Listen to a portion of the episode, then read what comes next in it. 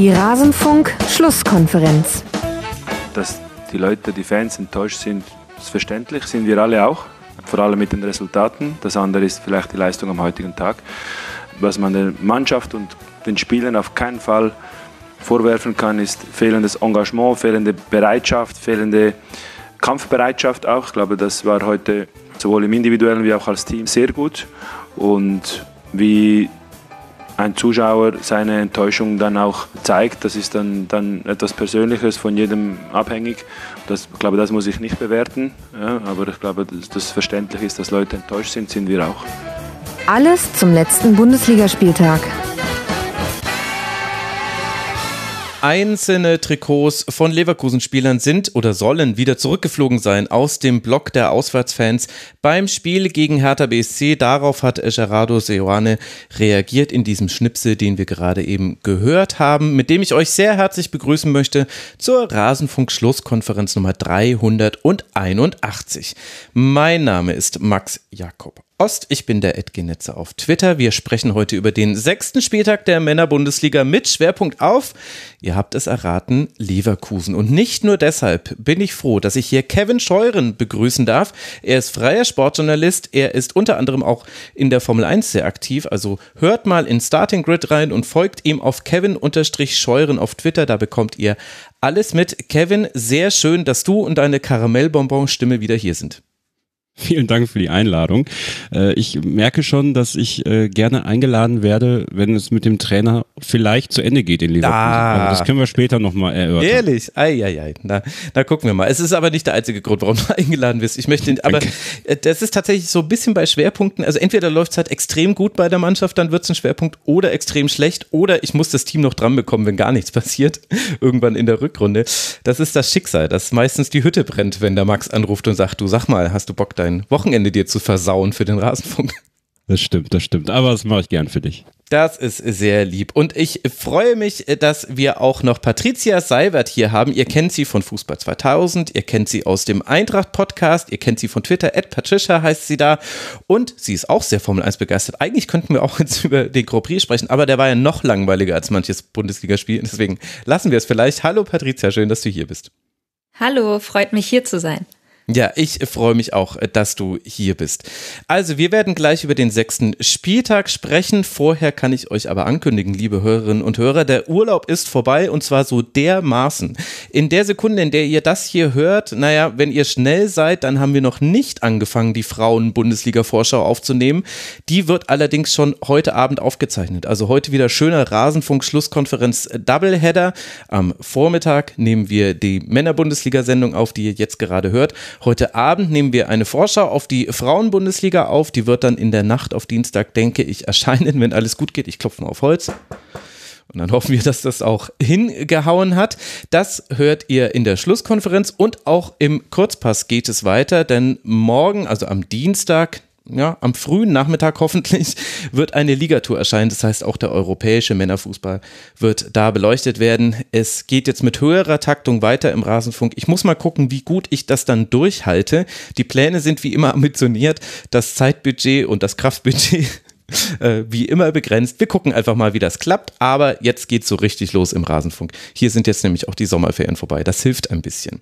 Und dann möchte ich euch noch darauf hinweisen, dass der Rasenfunk natürlich weiter Werbe, Paywall und Sponsoren frei ist. Wir finanzieren uns ausschließlich über eure freiwillige Unterstützung, die ihr uns auf zwei Arten und Weisen zukommen lassen könnt. Die eine ist einfach äh, direkte Überweisung geht auf rasenfunk.de slash supportersclub, da bekommt ihr die Bankinformationen. Ihr könnt uns auch via PayPal und Kreditkarte unterstützen, via Patreon. Da kommen dann allerdings so rund 85 Prozent nur eure Unterstützung bei uns an. Und uns unterstützt haben unter anderem Clemens, Mareike, Flacco7, Scrumhalf und Lukas. Sie alle haben uns nicht nur supported, sondern sich auch registriert als UnterstützerInnen und deshalb konnte ich sie jetzt hier nennen. Ganz herzlichen Dank für eure Unterstützung. Und der zweite Weg, uns zu unterstützen, ist, dass ihr auf kiosk.rasenfunk.de geht und euch mal anguckt, ob euch etwas vom Rasenfunk-Merchandise gefällt. Alles biologisch und möglichst nachhaltig hergestellt. Wenn schon Konsum, dann so. Naja, also Hoffentlich zumindest. Wir haben über 100 Hoodies inzwischen verkauft und noch keine einzige Retoure. Also ich glaube, die kommen gut an. Und jetzt wird es ja dann doch wieder kalt. Vielleicht interessieren euch unsere Beanies. Die neuen Farben kamen im letzten Jahr extrem gut an. Jetzt im Sommer, warum soll man sich da ein Beanie kaufen? Da weiß ich noch nicht, ob überhaupt irgendeiner das Lager verlassen hat. Aber jetzt wird es ja vielleicht wieder Zeit. Rüstet euch für den Herbst mit einem Rasenfunk-Beanie.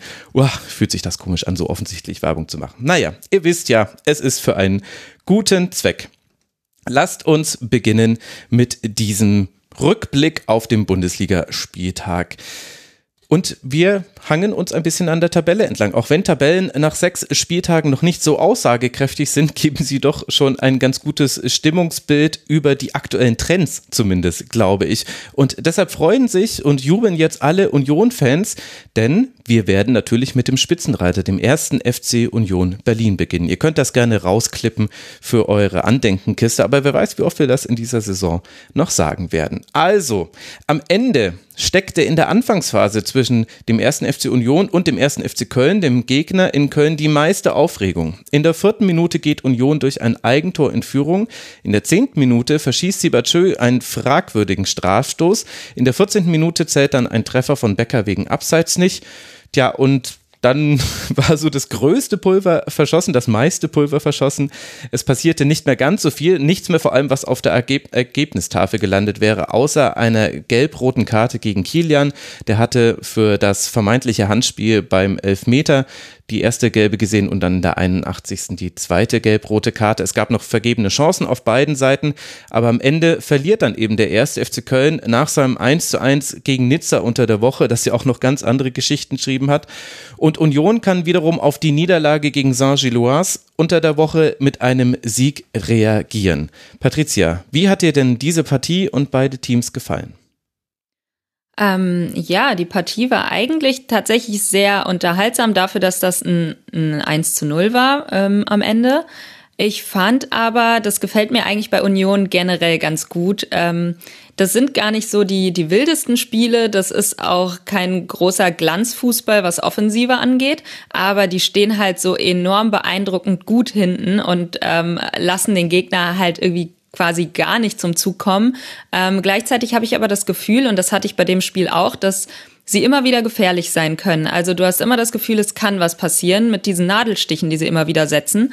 Und ähm, das war auch diesmal so und es hat mir ganz gut gefallen. Ähm, Köln, finde ich, war vor allem in der ersten Halbzeit nicht gut im Spiel, hat auch viel zugelassen, ähm, viele leichte Ballverluste im Mittelfeld, ungenaue Pässe ähm, bei eigenen Kontermöglichkeiten. Also das hat man gar nicht so gut ausgenutzt, obwohl man ja eigentlich eine Mannschaft ist, die auch gut kontern kann.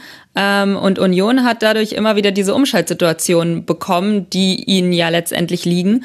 Und ähm, ja, mir ist auch aufgefallen, die haben sehr, sehr oft das Mittelfeld mit den langen Bällen überbrückt und äh, die Kölner Abwehr so aber auch gut ausgehebelt. Also das war so vor allem in Halbzeit eins ähm, ein, ein sehr klares Bild, finde ich. Und das, ähm, ich fange mal direkt hier an mit Expected Goals, weil es mir ähm, aufgefallen ist, direkt in der Halbzeiteinblendung. 0 zu 3, äh, 0,3 zu 1,09 hatte, glaube ich, The Zone eingeblendet. Oder war das The Zone? Ich weiß es gar nicht. Mhm, ähm, ja, und die, da war ja dann auch schon die 1-0-Führung, ähm, beziehungsweise die 2-0-Führung für Union und ich fand das auch absolut verdient. Also Köln kam wirklich kaum zum Zug, ähm, während Union das schon sehr, sehr stark und souverän gemacht hat. Genau, also es war 1 zu 0, aber es gab natürlich das Abseitstor, was nicht reingefallen Ach, genau, ist, aber dafür genau. den Strafstoß, der da in den 1,09 mit drin war. Das mhm. bewertet dann auch nochmal. Ich, ich habe es schon, ich habe es einfach zählen lassen. Also wenn ich Schiedsrichter gewesen wäre, wäre es scheinbar 2-0 gewesen. Ja, war aber abseits. Da muss ich leider hart sein, Patricia. Aber am Ende hat es ja trotzdem für Union gereicht, die sehr, sehr gelobt wurden, Kevin. In der Pressekonferenz nach dem Spiel war Steffen Baumgart durchaus emotional, als es um den Strafstoß ging und auch um die gelb-rote Karte, weil er eben sagt, dass es da dann halt gelb für gibt, ist Quatsch, weil wie soll das Absicht gewesen sein, wenn man von hinten angeköpft wird und die Absicht sei ja jetzt wieder wichtiger in dieser Saison. Er hat aber gleich danach gesagt, aber nochmal, wir haben absolut verdient verloren, was Union Berlin gemacht hätte, sei wirklich herausragend gewesen. Er meinte, es sei einer der stärksten gegnerischen Auftritte im Stadion in Köln gewesen. Das klingt recht überzeugend. Wie haben dir die Teams gefallen? Also ähm, Union Berlin finde ich extrem faszinierend, weil eigentlich nicht abzusehen war, dass die in der Bundesliga diese Entwicklung nehmen. Diese mhm. enge Staffelung, die sie unter Urs Fischer eigentlich schon immer hatten, hat sich nochmal, äh, also ist nochmal mehr hervorgekommen. Und die Transfers, die sie machen, sind halt einfach extrem klug und ähm, die punktuellen Verstärkungen passen in die Mannschaft. Sie haben ein gutes Scouting, sie haben offensichtlich ein gutes Gefühl dafür, welche Spieler dem Verein weiterhelfen können. Ob das jetzt Sibachö ist oder ob das auch Yannick Haberer ist. Das sind schon, das sind schon tolle Spieler, die da hingewechselt sind, die einfach diesen Kader extrem gut ergänzen. Und gegen Union Berlin zu spielen ist immer unangenehm, weil ähm, wenn es dann, also wenn es in Berlin ist, dann ist es ganz oft auch hitzig und das nutzen sie natürlich auch und das ist ja auch gerechtfertigt, das zu nutzen und auswärts spielen sie trotzdem mutig. Und das ist das, was sie auszeichnet, ist, dass sie sich nicht komplett hinten reinstellen, sondern dass sie auch mutigen Fußball spielen wollen. Und der erste FC Köln unter Steffen Baumgart möchte das halt eigentlich auch, aber es wird halt dann schwerer, wenn dir dann gewisse Spieler fehlen, auch im Aufbauspiel, dass du das nicht hinbekommst gegen Union Berlin und dann macht Union das richtig gut gestern und da bin ich dann bei Steffen Baumgart. Das war eine richtig tolle Leistung von Union und gewinnen da verdient in Köln. Und wo ich Steffen Baumgart aber auch zustimmen muss, dieser erste Elfmeter gegen Luca Kilian. Wir haben es am Tag davor in Berlin gesehen, dass äh, Kusunu den Ball aus nächster Entfernung an den Arm geschossen bekommt, was für mich wesentlich mehr Elfmeter war, mhm. muss ich ehrlich sagen, als das gestern. Und dann finde ich die gelbe Karte auch äh, sehr, sehr hart, weil das war. Ja, die muss er halt dann geben, wenn das als ich weiß, strafbares Handspiel bewertet. Ich, ich, weiß, die muss er geben. Für mich war es aber auch kein strafbares Handspiel. Das ja. kommt natürlich noch dazu. ja. äh, weil wo soll der Arm hin? Also in der Bewegung äh, flattert der Arm nun mal und der hat er sicherlich nicht mit Absicht da hingehängt. Und ähm, da hätte ich mir ein bisschen mehr Fingerspitzengefühl gewünscht. Ähm, und ebenso kann ich halt die Berliner verstehen, die Hertha-Fans, die gemeckert haben, dass Kusunus Handspiel nicht äh, strafbar gesehen oder angesehen wurde. Und äh, ja, die zweite gelbe Karte für Kilian, die war natürlich klar. Ja, ich glaube, der FC muss sich da nicht wirklich grämen. Das äh, wird immer wieder vorkommen, dass du solche Spiele hast, wo du auf Gegner triffst, die defensiv eng gestaffelt stehen, wo es schwer ist für dich durchzukommen. Du hast natürlich auch mit Modest jemanden verloren, der, der weh tut, der einfach wirklich weh tut, weil du den nicht vorne anspielen kannst und der die Bälle auch dann hält in, in manchen Momenten. Dann hatten sie das Pech, dass, dass Linden Meiner einfach äh, mit Lennart Grill seinen ebenbürtigen Gegner gefunden hat. Äh, mhm. Mir tut das weh, dass Lennart Grill in Berlin spielt und nicht in Leverkusen. Das äh, können wir vielleicht später auch nochmal besprechen. Also mhm. hat gestern gezeigt, dass er imstande ist, aus dem Stand heraus, und das ist nicht das erste Mal gewesen, hat er auch in Leverkusen gemacht, wenn er gefordert war, richtig gute Leistungen zeigen kann. Hat ein, äh, eine gute Spieleröffnung auch und ist im 1 gegen 1 richtig stark und ja, so kommt das halt zusammen und der FC verliert verdient, äh, Union gewinnt verdient und steht jetzt auch, finde ich, mit der Arbeit verdient in der Tabellenspitze der Bundesliga. Das geht wahrscheinlich runter wie Öl in vielen Gehörgängen, gerade die das hier hören. Ich bin noch so ein bisschen hin und her gerissen, was dieses Spiel angeht. Also ich würde auch sagen, Union hat es klar verdient. Vor allem die Anfangsphase, die war richtig stark. Und das wäre auch, glaube ich, so der Punkt, wo ich aus Sicht des 1. FC Köln ansetzen würde. Man hat gut mitgehalten in diesem Spiel, aber so eine Anfangsviertelstunde wie die, das ist schwierig. Vor allem, weil Union nichts Überraschendes gemacht hat. Das hat auch Steffen Baumgart nochmal gesagt. Die haben genauso, wir wussten genau, was sie tun. Und ja, sie haben es getan und sie haben ja dann zugeguckt. Also es waren halt lange Bälle, die wurden dann weiter gesteckt, verlängert, mal mal mit dem Kopf, mal mit dem Fuß. Da musst du dann die Tiefe absichern, da musst du darauf vorbereitet sein. Jetzt hat der FC natürlich auch mit einer anderen Abwehrformation gespielt. Pedersen als Linksverteidiger, Hübers Kilian Innenverteidigung, Schmitz auf rechts. Das kennen wir alles. Hector auf der 10. Ich glaube, da war der Plan, den so ein bisschen gegen Rane Kidira zu stellen. Das hat meiner Meinung nach gut funktioniert. Und überhaupt fand ich dieses, ähm, das ist ja häufig so, wenn du gegen Union spielst, dass es so ein Battle of the Midfields wird. Also im Mittelfeld, da entscheidet sich alles. Das war wirklich hochinteressant in der Partie, denn da weiß ich gar nicht, ob Union so überlegen war wie schon in anderen Spielen. Also Schäfer, Kedira und Haberer und auf der anderen Seite eben Hector, der sich ein bisschen an Kedira orientiert hat, den fand ich ziemlich gut aus dem Spiel genommen hat. Dann Erik Martel, der tolle einzelne Aktionen hatte und Elias Skiri, der fand ich derjenige war, der sich am besten gegen den Rückstand gestemmt hat. Also in dieser Phase nach der Anfangsviertelstunde, wo Köln mit dem gehaltenen Strafstoß, gut gehalten von Marvin Schwäbe, schlecht geschossen von Sibachö und dem Abseitstor noch so ein bisschen so mit einem blauen Auge davongekommen ist, dass es nur 0 zu 1 stand. Aber da war Skiri derjenige, der mit seinen Balleroberungen dann die erste Chance eingeleitet hat, der immer wieder mit nach vorne gestoßen ist. Also da, da fand ich, war so ein bisschen die Magie dieses Spiels im Mittelfeld zu sehen. Und da hat der FC dann wirklich auch gut mitgehalten, fand ich, mit Union. Und dann war es eben ein, ein Bundesligaspiel, so wie man es kennt. Patricia, hast du noch was auf dem Zettel, was du dazu noch loswerden musst?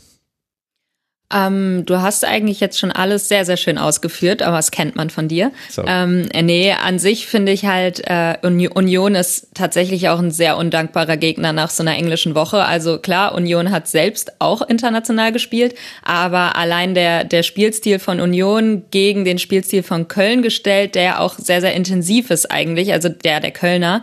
Ähm, das, das stelle ich mir schon sehr anstrengend vor. Also ich kann mir vorstellen, dass es sehr kräftezehrend war, auch für die Kölner, da jetzt immer wieder gegen diese Wand anlaufen zu müssen, die ja wirklich sehr, sehr gut organisiert steht und du musst immer wieder Wege finden, findest keine, was ein bisschen frustrierend ist und ähm, du hast dann auch kaum Ertrag. Also ne, du machst dann das Tor nicht und äh, letztendlich kann ich mir vorstellen, dass das auch so, so ein Punkt war, ähm, ja, wo man dann irgendwie nach so einer, nach einer englischen Woche mit, mit Rotation und so, ähm, ja, so ein bisschen mit hadert. Ähm, auf jeden Fall Union, sehr undankbar, undankbarer Gegner. Ich weiß halt nie einzuschätzen, wie das, was da am Donnerstag in Nizza passiert ist, äh, Nachwirkungen hat. Also was auf den Tribünen passiert ist. Das, äh, mhm. ähm, ich glaube nicht, dass das, was da in Nizza passiert ist, spurlos an der Mannschaft vorbeigegangen ist, weil das äh, ein, ein Ausbruch roher Gewalt war, die man so sehr lange in einem Stadion nicht mehr erlebt hat, ähm, auch in Bezug auf eine deutsche Mannschaft im internationalen Bereich und ähm, auch ein Steffen Baumgart zum Beispiel, der das ja wirklich aus nächster Nähe beobachten konnte in, in dieser Loge, in der er saß und äh, da auch gesagt hat, dass das etwas ist, was man nicht so leicht abschüttelt. Das sagt schon viel aus und ähm, ich glaube, dass so diese Anfangsphase, das äh, es ist immer nur ein Bruchteil der Fans, aber trotzdem ähm, mit der ganzen Verzögerung, die du dann hast in so einem Spiel ähm, am Donnerstag in Nizza, das nimmst du erstmal noch mit. Und ich glaube, dass das braucht dann auch ein bisschen Zeit, um, um das abzuschütteln, auch äh, vor so einem Spiel gegen Union Berlin. Also ähm, das ist, das ist halt etwas, was finde ich da auch noch beim FC mit in die Wertung geht äh, an diesem Wochenende tatsächlich. Und ähm, ja, ansonsten hat Patricia vollkommen recht, dass, dass Union Berlin einfach so undankbar ist als Gegner. Ähm, und wenn du da nicht in den Lauf kommst, ist es halt für dich unglaublich schwer, dieses Bollwerk zu durchbrechen. Ja, vor allem, wenn du es mit Flanken probierst auf äh, Knoche, Jeckel und Late. Äh, das hat jetzt nicht so gut geklappt. Von 23 kamen äh, drei an. Das hätte sich der FC denken können. Aber gut, das ist halt immer noch das bevorzugte Mittel. Ja, also das stimmt, was du sagst. Äh, das kann eine Rolle gespielt haben.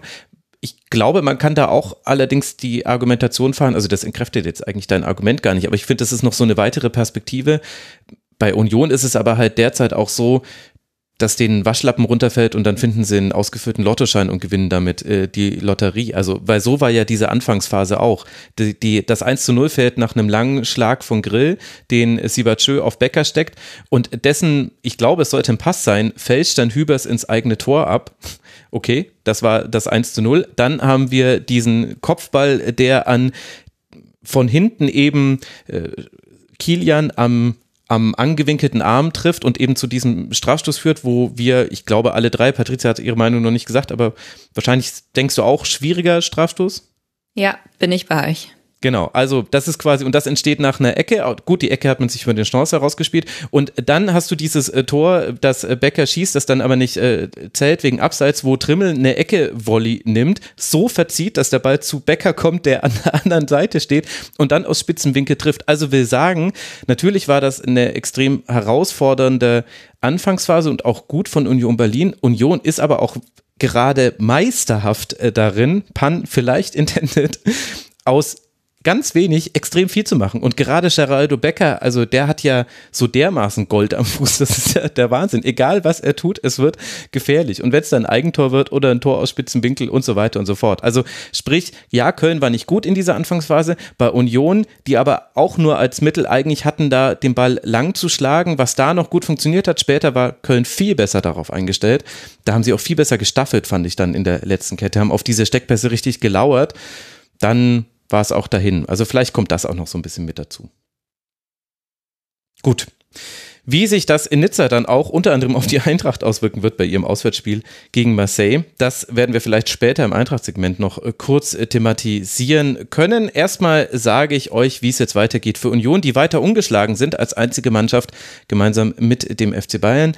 Die Unioner spielen jetzt dann in Braga und dann zu Hause gegen Wolfsburg. Für die Kölner geht es jetzt zu Hause gegen Slowacko und dann nach Bochum. Also das sind im Grunde jetzt nicht direkt zwei Heimspiele, aber so arg weit reisen muss man nicht. So ist es jetzt gemeint. Die Kölner haben auch erst einmal verloren, zwei Siege, drei Unentschieden.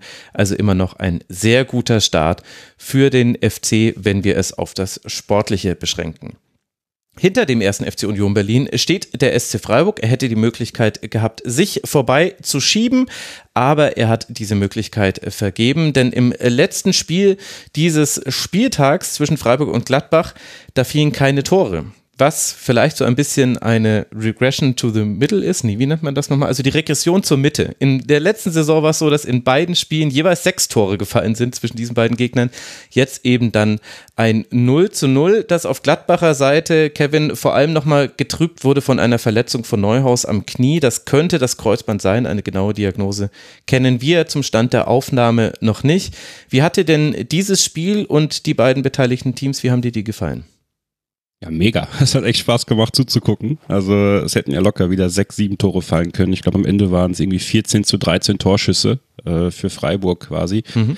Äh, die Verletzung von Neuhaus ist natürlich extrem bitter, weil es in ja, einer ganz unglücklichen Situation passiert. Er ist in der Luft, der kriegt dann den Schlag ab und, und da kannst du dann nicht viel machen. So ein bisschen wie bei, bei Florian Wirz gewesen. Das ist so eine ganz unglückliche, blöde Situation wo, wo vielleicht in manchen Situationen nichts passiert und, und da ist es dann jetzt vielleicht passiert. Ich drücke ihm die Daumen, dass es keine schwerwiegende Kreuzbandverletzung ist. Ich finde, die haben gestern beide sehr viel Werbung für sich gemacht. Ähm, das war ein hochattraktives Fußballspiel. Beide Mannschaften hatten offenes Visier. Ich glaube, in der ersten halben Stunde hätte es auch schon irgendwie 3 zu 3 gefühlt stehen können. Und ähm, genauso will man das ja auch sehen. Und das zeigt auch, dass, dass beide Trainer, sowohl Christian Streich zu Hause gerade, wollen die Freiburger das Spiel machen. Da versteckt sich keiner mehr. Ähm, da hat man nochmal richtig an Selbstvertrauen gewonnen in den letzten Jahren.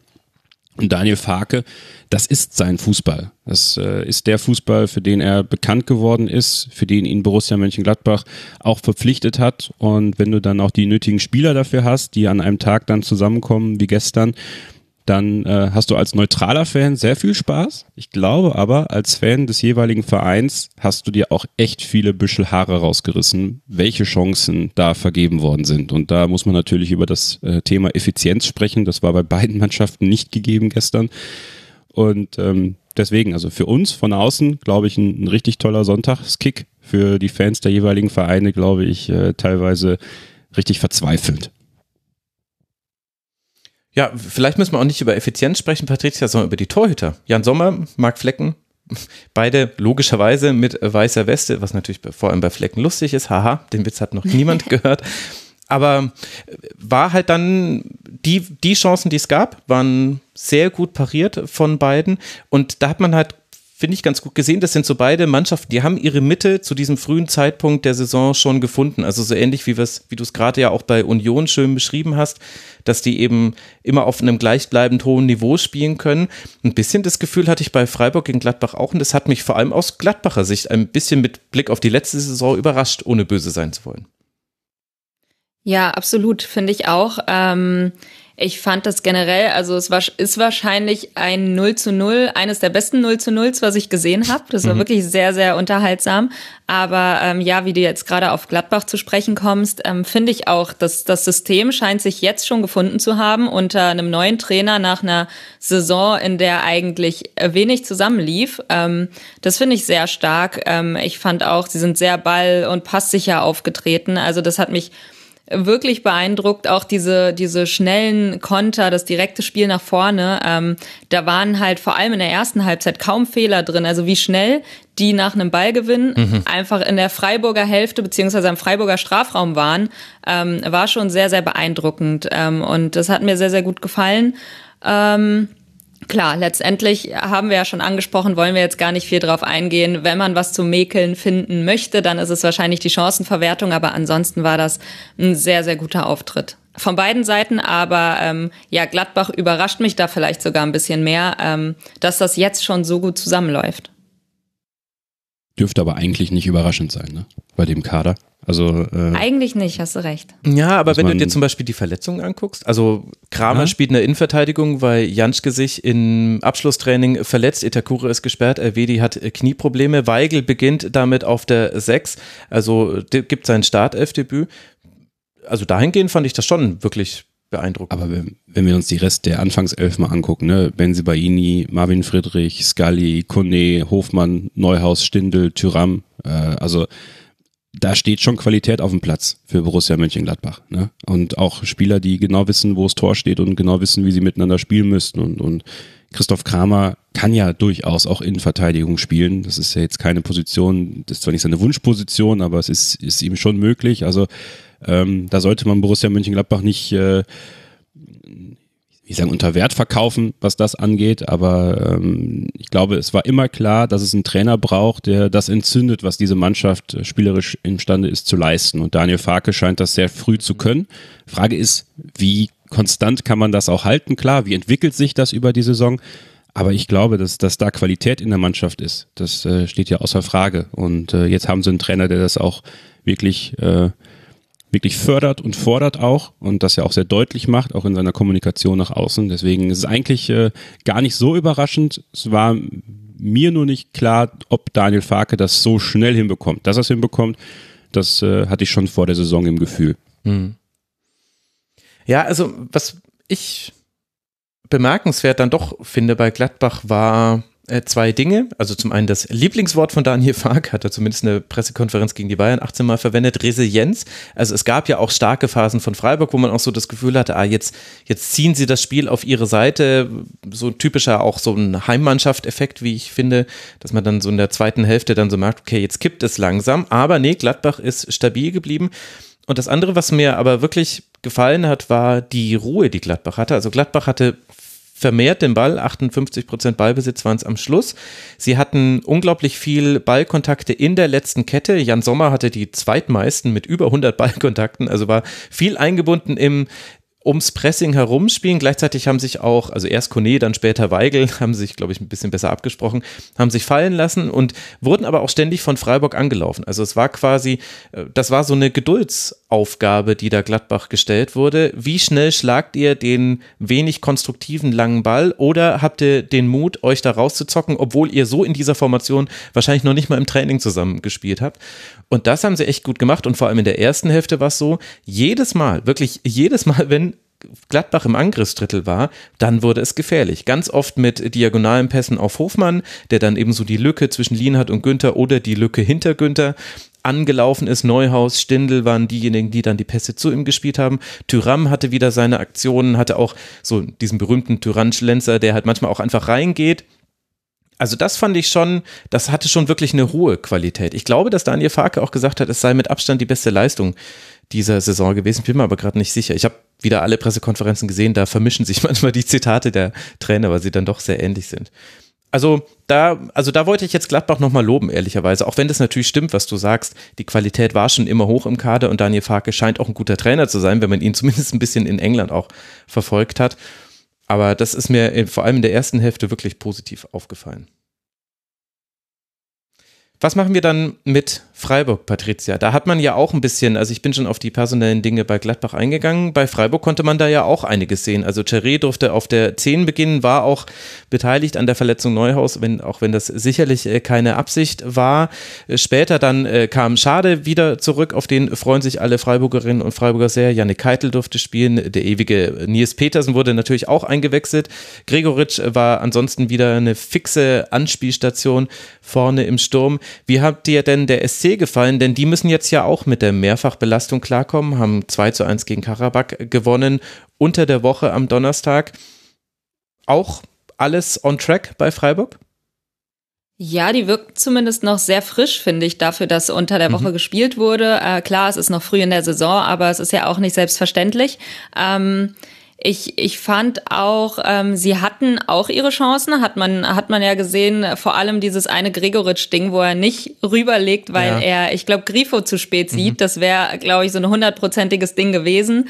Ähm, das ist dann natürlich im Nachhinein ärgerlich, weil man denkt, okay, das, das hätte gesessen und es war ja auch kein schwieriger Pass. Er hat ihn einfach nicht gesehen. So ähm, bitter, aber ähm, da sieht man ja, das war eine der Szenen, wo, wo sie auch gefährlich vorm Gladbacher Tor aufgetaucht sind. Ähm, ich fand, äh, wie wir auch schon angesprochen hatten, die ähm, haben Gladbach auch unter Druck gesetzt. Also es standen teilweise sechs Freiburger im Ballbesitz von Gladbach schon in der gegnerischen Hälfte und haben versucht, die Räume zuzustellen, das Zentrum dicht zu machen, sodass Gladbach über die Außen gehen musste. Ähm, das, das war schon auch gut gemacht. Ähm, ich fand nur, dass, dass bei Freiburg ähm, ja immer mal wieder der, der letzte Ball so nicht ganz sauber kam. Man hat es mhm. auch teilweise, vor allem in der zweiten Halbzeit, dann viel über Flanken versucht. Ähm, da kam dann einfach der Ball nicht richtig. Ähm, Im Aufbau gab es immer mal kleinere Fehler, ähm, die, die dann zu Gladbacher Ballgewinnen geführt haben. Und das war, glaube ich, so das, was ja, was gefehlt hat, um offensiv noch gefährlicher aufzutreten. Aber ansonsten war auch von, von Freiburg, finde ich, war das eine,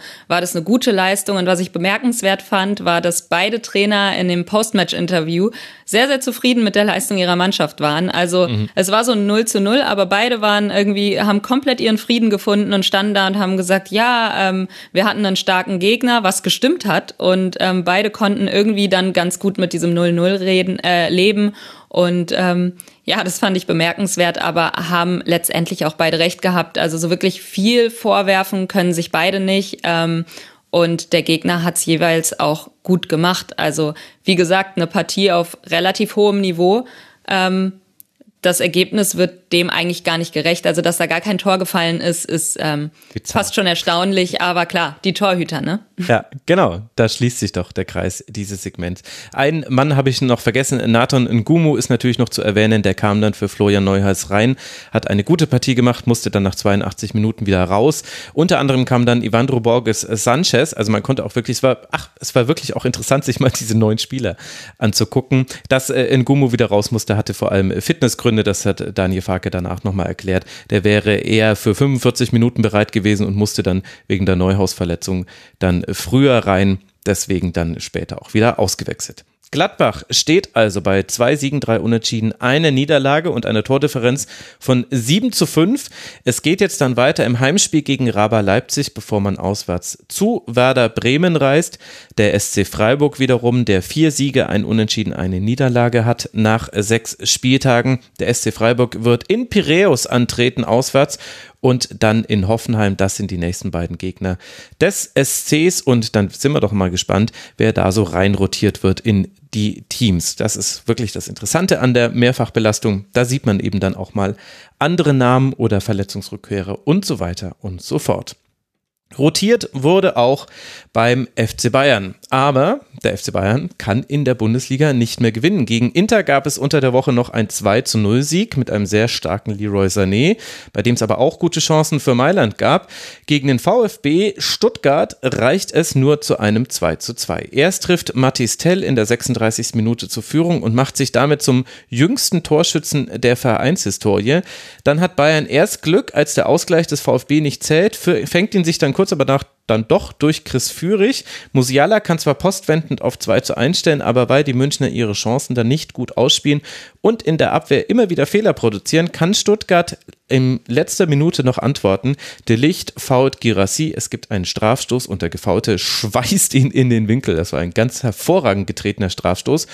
Und so nimmt Patricia, der VfB, da einen Punkt mit aus München. Was hat denn Stuttgart gemacht? Dass den Bayern dieses Spiel trotz zweimaliger Führung entglitten ist? Äh, Stuttgart hat erstens nicht aufgegeben. Das fand ich schon mal sehr, sehr gut, weil gegen die Bayern, ne, wenn, wenn da mal was passiert, da merkt man ja bei vielen Mannschaften, dass man, dass die sich so denken, ja gut, war schön bis hierhin, aber das war's dann jetzt für uns. Das ist nicht passiert und ähm, bei Stuttgart hat man ja auch in der Vergangenheit des Öfteren bemängelt, dass sie defensiv nicht gut stehen. Ähm, das fand ich diesmal auch sehr diszipliniert. Also die haben wirklich die Räume eng gemacht, es den Bayern schwierig gemacht, ihr, ihr Kombinationsspiel auch zu spielen. Also von den Bayern kam da recht wenig ähm, und das finde ich, haben sie eigentlich über 90 Minuten hinweg gut durchziehen können. Klar, es gab die ein oder andere Nachlässigkeit, dadurch ist dann auch ein Gegentor gefallen, äh, vor allem da das Tor von Tell, er stand halt komplett frei. Ähm, da hat Stuttgart einmal eben nicht schnell genug umgeschaltet nach dem Ballverlust. Und mhm. ähm, der Rückraum war unbesetzt. Und ja, das haben die Bayern dann sofort bestraft, aber ansonsten hat mir das vor allem defensiv gut gefallen, aber auch, dass, dass Stuttgart ähm, ja, mutig gespielt hat. Also immer wieder auch ähm, nach Rückschlägen nicht aufgegeben hat und gesagt hat, komm, nee, hier ist heute was drin. Und ähm, ja, letztendlich wurde das ja dann auch belohnt mit, mit dem äh, späten Ausgleichstreffer, der dann ja durch den Elfmeter fiel. Aber ähm, ja, alles in allem fand ich das von Stuttgarter Seite gut, von den Bayern aber natürlich dürftig. Also letztendlich, ähm, ja, kam da nicht viel, was vielleicht auch der Rotation geschuldet ist, für mich aber bei den Bayern auch keine Ausrede ist bei, bei der Bank, die die haben. Also von daher finde ich aber auch, man muss, man muss einfach mal den VfB loben. Das, das geht mir ja generell oft unter, wenn, wenn dann mal eine gute Leistung gegen die Bayern gezeigt wird, dann wird mhm. immer nur drüber gesprochen, wie schlecht die Bayern waren. Nee, äh, Stuttgart hat das auch sehr, sehr gut gemacht, finde ich. Ja, ich glaube, da würde niemand widersprechen. Mir hat Mafropanus wieder extrem gut gefallen. Der hat einfach so eine Wucht in der Balleroberung, erzwingt letztlich auch selbst den Ausgleich, musste dann in der 85. Minute angeschlagen raus, aber der hatte wirklich sehr, sehr viele gute Aktionen und auch wenn da nicht alles gelungen ist, also Alfonso Davis, Serge Gnabry, Jamal Musiala, die sind auch mal an ihm vorbeigedribbelt, so ist es jetzt nicht, aber Mafropanus ist so einer, der aus der Szene nie rausgeht, also der geht immer hinterher, der geht an die Grundlinie, der versucht dann noch so zu bedrängen, dass dann der Pass nach innen nicht präzise gespielt werden kann. Anton und Ito fand ich haben auch im Rahmen Rahmen ihrer Möglichkeiten das wirklich sehr, sehr gut gemacht und das hat sich viel despektierlicher angehört, als ich das gemeint habe. Ich wollte eigentlich sagen, dass sie ein gutes Spiel gemacht haben. Also der VfB hatte da wirklich tolle Ansätze. Kevin, magst du noch was ergänzen zu Stuttgart? Ich ähm, finde auch den VfB sehr beachtlich, ähm, aus einer Situation heraus jetzt in diese Saison zu gehen, wo auch viele nicht im Umfeld, aber so äh, in Fußball Deutschland vielleicht auch ein bisschen auf den VfB geschaut haben, was die, was die erste Trainerentlassung vielleicht angeht, äh, weil man nicht ganz wusste, wie, wie entwickelt sich das diese Saison. So gehen sie doch, finde ich, angenehm mutig in diese Saison. Und zwar ist es der 14. Platz aktuell, aber wenn du in München so spielst, wie sie gestern gespielt haben, darauf kannst du extrem gut aufbauen. Wenn du diesen Spirit, den du mit so einer Leistung in München entfachen kannst, mitnimmst in die nächsten Spiele, das äh, würde mich schon würde mich schon sehr wundern, wenn das jetzt äh, wieder in die andere Richtung gehen würde. Und noch ein Wort zu Mavropanos. Den, also den hätte ich unglaublich gern in Leverkusen, weil erinnert mich an so eine so eine Mischung aus äh, und, und viele wissen das ja, die mir schon länger bei Twitter zum Beispiel folgen, äh, so eine Mischung aus Kyriakos Papadopoulos in seiner besten Zeit und Lucio äh, mit mhm. spielerischer Qualität, ähm, die die Papadopoulos vielleicht nicht immer hatte, muss man ehrlicherweise sagen. Aber dieser Kampfgeist, dieses, dieses gallige, ähm, ich mag das. Ich finde das total toll an, an Defensivspielern, die auch eben Offensivqualität haben. Und ähm, ich finde, der, der VfB hat das, hat das ganz, ganz fabelhaft gemacht und haben auch mit Sedu Girassi eine wahnsinnig gute Neuverpflichtung gemacht, die vielleicht sogar Sascha Kalajdzic sehr schnell vergessen machen wird. Der hat eine ganz besondere Qualität, das hat man ja schon das kennt man ja schon von ihm, als er damals beim FC war. Ähm, und ich, ich glaube tatsächlich, dass, dass der dem VfB wirklich weiterhelfen kann. Und wie er den Elfmeter reinmacht in München, kurz vor Schluss, das musst du erstmal so machen. Und das zeigt, dass da, ja. dass da wirklich Qualität dazu also gekommen ist. Also Neuer also dachte, er schießt ihn in die Mitte. Der ist einfach stehen geblieben. Aber Gerissi hatte sich für den rechten oberen Winkel entschieden. Okay, cool. So gut, ne? Und ja, also verdientes 2 zu 2 und die Bayern, ja. Also ähm, ich finde das schön zu sehen. Die Liga muss sich freuen. Solange wie da noch nicht dieses Selbstläufertum eingekehrt ist, äh, muss man die Punkte mitnehmen, wie man sie mitnehmen kann. Ich glaube, ähm, bei den Bayern braucht es auch noch ein bisschen mehr Zeit, bis dieser Selbstläufer sich einstellen kann. Ich glaube, das ist auch wirklich der, der Rotation geschuldet, dass das jetzt natürlich gerade in der Anfangsphase der Saison, wo wirklich viel auf einmal kommt, umso schwerer wird, das aufzubauen. Ich äh, finde, Mathis Tell hat sich ein, Sonderlob verdient. Das finde ich äh, eine ganz, ganz gute Leistung für sein Bundesliga-Debüt, dann auch das Tor zu machen. Fand es ein bisschen witzig, wie sehr sich Hassan Salihamidzic gefreut hat. Ne? Also äh, er konnte, also das sah auch so aus. Oliver Kahn sitzt da ganz stoisch und er freut sich da einen ab, so nach dem Motto: Guck, Olli, guck, ich habe so lange gekämpft, jetzt endlich einen Spieler bekommen, der was kann. So, also ohne böse sein zu wollen, Hassan Salihamidzic gegenüber, aber das sah schon sehr witzig aus. Das und, fand ich auch äh, so lustig. Es war einfach ja. so, so lustig, weil einfach Oliver Kahn daneben sitzt, irgendwie so die, die Hände beziehungsweise die ähm, Ellenbogen auf die Knie gestützt und irgendwie starrt da mit so einer finsteren Miene und daneben hüpft irgendwie so ein Hassan Salihamidzic rum. Es war richtig, richtig lustig. Fast als hätten ja. sie die Champions League gewonnen. Ja, irgendwie schon, ne? Ja, und ähm, ja, wer mich einfach total fasziniert, ist Jamal Musiala. Ähm, ja, die Bewegung vom 2-1, das war schon krass, oder? Also, ja, also da, da kann Karasor tanzen, wie er will. Das ist beeindruckend. Und äh, ich hatte vor kurzem eine, eine, Diskussion, als ich hier beim, in Bonn beim Fußball war, beim, beim Fußballspielen mit einem, mit einem Bayern-Fan und da hat er so gefragt, wen, wen siehst du eigentlich als das größere Talent an? Florian Wirz oder Jamal Musiala? Und ähm, ja, ich glaube, dass sie beide schwer vergleichbar sind, weil sie zwei relativ unterschiedliche Spielertypen sind. Gleichzeitig aber auch Jamal Musiala, diese, diese Geschmeidigkeit, diese brutale Geschmeidigkeit, äh, das ist schon, das ist beeindruckend. Das ist wirklich beeindruckend und der FC Bayern hat da ein Talent, äh, was unbezahlbar werden wird über die nächsten Jahre. Das ist richtig, richtig, richtig toll, dem zuzusehen, wirklich. Da hat auch der DFB mal nicht so viel falsch gemacht, als man ihn davon überzeugen könnte, in der deutschen Nationalmannschaft aufzulaufen. Ich glaube, wir müssen aber noch ein bisschen über die Bayern sprechen. Ich, es ist schwierig. Also, hm, wie fange ich an? Man mag das schon. Der Max, er kriegt es nicht formuliert. Ich glaube, ich möchte über Einstellung sprechen, obwohl das ja etwas ist, was ich sonst, also Körpersprache, Mentalität und so weiter, das äh, versuchen wir, das wird zwar thematisiert im Rasenfunk, aber es wird meistens anhand von taktischen Mitteln beschrieben und dann könnte es eben daran liegen aber bei dem Spiel hatte ich ganz extrem den Eindruck, dass es nicht die Rotation war. Ich meine, da standen äh, Davis, De Licht, Upamecano, Masraui, Kimmich, Goretzka, Nabri, Musiala, Tell, Müller auf dem Platz. Also, mh, hm, nee, das lasse ich irgendwie nicht gelten, sondern die Anfangsphase von Bayern war extrem statisch. Die ersten Chancen hatte allesamt der VfB.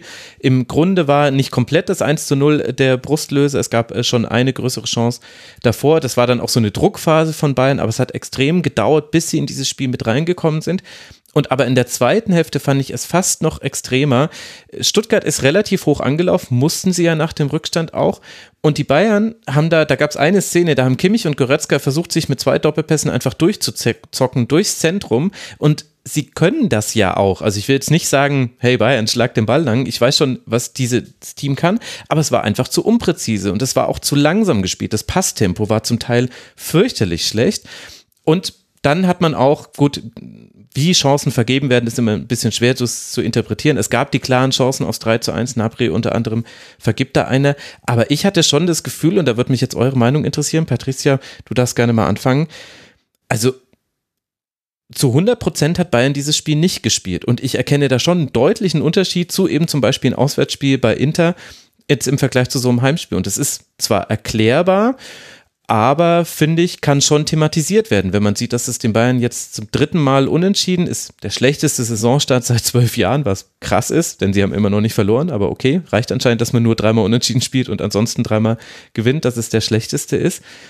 Fandst du das auch so bemerkenswert wie ich oder bin ich da, also ich habe auch Kritik bekommen für eine Aussage in diese Richtung auf Twitter. Nee, ich fand das ziemlich pomadig. Ich weiß nicht, woran es liegt, weil ähm, gut, ich schaue nicht jedes Bayern-Spiel, aber die Spiele, die ich schaue, da gibt's ähm, selten irgendwie diese Vorwürfe, die wir jetzt jetzt gerade angeführt haben. Ähm, ich finde, Bayern spielt immer temporeich, ist immer kreativ, hat immer Ideen, äh, kombiniert sich schön durch. Das ist ja irgendwie das, was man vom Rekordmeister auch erwartet. Und das hat alles gefehlt. Also irgendwie alles, was man so von den Bayern kennt, war gegen Stuttgart nicht auf dem Platz. Also das waren so ungenaue Pässe, es wirkt irgendwie alles träge. Ähm, man hat sich auch oft selbst in Bedrängnis gebracht, was ich so ja. nicht kenne. Also ich kenne Bayern eigentlich als sehr sichere Mannschaft, die sich auch überhaupt nicht unter Druck setzen lässt. Aber ähm, diesmal waren das einfach so ohne Grund auch. Also das war zum Beispiel eine Szene, wo ähm, wo Neuer, glaube ich, Kimmich anspielen möchte. Ganz, relativ kurzes Anspiel. Und Kimmich dreht sich dann aber weg und Ahamada äh, überrennt ihn, also schubst ihn quasi um. Deswegen war es dann letztendlich auch ein Foul. Aber der, irgendwie kam dieser Pass einfach nicht an, weil Kimmich sich kurz bevor der Ball ankommt, nach hinten umdreht und zu seinem Gegenspieler guckt. Und das sind halt so Kleinigkeiten, die komplett unnötig sind und äh, auch gegen den Ball. Also das war so halbherziges Pressing irgendwie. Das war nicht so mit, mit, mit vollem Elan dabei und das hat dann auch nicht ausgereicht, um Stuttgart genügend unter Druck zu setzen, um da irgendwelche äh, Ballgewinne in gefährlichen Zonen zu, zu erlangen. Das hat nicht geklappt. Und klar, Stuttgart, finde ich, hat das auch so ein bisschen umgehen wollen. Also ich finde, man hat schon gemerkt, dass die das auch nicht wollen, dass, dass man da jetzt von Bayern im, in der eigenen Hälfte überrannt wird. Die haben es auch sehr, sehr oft mit langen Bällen versucht, einfach mhm. um, um das zu umgehen. Aber trotzdem, also das war einfach auch nicht, ja, die Bayern waren irgendwie nicht zu 100 Prozent auf dem Platz, hatte ich das Gefühl. Das war irgend so ein, so ein, man konnte es nicht greifen und ich weiß nicht so wirklich, woran es liegt, aber irgendwas hat gefehlt und äh, davon hat aber sehr viel gefehlt, muss man sagen. Vor allem im Vergleich zu, zu den Leistungen, die man sonst von den Bayern kennt und die man irgendwie auch schon wie selbstverständlich erwartet. Das ist dann vielleicht auch eine ja, ein persönliches Problem von mir, dass ich dann einen sehr, sehr hohen Anspruch habe, aber mit dem Kader, wie du schon gesagt hast, ähm, das, das war einfach zu wenig letztendlich. Der nächste Gegner ist der FC Barcelona, ne? Also ich glaube halt schon, dass äh, der VfB Stuttgart als Gegner, da kannst du dich, glaube ich, auch gar nicht von frei machen in so einer Situation, dass du halt schon denkst, ah, hier komm, Platz 13, 14 der Bundesliga, Heimspiel, gutes Wetter, fühlen uns eigentlich ganz gut, haben Qualität, dann, dann äh, machen wir das hier schon. Und äh, unter der Woche kommt dann der FC Barcelona, Robert Lewandowski und vielleicht ist das, ist das in den Köpfen der Spieler dann, dann ein Thema. Und das ist dann auch für den Trainer schwer, das rauszubekommen. Dann ist es ein Einstellungsproblem gegen eine Mannschaft, die halt beißt, kämpft, rackert, die Abstiegskampf kennt und dementsprechend halt auch ein bisschen auftritt und hast halt auch ein bisschen Glück, ne? dieses Zupfen äh, von Fürich gegen Kimmich, ähm, dass, mhm. das, dass das so gewertet wird, wie es gewertet worden ist. Mhm. Okay, Ne, er nimmt, halt so. er antizipiert einfach eine Schiedsrichterentscheidung, die es nicht unbedingt hätte geben müssen. Genau, das ist schön, schön formuliert. ähm, ja, und deswegen kann ich das, kann ich, ich habe da schon ein bisschen Sympathie für, dass es ein Einstellungsproblem geben könnte in so einem Moment.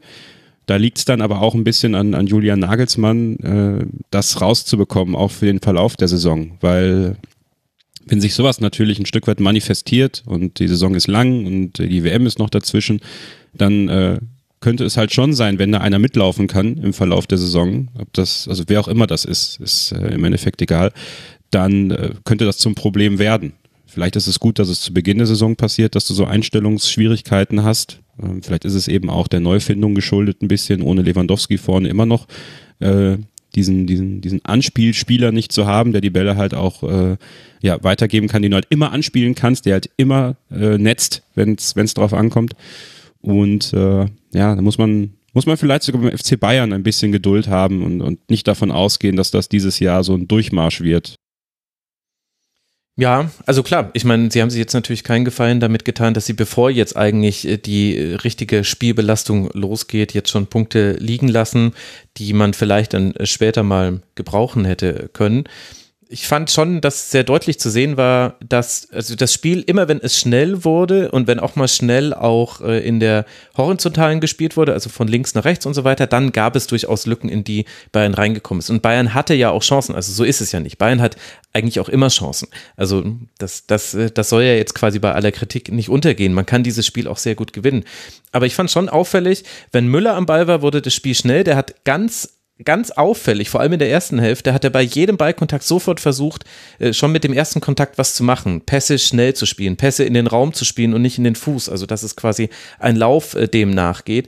Dem hast du so richtig angemerkt, ich glaube, der hat das gespürt, gesehen, vielleicht ist es auch einfach nur seine Art, wie Thomas Müller eben Fußball spielt, dann wurde es schneller, aber bei ganz vielen anderen wurde es langsamer. Und das hat interessanterweise gar nicht so sehr jetzt zum Beispiel mit Masrai zu tun gehabt. Ich fand, der war nämlich auch sehr, sehr aktiv. Also jemanden, wo man eben sagen würde, gut, der hat jetzt noch nicht so viele Spiele für Bayern gemacht und da wäre das erklärbar. Sondern mir ist das eher an, ja, auch an jemanden wie Kimmich und Goretzka aufgefallen, wo man das so gar nicht gewohnt ist. Also Kimmich hatte unheimlich viele Ballkontakte wieder, 119 mit Abstand die meisten hat aber kaum Verlagerungen gespielt. Die Chipbälle, die so wichtig sind fürs Bayern-Spiel, da kann ich mich an keinen einzigen erinnern. Liegt natürlich auch am VfB, also das ist Aktion und Reaktion natürlich.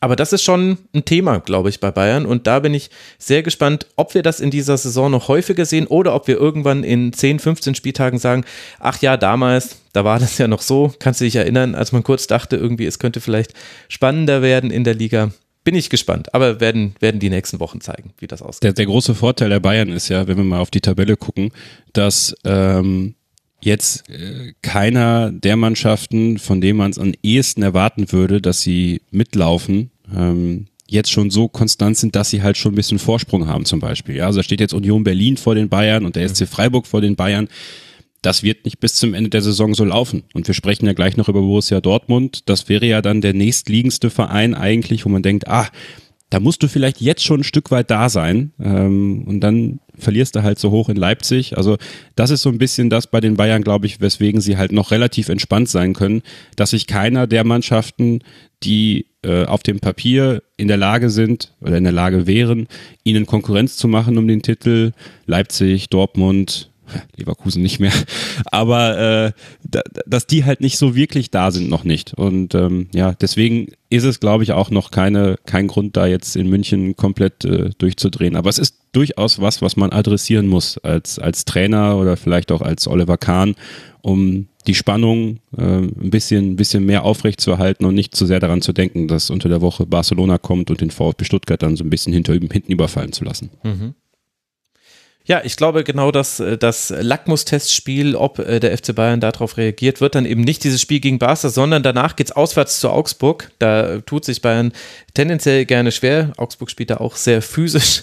Äh, das, da erinnere ich mich noch an ein Thomas Müller-Zitat, der das mal in sehr markigen Worten, die ich jetzt nicht wiederholen möchte, zusammengefasst hat. Ich glaube, es war in der Geisterspielzeit und man hat es einfach nur gehört, was er auf dem Feld gesagt hat. Also das sind die nächsten beiden Partien für Bayern, für den VfB, die ja übrigens auch erst einmal verloren haben, allerdings sie konnten noch nicht gewinnen. Fünf Unentschieden sind es schon wieder, die der VfB angesammelt hat. Für den VfB geht es dann weiter zu Hause gegen Eintracht Frankfurt. Da wird man dann versuchen, ob man dort mal gewinnen kann. Dann blicken wir weiter auf die Tabelle und bevor wir über Dortmund sprechen, müssen und dürfen wir aber noch über die TSG aus Hoffenheim sprechen. Die hatte ein Heimspiel gegen den ersten FSV Mainz 05 und Bo Svensson sagte nach dem Spiel, es habe zwei Phasen im Spiel gegeben. Eine aus Sicht der Mainzer Gute vor dem Platzverweis von Alexander Hack und eine in Unterzahl, in der man dann zum Teil auch etwas naiv seine Tore gefangen hat, so hat es er formuliert. Vielleicht gab es aber sogar drei Phasen und das sagt auch was über die TSG aus, die nach einem wirklich schwachen Start schon vor dem Platzverweis gute Chancen hatte. Jonathan Burkhardt verletzt sich schwer, vielleicht kommt da der Bruch her. Woher auch immer, auf jeden Fall war es so. Am Anfang viele Chancen Mainz, dann einige Chancen für Hoffenheim, dann gab es den Platzverweis und obwohl der fällige Strafstoß von Kramaric verschossen wurde, ging es dann doch sehr deutlich aus. Der trifft nämlich dann später aus dem Spiel heraus, genauso wie Prömel, Dabur und Schaderer Beck. Zwischendurch macht Chor das 3 zu 1, der Endstand also ein 4 zu 1 für Hoffenheim. Kevin, wie hast du das Spiel gesehen? Kann man es ohne diesen Platzverweis betrachten? Muss man über diesen Platzverweis diskutieren? Womit würdest du gerne anfangen bei der Spielanalyse? Ja, ich glaube, dass ähm, also der erste Bruch bei den Mainzern kam sicherlich durch die Verletzung von Johnny Burkhardt, weil ich glaube, dass das schon ein sehr, sehr wichtiger Schlüsselspieler vorne drin ist, der ja nicht zu unterschätzen ist, auch wenn er nicht trifft zum Beispiel, ist er halt mit seinen Metern, die er macht, mit den Räumen, die er aufreißt, unglaublich wichtig. Und der rackert und ackert wirklich das ganze Spiel über. Also mhm. das war mal der erste äh, Schuss ins Kontor. Aber dieser Platzverweis, äh, ich tue mich mit so Doppelbestrafungen extrem schwer, ja. Ähm, ich persönlich weiß nicht, ob man, wenn man den Elfmeter gibt, auch die rote Karte geben muss. Ich kann es nachvollziehen, dass äh, ja, im Grunde genommen das Foul schon vorher äh, begonnen hat und, und es sich dann bis in den Strafraum gezogen hat. Und das ist natürlich dann was, da tust du dich dann schwer äh, als Mainz 05 bei der TSG Hoffenheim, die dann, wenn sie mal ins Laufen kommen, auch tatsächlich durch die große Qualität, die sie im Kader haben, durch die Art und Weise, wie andere Breitenreiter auch Fußball spielen lässt, ähm, dann, wenn es drauf ankommt, ne, Kramaric verschießt zwar den Elfmeter, ich glaube, das ist ein zweiter Elfmeter diese Saison, mhm. er, den er schon verschießt, äh, die dann äh, mit der Qualität in der zweiten Halbzeit dann durchschlagen. Und wenn du nicht als Mainz 05, äh, sag ich mal, als Antwort auf den Platzverweis direkt vielleicht danach ein Tor machst, dann wird es halt extrem schwer auswärts in Hoffenheim. Ähm, also meine Meinung ist tatsächlich die, dass ich äh, die Doppelbestrafung zu hart finde. Für mich hätte es Gelb in der Situation getan. Es wird sicherlich äh, Regeln dafür geben, dass, das, äh, dass die rote Karte auch gerechtfertigt ist. Aber das hat Mainz 05 äh, schon schwer getroffen und am Ende hattest du einfach dann keine Chance und, und Bo Svensson hat es ja auch sehr deutlich gesagt, dass das äh, am Ende ein verdienter Sieg auch für, für die Hoffenheimer war und ja, in der Höhe vielleicht ein bisschen zu hoch tatsächlich, äh, 1 zu 4 aus Mainzer Sicht, aber ja, wie man die Mainzer kennt, glaube ich, ist da sehr viel Munterputzen, weitermachen jetzt mit dabei. Aber über diesen Platzverweis wird man sicherlich auch noch intern ein bisschen diskutiert haben. Ich glaube, wenn du es als Vereitlung einer klaren Torchance bewertest, dann musst du rot geben, weil es war kein ballbezogenes Foul. Also die Doppelbestrafung gibt es ja nicht mehr. Wenn du ballbezogen faust, dann äh, gibt es Gelb und äh, Strafstoß.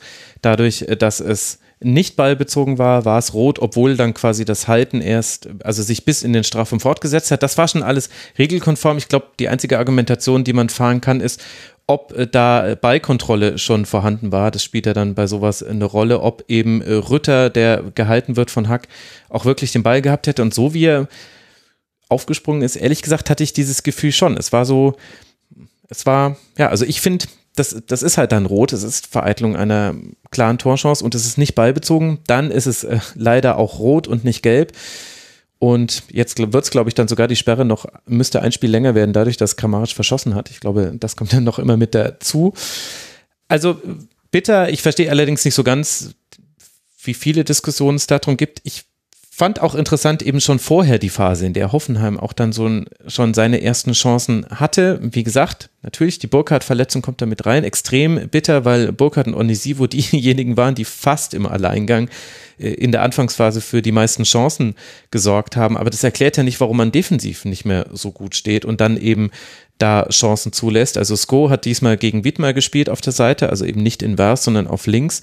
Und der hatte deutliche Vorteile. Dann gab es immer wieder Flanken, bei denen, obwohl ja Mainz eigentlich kopfballstark ist und mit einer Dreierkette spielt, also sprich, man hat eigentlich ganz relativ geringe Abstände im Strafraum. Trotzdem kam manchmal Hoffenheimer komplett frei zum Kopfball, auch schon vor der Überzahl. Und nach der Überzahl, dann wird es natürlich noch ein bisschen deutlicher, auch mit nachlassender Kraft der Mainzer. Ich weiß nicht, Patricia, wie siehst du denn die Leistung beider Teams? Ja, du hast es, glaube ich, jetzt schon ganz gut ausgeführt. Ich glaube auch, dass dieses ähm, dieser Burkhardt-Ausfall letztendlich so der ein großer Knackpunkt war. Er erklärt jetzt vielleicht nicht sofort die die Defensive, die dann gewackelt hat, aber ich weiß nicht, vielleicht einfach so ein Dynamik-Ding, ne? wenn du siehst, dass einer deiner, deiner besten Spieler, wenn nicht sogar der auffälligste Spieler auf dem Platz jetzt runter muss, dass dann das irgendwas in deinem Kopf macht, auch mit der Mannschaft. Vielleicht war das einfach so, so ein Schockmoment und ähm, das hat Hoffenheim dann ganz gut ausgenutzt. Ich fand ähm, generell, dass Hoffenheim die Anfangsphase komplett verschlafen hat. Mhm. Ähm, da hatte Mainz ja ja direkt zwei Chancen sehr früh, auch durch Burkhardt. Ähm, ich glaube, einmal hat Baumann den dann pariert und einmal schießt er ihn vorbei. Auf jeden Fall ja, sehr, sehr auffälliger Mann. Wenn der dann ausfällt, ich glaube, das, das macht dann schon was mit dir. Und dann hat Hoffenheim aber auch die Chance genutzt und es hat sich so selbst ein bisschen ins Spiel gebracht. Und seitdem finde ich es dann irgendwie schwierig. Also Mainz konnte das auch nicht mehr an sich reißen. Dann natürlich folgt dann halt noch der, der Platzverweis. Ähm, und ich glaube, ab dann äh, also ich habe es schon fast gedanklich abgehakt als Zuschauer, weil ich mir dachte, ja gut, das, das war jetzt, glaube ich, einer zu viel. Nach dieses Burkhardt-Ding, jetzt die rote Karte, das, das wird nichts mehr, vor allem nicht, nachdem man gesehen hat, dass Hoffenheim da jetzt so aufdreht. Ähm, Hoffenheim hingegen hat's finde ich, gut gemacht. Ähm, starke Konter. Ich finde Rütter immer noch ein, ein, richtig geiler Spieler, wie der sich mhm. da auch, ähm, auch beim 1-0, äh, vor dem 1-0 durchsetzt auf seiner Seite ähm, und dann auch perfekt für Kramaric vorlegt. Das ist einfach Qualität. Ähm, ja, generell auch das 2-0, der Konter einfach gut gespielt über Nsoki, Katajabek, Baumgartner und dann trifft Prömel. Ähm, das fand ich alles dann schon sehr, sehr souverän gespielt. Ähm, aber auch ähm, bemerkenswert, dass sie sich dann nicht zurückgezogen haben. Also ich fand, die sind ja auch weiter noch aufs 3-0 gegangen. Ähm, und Mainz war einfach irgendwie da und musste das über sich ergehen lassen. Klar, Chor hat dann ja nochmal diesen einen, diesen einen, ähm, ja, das eine Ausrufezeichen gesetzt, so ein bisschen, aber letztendlich hat das dann auch nicht mehr geholfen, ähm, sich daran vielleicht irgendwie hochzuziehen. Ähm, so wirkliches Aufbäumen war dann auch nicht mehr da. Also das war eher so ein bisschen für die Kosmetik. Ähm, nochmal ein netter Treffer, aber ja, ich glaube, das war einfach nicht der Tag von Mainz 05 und ähm, da kam einfach zu viel zusammen, um da wieder ins Spiel zu finden. Ich glaube, das hat sie irgendwie in den Grundfesten erschüttert. Ähm, teilweise auch ein bisschen nachvollziehbar, aber ähm, ja, Mhm. Hoffenheim natürlich auch, macht es dann auch gut. Ne? Also die haben ja auch, wie wir schon angesprochen haben, ich glaube, Kevin hat es gesagt, die haben einfach eine gute Qualität. Äh, Breitenreiter lässt auch den Fußball spielen, der ähm, ja, der das dann möglich macht. Und letztendlich ist es, glaube ich, letztendlich auch ein verdienter Sieg gewesen.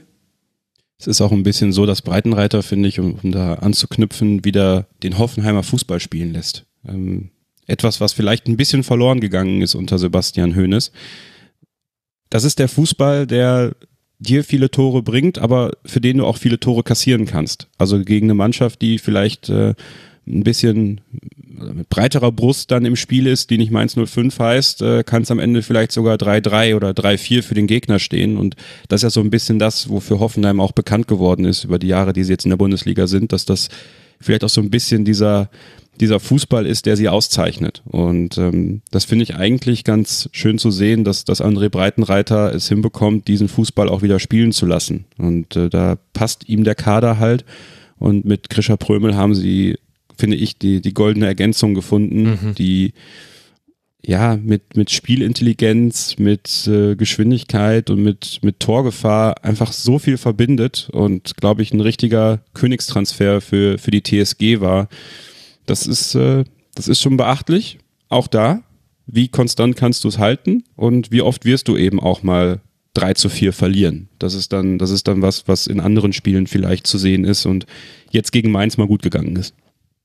Mhm. Baumgartner hat auch, finde ich, ein sehr gutes Spiel gemacht. Ganz viele, viele Ballkontakte, fünf Schüsse, eine Torschussvorlage. Kramaric, obwohl er den Strafstoß verschossen hat, trotzdem auch äh, kein schlechtes Spiel gemacht. Brütter hast du ja schon völlig zu Recht gelobt, Patricia. Also da gibt es viele Ansätze bei Hoffenheim. Gleichzeitig hat man aber eben auch gesehen, wie man ihm beikommen kann. Die Intensität, die Mainz 05 in den ersten Minuten hatte, die hat für nicht nur für gelbe Karten für Vogt und Akpobuma, ich glaube, nee, Vogt hat für, äh, für Meckern die gelbe gesehen, äh, gesorgt. Nee, Baumgartner hat früher auch schon gelb gesehen. Da, der hatte auch, also das finde ich ist so eine ganz kleine Nebengeschichte, will jetzt kein großes Thema drauf machen, aber es gab schon äh, zweimal Situationen, in denen gelb vorbelastete Hoffenheimer so eingestiegen sind und da war Baumgartner mit dabei dass es auch Gelb-Rot hätte geben können. Ich will es jetzt nicht fordern, aber also, es war ein inter interessantes Spiel mit vielen Toren, 4 zu 1 am Ende für Hoffenheim, die damit bei vier Siegen und zwei Niederlagen stehen nach sechs Spielen, spielen jetzt dann zu Hause gegen den SC Freiburg und dann bei Hertha BSC. Die Mainzer stehen bei drei Siegen, einem Unentschieden und zwei Niederlagen, also nicht arg viel schlechter da, trotz dieser deutlichen Niederlage. Die Mainzer empfangen jetzt dann schon Hertha BSC und werden dann gegen Freiburg spielen. Also, das sind so ein bisschen die Spieltagsplaner-Pärchen gerade. Hoffenheim und Mainz werden jetzt dann gegenseitig ihre Gegner vorbereiten und vielleicht hilft es ja, dass man jetzt auch vorher sich direkt miteinander gemessen hat bei der Analyse. Jetzt kommen wir aber zu dem Spiel, das äh, Kevin vorhin schon ein bisschen angeteasert hat. Wir kommen zur Rückkehr von Marco Rose in die Fußball-Bundesliga und wo anders könnte er sein als bei Leipzig. Dort ist er der neue Trainer. Domenico Tedesco wurde entlassen, nachdem er gegen Schachtjor Donetsk mit 1 zu 4 verloren hat unter der Woche. Ihr erinnert euch sicherlich noch an den Leipzig-Schwerpunkt, den wir hatten, wo ich den Weltschmerz diagnostiziert habe bei Domenico Tedesco. Spätestens jetzt sollte er er wahrscheinlich auch wirklich zu sehen sein. Und so ganz überraschend war dann aber diese Entlassung dann nicht mehr, wenn man nochmal alles Revue passieren lässt, was wir auch damals mit Uli Krömer besprochen haben. Und jetzt trifft Marco Rose natürlich auf seinen ehemaligen Verein Borussia Dortmund. Solche Geschichten, ihr wisst es, schreibt ausschließlich der Fußball. Es wird allerdings nur für eine von beiden ein Seiten ein erfreuliches Wiedersehen. Also vor dem Spiel freuen sich Terzic und Rose noch sehr übereinander sich zu sehen. Zumindest äußerlich äh, sah es so aus. Äh, nach dem Spiel wird zumindest Edin Terzic schlechtere Laune gehabt haben. Denn durch die Tore von Orban in der 6. Minute, Soboslai in der 45. Minute und Haidara in der 84. Minute gewinnt Raba gegen ein buchstäblich fast chancenloses Dortmund mit 3 zu 0. Kevin, wo liegen deiner Meinung nach die Gründe für den Sieg der Leipziger? Trainerwechsel. Ja, ich glaube, wirklich? Das, ja, ja. Ich glaube, das war ein goldener Impuls, den äh, Oliver Minzlaff da gesetzt hat. Timo Werner hat es ja eigentlich auch ganz nett nett umschrieben im Interview nach dem Spiel. Ich glaube, bei den Kollegen vom ZDF war das. Ähm, dass sie auch die letzten Spiele unter Domenico, wie er gesagt hat, ähm, ähm, ja, nicht den schlechtesten Fußball gespielt haben, aber vielleicht so dieser letzte, diese letzte Wille gefehlt hat, auch die Meter zu gehen. Und jetzt unter Marco, wie er ihn genannt hat, ähm, haben sie halt diese, diese Meter gemacht. Lässt jetzt natürlich auch tief blicken in diese Mannschaft. Ähm, wenn man es wenn man's andersrum formulieren möchte, hat man gegen den Trainer gespielt und, und wollte vielleicht auch nicht mehr. Aber, und ich glaube, da ist der, der Kader von, von RB Leipzig auch über jeden Zweifel erhaben. Auch da haben wir wieder dieses Wort Qualität. Es ist, wenn sie ans Laufen kommen, eine der, der fußballerisch besten Mannschaften der Bundesliga. Und Marco Rose war natürlich auf dem Markt. Und ähm, ich habe schon früher mit der Entlassung gerechnet tatsächlich. Also als, als klar war, dass es vielleicht mit, mit Tedesco schon zu Beginn der Saison ein bisschen wackelig wird. Es ist immer schwierig, dann unter der Woche so einen Wechsel zu machen und dann direkt den neuen Trainer vorzustellen, dass das auch direkt funktioniert. Aber wenn man ehrlich ist, musste man ja gar nicht viel machen. Also Marco Rose hat ja, hat ja nur umgestellt im Grunde genommen, hat Raum und Forsberg für Halstenberg und Henrichs gebracht und hat damit die, die Offensivstärke der Mannschaft eigentlich nur unterstrichen. Und im Grunde auch da, ich habe es vorhin Hoffenheimer Fußball für Hoffenheim genannt, diesen Leipziger, diesen Red Bull Fußball, den man ja spielen möchte, ähm, den hat er schon direkt drauf gehabt und drin gehabt. Und deswegen war Marco Rose ja erstens mal die, die, die total logische Wahl, Domenico Tedesco zu folgen. Und die Mannschaft brauchte diesen Impuls. Es ist eigentlich bescheuert, dass es im Fußball so ist, dass eine Mannschaft diesen Impuls braucht. Das ist ja im normalen Arbeitsleben auch nicht immer so, dass dann der Chef der Erste ist, der geht, bis dann die äh, Arbeitnehmer wieder bessere Leistungen bringen oder sowas. Aber da hat es sich ausgezahlt. Es war Borussia Dortmund, es war ein perfekter perfekter Tag äh, für RB Leipzig und da hat einfach alles funktioniert und, und Rose hat die richtigen Knöpfe direkt gedrückt. Borussia Dortmund recht früh den Zahn gezogen, die auch überhaupt nicht in Form waren an dem Tag. Das hat ja Terzic auch selber gesagt, dass es einfach, äh, einfach nicht, nicht der Tag war. Sie haben sich was anderes vorgenommen. Ja, und so kommt das dann halt zusammen. Aber mein, ähm, mein Grundgedanke ist tatsächlich, dass sich die, die Trainerentlassung in dem Fall komplett ausgezahlt hat und diesen Sieg begünstigt hat. Patricia? Ja, sehe ich ähnlich. Also ich finde, man hat gemerkt, die haben befreit aufgespielt. Also ähm, es war ja jetzt auch gar nicht viel Zeit für Rose, da irgendwas äh, krass Neues zu implementieren. Ich glaube, er hatte zwei Tage letztendlich Zeit, sich auf dieses Spiel vorzubereiten mit der Mannschaft. Ähm, da kannst du jetzt als neuer Trainer gar nicht viel machen.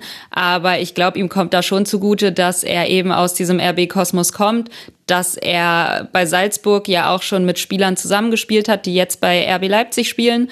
Ähm, ja, und letztendlich war das einfach ein Zurück zu, den, zu diesem grundlegenden RB-Fußball, wie es schon Kevin gesagt hat. Äh, Pressing, Tempo, direktes Spiel nach vorne und das äh, funktioniert. Das hat aber auch gegen den BVB gut funktioniert, weil ähm, ja, letztendlich klar, Leipzig hat's gut gemacht. Ähm, der BVB war aber auch überhaupt nicht auf dem Platz. Von daher hat sich das, glaube ich, gegenseitig bedingt, dass es letztendlich ähm, ja zu, zu so einem 3-0 äh, kam. Ich finde sogar, es hätte vielleicht noch höher ausfallen können. Vor allem in der ersten Halbzeit ähm, wurden ja die Chancen zum 2-0 sehr lange nicht genutzt, bis es dann letztendlich wirklich fiel. Also da wäre noch mehr möglich gewesen. Ähm, Aber ja, Leipzig hat's gut gemacht, hat den BVB auch immer sehr, sehr früh schon im Aufbau gestört. Ähm, und, und der BVB kam überhaupt nicht ins Spiel.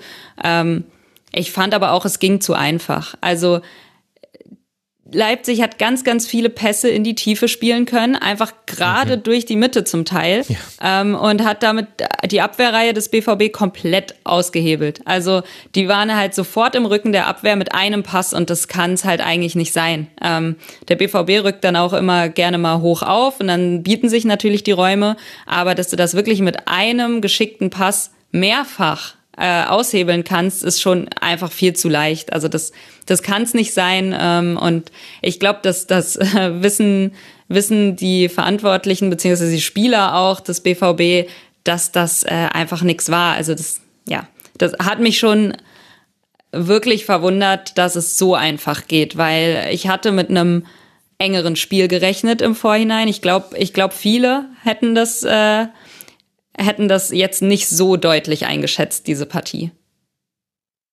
Ja, und das, was du da gerade angesprochen hast, ich finde tatsächlich an dem Unterschied zwischen beiden Mannschaften, da kann man das ganz gut rausmachen, äh, herauskennen. Also diese tiefen Pässe, die zum Teil durchs Zentrum gingen. Also was hat bei Leipzig funktioniert? Also beide haben in einem 4-2-3-1 gespielt und beide waren ähnlich gegen den Ball. Jetzt nicht so komplett gleich, Leipzig eher so ein 4-2-2-2 äh, gegen den Ball und äh, Dortmund, ja, da hat man es ehrlich gesagt, Dortmund war ein bisschen weird äh, bei, von der Positionierung. Aber ich glaube, es sollte ein 4-2-3-1 auch sein gegen den Ball. Ähm, aber gut, da gab es jetzt auch nicht so viele äh, Situationen, in denen sie auch wirklich gepresst hätten. Das ist ja auch nicht das Dortmunder Spiel. Und dann guckt man sich an, okay, was hat denn Leipzig gut gemacht? Und das hast du ja gerade perfekt beschrieben, finde ich. Die Pässe auf vor allem Timo Werner, der wurde, wurde unglaublich oft in die Tiefe geschickt. Wenn er da besser gewesen wäre beim Verwerten dieser Chancen, hätte das Spiel wirklich deutlicher werden können. Ich fand, er war nicht gut darin, daraus etwas zu kreieren, obwohl er wirklich ständig hinter der, hinter der letzten Linie angespielt wurde. Und wie hat man es äh, geschafft, dorthin zu spielen? Zum Teil eben, also durch die Schnittstelle Meunier-Süle oder manchmal eben direkt durchs Zentrum. Und dann gucken wir uns nochmal das Zentrum an und dann sehen wir, hm, hm, das ist nämlich auch ein Unterschied. Also der eine Unterschied ist, äh, die eine Mannschaft, nämlich Leipzig, hatte einen Stoßstürmer, der auch ja wirklich als Stoßstürmer gespielt hat, auch wenn er sich auf den Flügel fallen lässt. Aber seine Aufgabe war immer, sei für uns, mach tiefe Läufe, du bekommst hinter der Linie den Ball und dann mach was draus. Und dann mal hat er was draus gemacht und mal nicht. Die andere Mannschaft hatte Anthony Modest vorne drin. Und ich will das jetzt nicht als reine Kritik an Anthony Modest verstanden wissen, aber der war nicht eingebunden. Das hat überhaupt nicht geklappt. Ich weiß gar nicht, ich glaube, ich habe es mir rausgeschrieben. Ich glaube, er hatte 17 Ballkontakte oder so am Schluss. Also es war, es war einfach nichts. Also Anthony Modest, der hatte eben keine klare Rolle. Das war der eine Unterschied. Und der andere Unterschied, fand ich, war im Zentrum dann eben. Du hast bei Leipzig Schlager und Leimer, die sich auch mehr oder weniger auf ihre defensive Rolle in vielen Phasen des Spiels beschränkt haben. Es war nicht mehr so, dass da nachgerückt wird wie wild und das war ein Unterschied zu Bellingham und Özcan. Özcan war immer wieder alleine, weil Bellingham ist ja auch seine Rolle bei Dortmund. Er ist ja eigentlich vielleicht auch eher ein Achter als ein Sechser, eben immer wieder mit nach vorne zieht. Und deswegen gibt es aber dann halt auch noch Fehlern diese Passwege, die bei Leipzig eben einfach nicht da waren. Und so hat Leipzig, fand ich, mit relativ einfachen Mitteln, so wie ihr es beschrieben habt, das hinbekommen und gleichzeitig hat Leipzig mit dem, was es gut gemacht hat, finde ich auch Schwächen von Dortmund aufgelegt, bei dem man natürlich auch wieder mit Verletzten und so weiter argumentieren kann, wie leider fast immer bei Dortmund. Also die Mannschaft hat sich vor allem in der Offensive ja fast von alleine aufgestellt. Aber ich finde, das erklärt dann trotzdem nicht alles. Kevin, wie siehst du denn die die Situation bei Dortmund. Und Patricia, du musst dich jetzt sehr konzentrieren, dass wenn wir Alex Meyer, den, den Torhüter, der Gregor Kobel vertreten hat, nennen, dass du nicht immer Fußballgott dazwischen rufst. Bitte. Ähm, also was mir bei Borussia Dortmund halt äh, jetzt schon eigentlich seit Saisonbeginn auffällt, und ich war ja auch gegen Leverkusen im Stadion, ist, dass ähm, sie defensiv, finde ich schon, gerade wenn man über, über äh, Meunier spricht, ein Qualitätsproblem haben.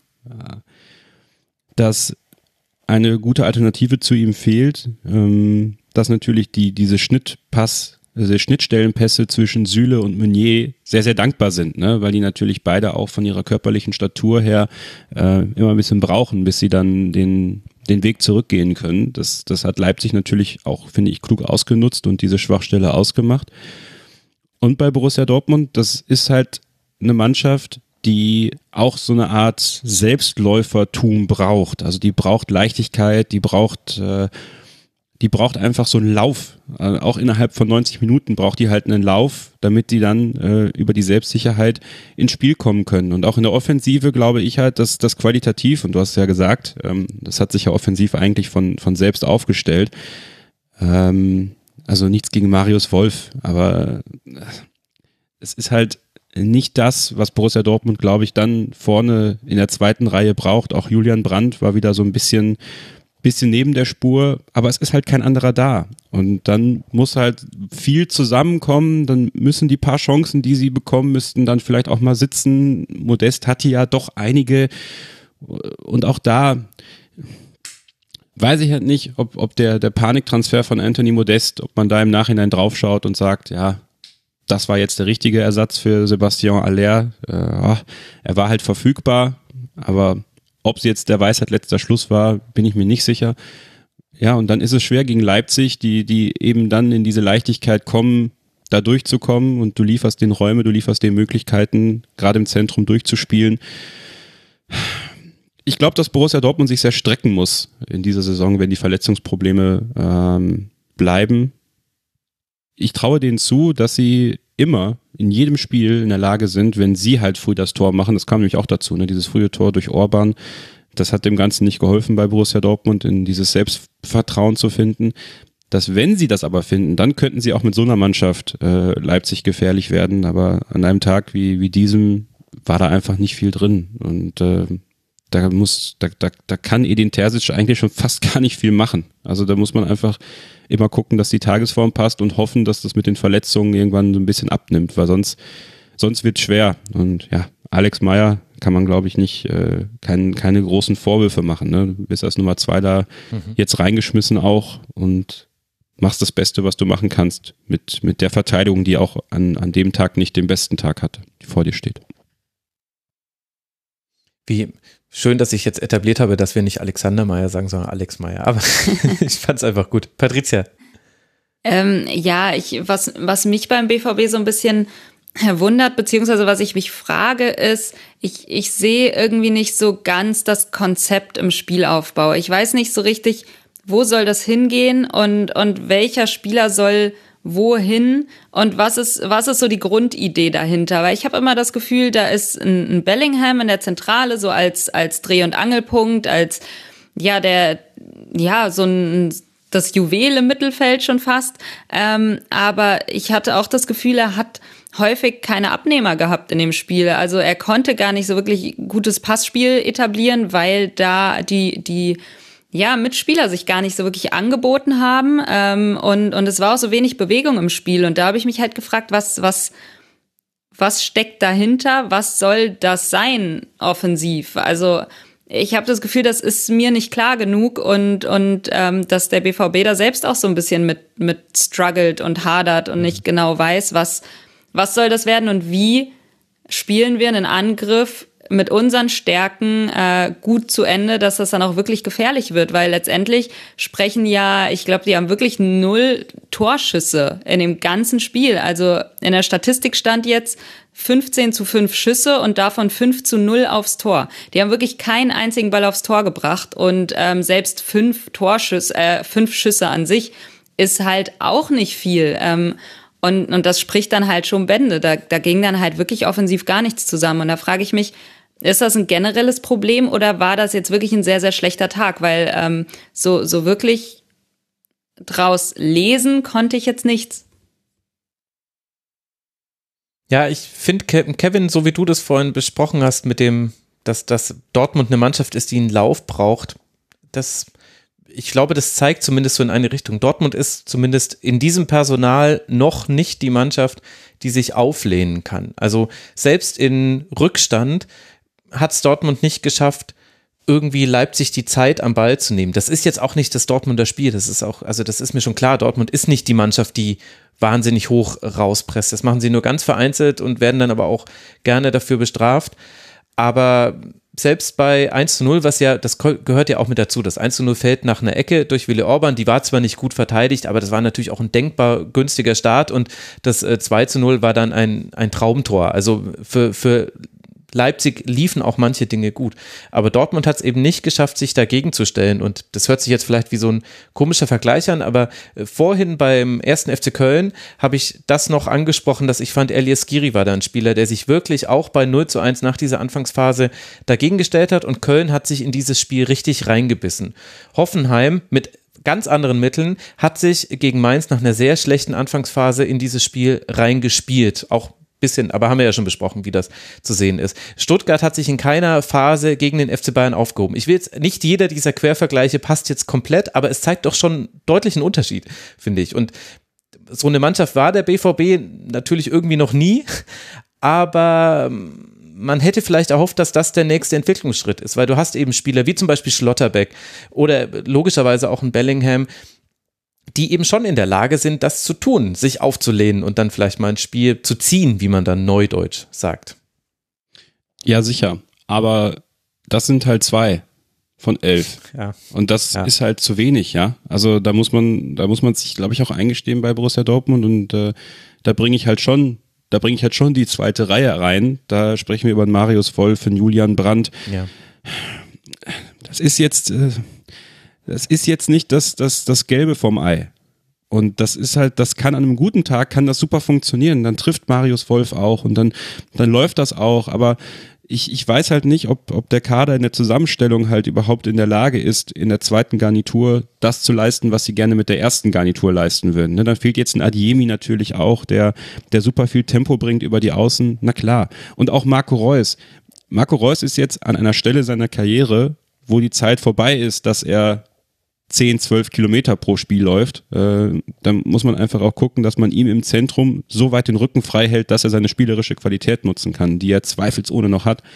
Und vorne im Sturm ist dann halt Anthony Modest. Und dann ist es halt, finde ich, nicht ausreichend für die Ansprüche, die Borussia Dortmund hat in der, in der Kaderbreite ähm, für so ein Spiel bei RB Leipzig. Und Jude Bellingham ist natürlich jemand, ich finde, keiner hadert so sehr, so schön wie Jude Bellingham. Man sieht ihm ja im Gesicht an, wenn er, wenn er dieses, dieses leicht verzogene Gesicht hat, so, so ein bisschen wie, wie Martip damals. Also Ja. ich dachte, du Und- sagst wie der Schrei von Van Gogh.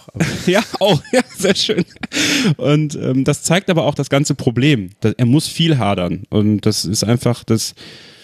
Ich finde, das ist was, wo Edin Terzic viel, viel arbeiten muss, um auch diese zweite Garnitur, und die wird er zwangsläufig auch brauchen im Verlauf der Saison, mit der, mit der Mehrfachbelastung, die auch Borussia Dortmund hat und die WM, die noch ansteht. Ähm, das, das musst du genauso einspielen wie die Erstgarnitur und dann auch äh, auf eine gute Tagesform hoffen. Und hier hat das nicht funktioniert.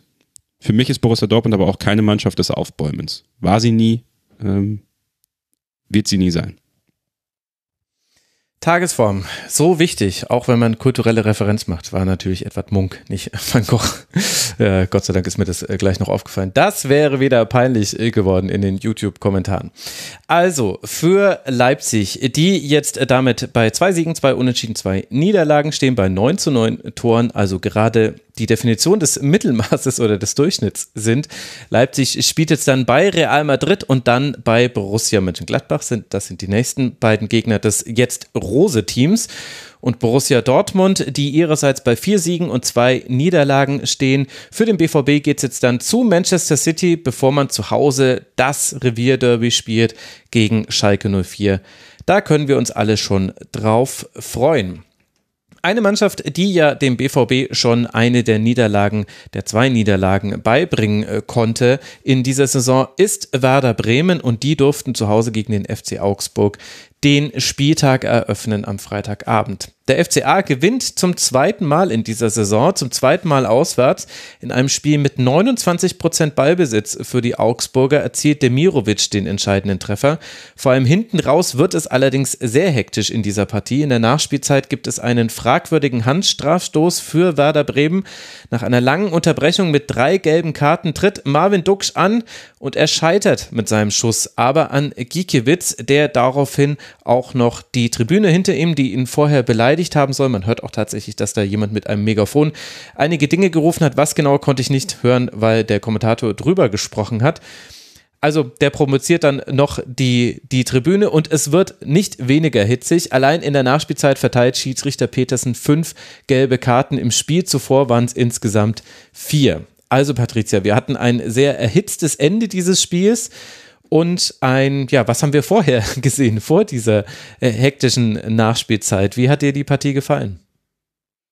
Ähm, ja, es war jetzt kein Fußball-Leckerbissen, ne? aber das habe ich auch gar nicht wirklich erwartet. Also ich will jetzt keinem Verein hier zu nahe treten, aber ähm, man, man kennt ja auch so typische Augsburg-Spiele, muss ich sagen. Die sind ja sehr, sehr intensiv und viel auf Zweikämpfe bedacht. Und ähm, das war auch diesmal so. Und das ist gar kein Vorwurf, dass es was funktioniert. Und ich fand es aber tatsächlich ganz gut, wie sich Augsburg geschlagen hat. Also die haben ja ein neues System gespielt äh, mit einer Viererkette. Ähm, ich weiß gar nicht, ob es ein 4-4-2 war oder ein 4-2-3-1, weil ich doch schon fand, dass Niederlechner immer mal wieder sich auf die Zehen fallen lassen hat. Mhm. Es waren gar nicht immer so zwei Stürmer, aber ähm, ja, auf jeden Fall ein offensiveres System. Ähm, was ja so ein bisschen dagegen wirken sollte, dass Augsburg in dieser Saison kaum Torchancen hatte. Ähm, und ich finde, das hat ganz gut geklappt. Also ich fand, das war schneller Umschaltfußball, vor allem in, im, im, zum Start der Partie. Ähm, da hat auch Augsburg für Gefahr gesorgt und ähm, ja, das hat eigentlich auch das, das ganze Spiel über, wobei ja gut, sagen wir so bis zur 70. Minute ganz gut geklappt, auch weil ähm, ja, sie relativ hohes Tempo gegangen sind und, und natürlich die intensiven Zweikämpfe, die wir von ihnen kennen, die haben nicht gefehlt. Ähm, und was ich aber ganz, ganz auffällig fand, war, wie das, das Pressing, also die sind die Bremer immer wieder angelaufen und ähm, Werder kam gar nicht richtig ins Spiel, hatte ich das Gefühl. Also mhm die konnten sich nicht wirklich kontrolliert aus diesem Pressing befreien. Und, und Werder hat selbst kaum ja, so kaum wirkliche Angriffe gefahren, die man, die man als gefährlich bezeichnen kann. Und das war so das, das Bild, vor allem in der ersten Halbzeit, finde ich. Ähm, da fand ich Augsburg vor allem in der Anfangsphase gut, aber ähm, ja, Werder hat trotz Ballbesitz natürlich, wusste damit jetzt auch nicht so viel anzufangen. Und ja, ich glaube, da ist dann noch einmal ähm, das Tor gefallen, was letztendlich aber aberkannt wurde für Werder. Ich weiß nicht, ob das vielleicht so ein, so ein Wendepunkt hätte darstellen können, aber ähm, ja, letztendlich äh, stand es, glaube ich, 0-0 zur Halbzeit und äh, das ist auch okay so. Also ich, ich fand das, ich fand das in Ordnung. Also das war jetzt keine schöne Partie, aber Augsburg hat, finde ich, Fortschritte gemacht äh, mit dem neuen System. Das hat mir ganz gut gefallen und, mhm. und Werder hat dagegen keine Lösung gefunden. Das war so das Bild, was sich erstmal gezeichnet hat. War auch sehr mutig. Also du hast es ja schon angesprochen. Vier Stürmer standen dann insgesamt auf, oder vier Offensivkräfte standen auf dem Feld mit äh, Demirovic, mhm. Berisha, Niederlechner und Hahn. Und das hat man auch immer wieder gesehen, denn wie hat Augsburg aufgebaut? Langer Hafer. Fast jeder dritte Ball war ein langer Pass und da sind nämlich die vorderen vier auch einfach in die hinteren fünf reingelaufen von Werder. Also da standen schön in den Schnittstellen zwischen der Fünferkette der Werderaner standen vier Augsburger. Äh, gleichzeitig äh, haben dann noch äh, Spieler, also Rex Bitschei hat dann immer noch nachgeschoben, hat äh, versucht, äh, da dann auch zweite Bälle aufzusammeln. Das war das war das Mittel der Wahl und eben dann das hohe Pressing, aus dem ja dann die Augsburger Chancen vor allem generiert wurden. Also es war immer so, immer so ein bisschen, ich weiß nicht, Kevin, ob es dir auch so ging, aber Augsburg hatte eine Chance und man dachte sich, huch, wie kam es denn dazu? Ach so, ja klar, Werder hatte wieder einen Fehler im Spielaufbau und sie haben es dann immer, fast immer dann auch zu einem Torabschluss bekommen. Das war so ein bisschen die Geschichte, vor allem der ersten Hälfte. In der zweiten Hälfte hat sich dann ein bisschen verändert. Wie haben dir denn beide Teams gefallen, Kevin? Also ich glaube, dass Werder Bremen ziemlich überrascht davon war, wie der FC Augsburg aufgetreten ist. Und ich glaube, das war auch einer der Schlüssel zum Erfolg für den FCA am Freitag, ist, dass damit keiner gerechnet hat, dass sie so mutig, so aggressiv, so nach vorne spielend auftreten in Bremen. Das war nicht abzusehen und das zeigt, glaube ich, aber auch ähm, die Philosophie die man in Augsburg jetzt mit Enrico Maaßen fahren möchte, der ja auch bei Borussia Dortmund ausgebildet wurde, wenn man so will. Das kannst du so nicht mit dem FC Augsburg die ganze Zeit spielen. Aber an Spieltagen, wo keiner damit rechnet, mit sowas zu kommen, mit diesen vier Offensivspielern und dass, dass Berisha da sofort diesen Impact hat, ich glaube, damit war jetzt auch nicht zu rechnen tatsächlich. Mhm. Das hat dem Ganzen natürlich geholfen. Und das hat äh, Ole Werder und äh, Werder Bremen vor eine große Aufgabe gestellt, weil sie, glaube ich, damit überhaupt nicht gerechnet haben. Und das war dann ziemlich klug vom FCA, diesen Weg zu gehen, auch äh, mit langen Bällen die Abwehr zu überbrücken, ähm, weil da eben auch Spieler waren wie Demirovic, Niederlechner, Hahn, auch Berischer, aber vor allem halt Niederlechner, der die Bälle festmachen kann. Ja, das war gerade ja. das, was ich auch gesagt habe, was halt bei den Bayern aktuell mit Lewandowski vielleicht vorne fehlt, dass du auch einen Stürmer hast, der die Bälle festmachen kann, der mit der, mit der Körperlichkeit die Bälle auch behaupten kann und weitergeben kann und so andere Spieler in Szene setzen kann. Das war auch schon äh, eine Qualität, die man in Augsburg lange so, glaube ich, nicht mehr hatte, in dieser, in dieser Kompaktheit da mit diesen vier Offensivspielern wie in Bremen. Und ich glaube auch, dass die Bremer diese Schwankungen über die Saison mitnehmen werden. Dass es Spiele geben wird, wo sie richtig, richtig gut spielen, wo auch mehr funktioniert, wo gewisse Bälle auch ins Tor fallen. Und dann eben Spiele wie jetzt gegen Augsburg, wo du ein bisschen, bisschen beißen musst, wo du, wo du selber dabei bleiben musst, auch mental und vom Kopf her. Und das ist im Grunde genommen, wissen die ja, wo es hingeht. Also auch Niklas Füllkrug war ja vor einigen Wochen im Sportstudio und die wissen, wo sie herkommen, die wissen, ähm, wo es hingehen könnte und das einzuschätzen und so ein Spiel halt nicht über zu, über, über zu bewerten, sage ich mal, denn diese Spiele werden vorkommen, wo dir so ein FCA auch mal äh, den Schneid in, in gewisser Weise abkaufen kann. Ich finde, was Rex Bejai und, und Grueso auch ausmacht, ist, dass sie in der Defensive einfach sehr viel beisammenhalten. Und äh, da hat sich auch Rex Bejai, finde ich, in den letzten Jahren wirklich gut entwickelt und kann da dem FCA auf jeden Fall auch weiterhelfen. Also anders als noch die, die, die letzte Zeit unter Markus Weinziel, finde ich das jetzt mit Enrico Maaßen, dieser Mut, den der FC Augsburg sich gönnt auch, finde ich beachtlich. Und deswegen äh, fand ich, war das auch insgesamt äh, ein verdienter Sieg am Freitag in Bremen erinnerte so ein bisschen an das Auswärtsspiel in Leverkusen, dich bestimmt am allermeisten, Kevin, wie Augsburg Leider ja. gespielt hat. es war, ja. es war auch äh, wirklich interessant zu sehen, auch wie Augsburg dann versucht hat, die Führung zu verteidigen, als dann Werder Bremen auch, also Werder hatte ja auch äh, seine Chancen, die konnte man dann eben nicht nutzen oder es hat wegen einer Abseitsposition das Tor nicht äh, gezählt, aber er hat dann umgestellt auf 5-1-2-3 in der Schlussphase. Warum vorne noch die drei? Weil es eben wichtig ist, Werder so anzulaufen, dass die halt im Zweifel den langen Ball spielen, dass die nicht konstruktiv konstruktiv aufbauen. Das hat auch ganz gut geklappt und teilweise stand aber Augsburg dann im 6-2-2 hinten drin. Das war, also teilweise war es eine Sechserkette. Man war sehr gut dann darauf äh, eingestellt, was Werder Bremen in den Strafraum bringen würde.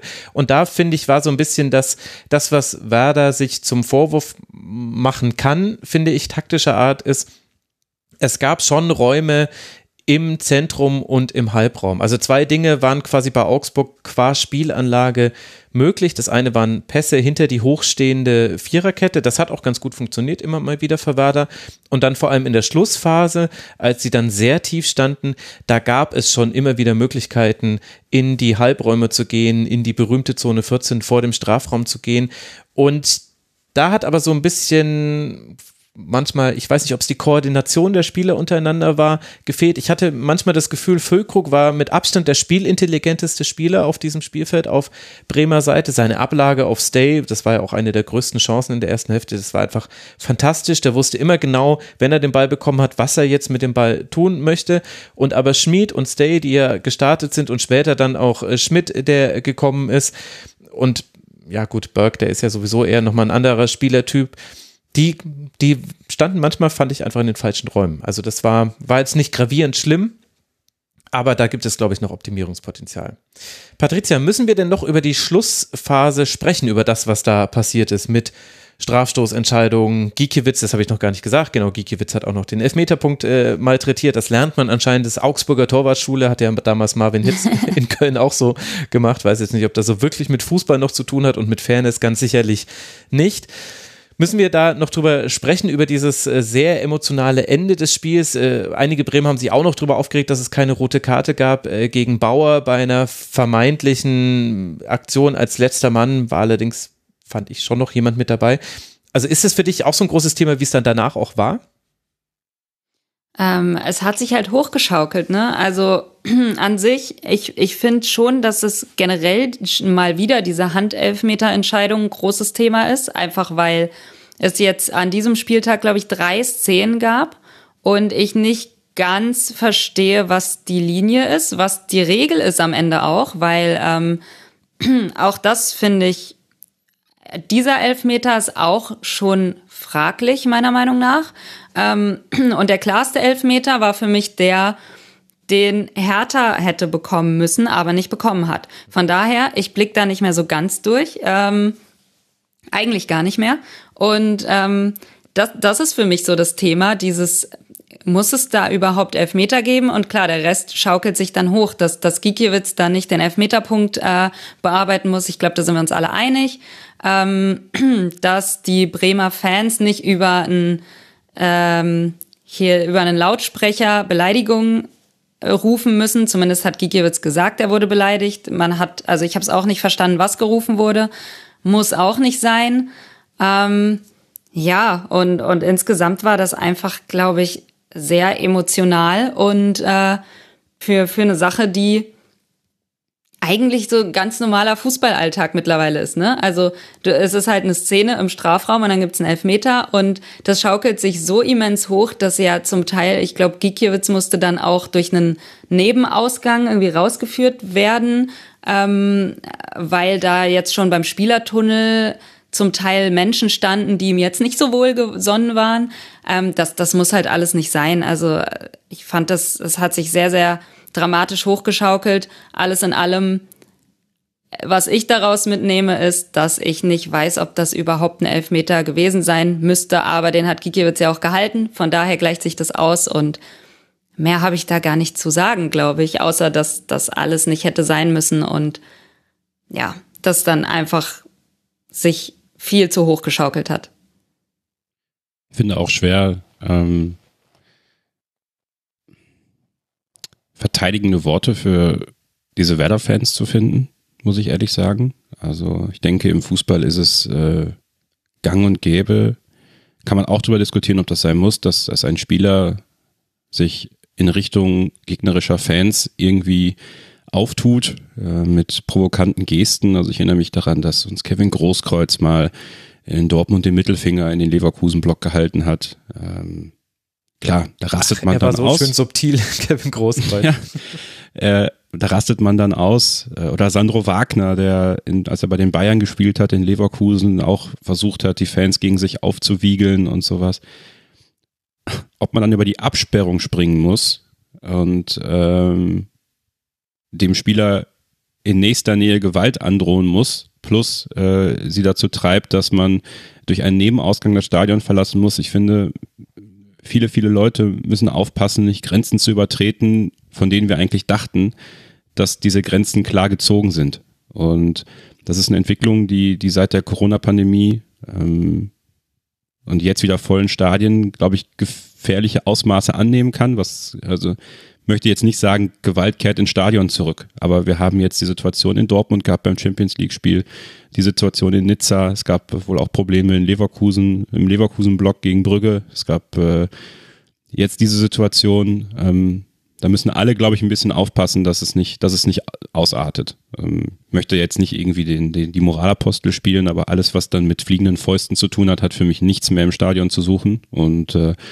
Finde ich ganz, ganz schwierig. Ähm, klar kann man darüber diskutieren, ob, ob Ginkiewicz das so machen muss, wie er es gemacht hat.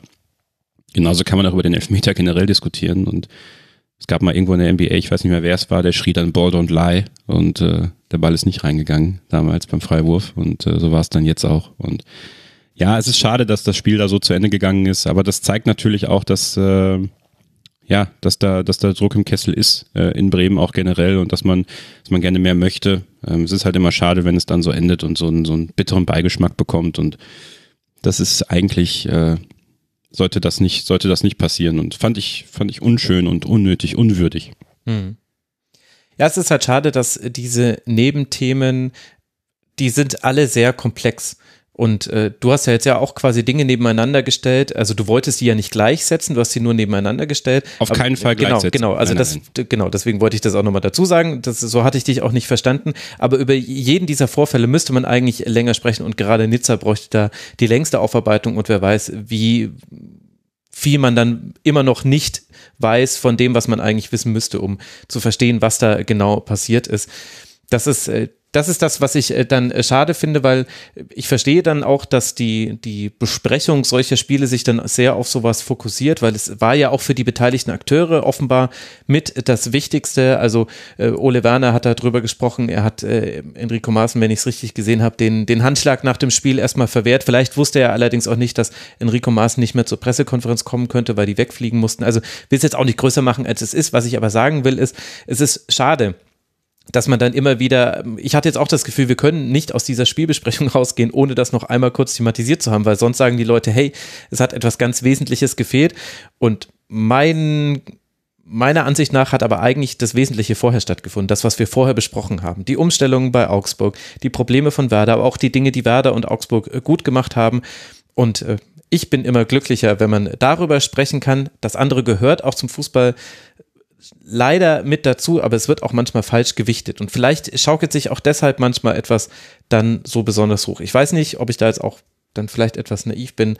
Aber das ist so ein bisschen mein Gefühl. Wenn wir nach solchen Spielen nur über die großen Aufreger sprechen, dann stehen auch damit die Schiedsrichter und äh, beteiligten Akteure in einem solchen Fokus, dass sich das vielleicht dann auch am nächsten Spieltag, im nächsten Stadion wieder so als Prämisse mit ins nächste Spiel von jetzt zum Beispiel eben Petersen, dem Schiedsrichter, mit hineinnimmt. Weiß ich nicht, vielleicht interpretiere ich da zu viel. Manchmal habe ich das Gefühl, täte uns gut.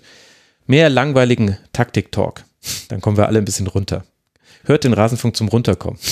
Vielleicht sollten wir es als Sozialprojekt anbieten. Werder Bremen steht ebenfalls so wie Leipzig und noch eine andere Mannschaft, über die wir gleich sprechen werden. Bei zwei Siegen, zwei Unentschieden, zwei Niederlagen wird jetzt dann in Leverkusen antreten und der FC Augsburg seinerseits, der bei zwei Siegen und vier Niederlagen steht, also jetzt sechs Punkte gesammelt hat, der empfängt zu Hause den FC Bayern. Dann schauen wir doch mal, wie taktisch langweilig es da wird und ob es da nicht dann doch irgendwelche Aufreger gibt, die wieder besprochen werden müssen. Jetzt fragt ihr euch natürlich, liebe Hörerinnen und Hörer, ich will unbedingt wissen, welches ist denn das dritte Team, das zwei Siege, zwei Unentschieden und zwei Niederlagen hat? Und da kann ich euch aushelfen. Es ist die Eintracht aus Frankfurt. Und die letzte Niederlage, die fand nämlich jetzt an diesem sechsten Spieltag statt, im Heimspiel gegen den VfL Wolfsburg. Nach dem tollen Sieg gegen Leipzig und der Niederlage in der Champions League gegen Sporting war die Frage, ja, in welchem Tabellensegment ist die Eintracht leistungstechnisch so einzuordnen. Also ich habe durchaus manche gehört, die von so einer kleinen Standortbestimmung gesprochen haben bei einem Gegner wie Wolfsburg, der zwar seine Probleme hat, aber ja qua seiner Kompetenz äh, im sportlichen Sinne oder seiner Qualität ja ungefähr auf Augenhöhe sein könnte mit der Eintracht. Am Ende entscheidet ein Fehler von Kevin Trapp und der Kopfballtreffer von Lacroix die Partie. Alle Gelegenheiten der SGE verpuffen und es wird eben ein 0 zu 1 aus Sicht der Eintracht. Tja, Patricia, du bist ja näher dran als wir alle anderen. Liefert denn das Spiel jetzt die Antwort auf die Frage, wo die SGE gerade steht? Nee, liefert's nicht. Ähm, das ist aber, glaube ich, auch vielleicht schon fast die Antwort darauf, wo die SGE gerade steht, nämlich irgendwo so dazwischen, also äh, halt im mhm. Mittelfeld. Und ich glaube, das ist gerade auch gerechtfertigt so, auch wenn ich das Gefühl habe, dass man deutlich höher stehen könnte. Also die Anlagen sind da, da sind auch ähm, äh, man merkt auch, also ich finde, zum Teil wird da auch wirklich beeindruckender Fußball gespielt. Jetzt vielleicht nicht gerade gegen Wolfsburg, aber ähm, äh, bisher so in der Saison gibt's gibt's wirklich äh, schöne Phasen im Spiel der Eintracht. Ähm, One-Touch-Fußball-Kombinationen, die wir hier so gar nicht kennen, weil das ja alles sehr, sehr auf Konter ausgelegt war unter Hütter, aber auch äh, zuvor mit Kovac. Und ähm, ja, jetzt seit Glasner da ist, entwickelt sich das Spiel der, der Eintracht weiter und das gefällt mir sehr gut. Nur trägt das noch nicht immer Früchte. Also Klar, man hat auch so ein bisschen Pech hin und wieder. Ähm, manche Spiele hätte man gewinnen können, zum Beispiel gegen Köln, was dann letztendlich nur ein 1-1 war. Aber alles in allem muss man dann halt auch festhalten, dass die Eintracht auch selbst schuld ist, einige Spiele eben nicht gewonnen zu haben. So auch gegen Wolfsburg. Ähm, wie du schon gesagt hast, die Offensivbemühungen verpuffen so ein bisschen. Und das ist, glaube ich, das größte Problem, dass das nicht ähm, zwingend genug ist. Also man, man spielt sich Chancen heraus, man, man ähm, ja, hat Tempo im Spiel. Eigentlich stimmt die Grundlage, aber so wirklich Zählbares kannst du draus nicht mitnehmen, weil eben zu oft dieser letzte Ball zum Beispiel fehlt, zu ungenau kommt, ähm, irgendwie ein Spieler zu lange nachdenkt oder all diese Sachen, die halt passieren können, dass letztendlich der Ball eben nicht im Tor landet. Und das ist bei der Eintracht ganz, ganz auffällig. Das war schon gegen Sporting jetzt in der Champions League so. Mhm. Ähm, da hat man eigentlich ein gutes Spiel gemacht, seine Tore einfach nicht gemacht.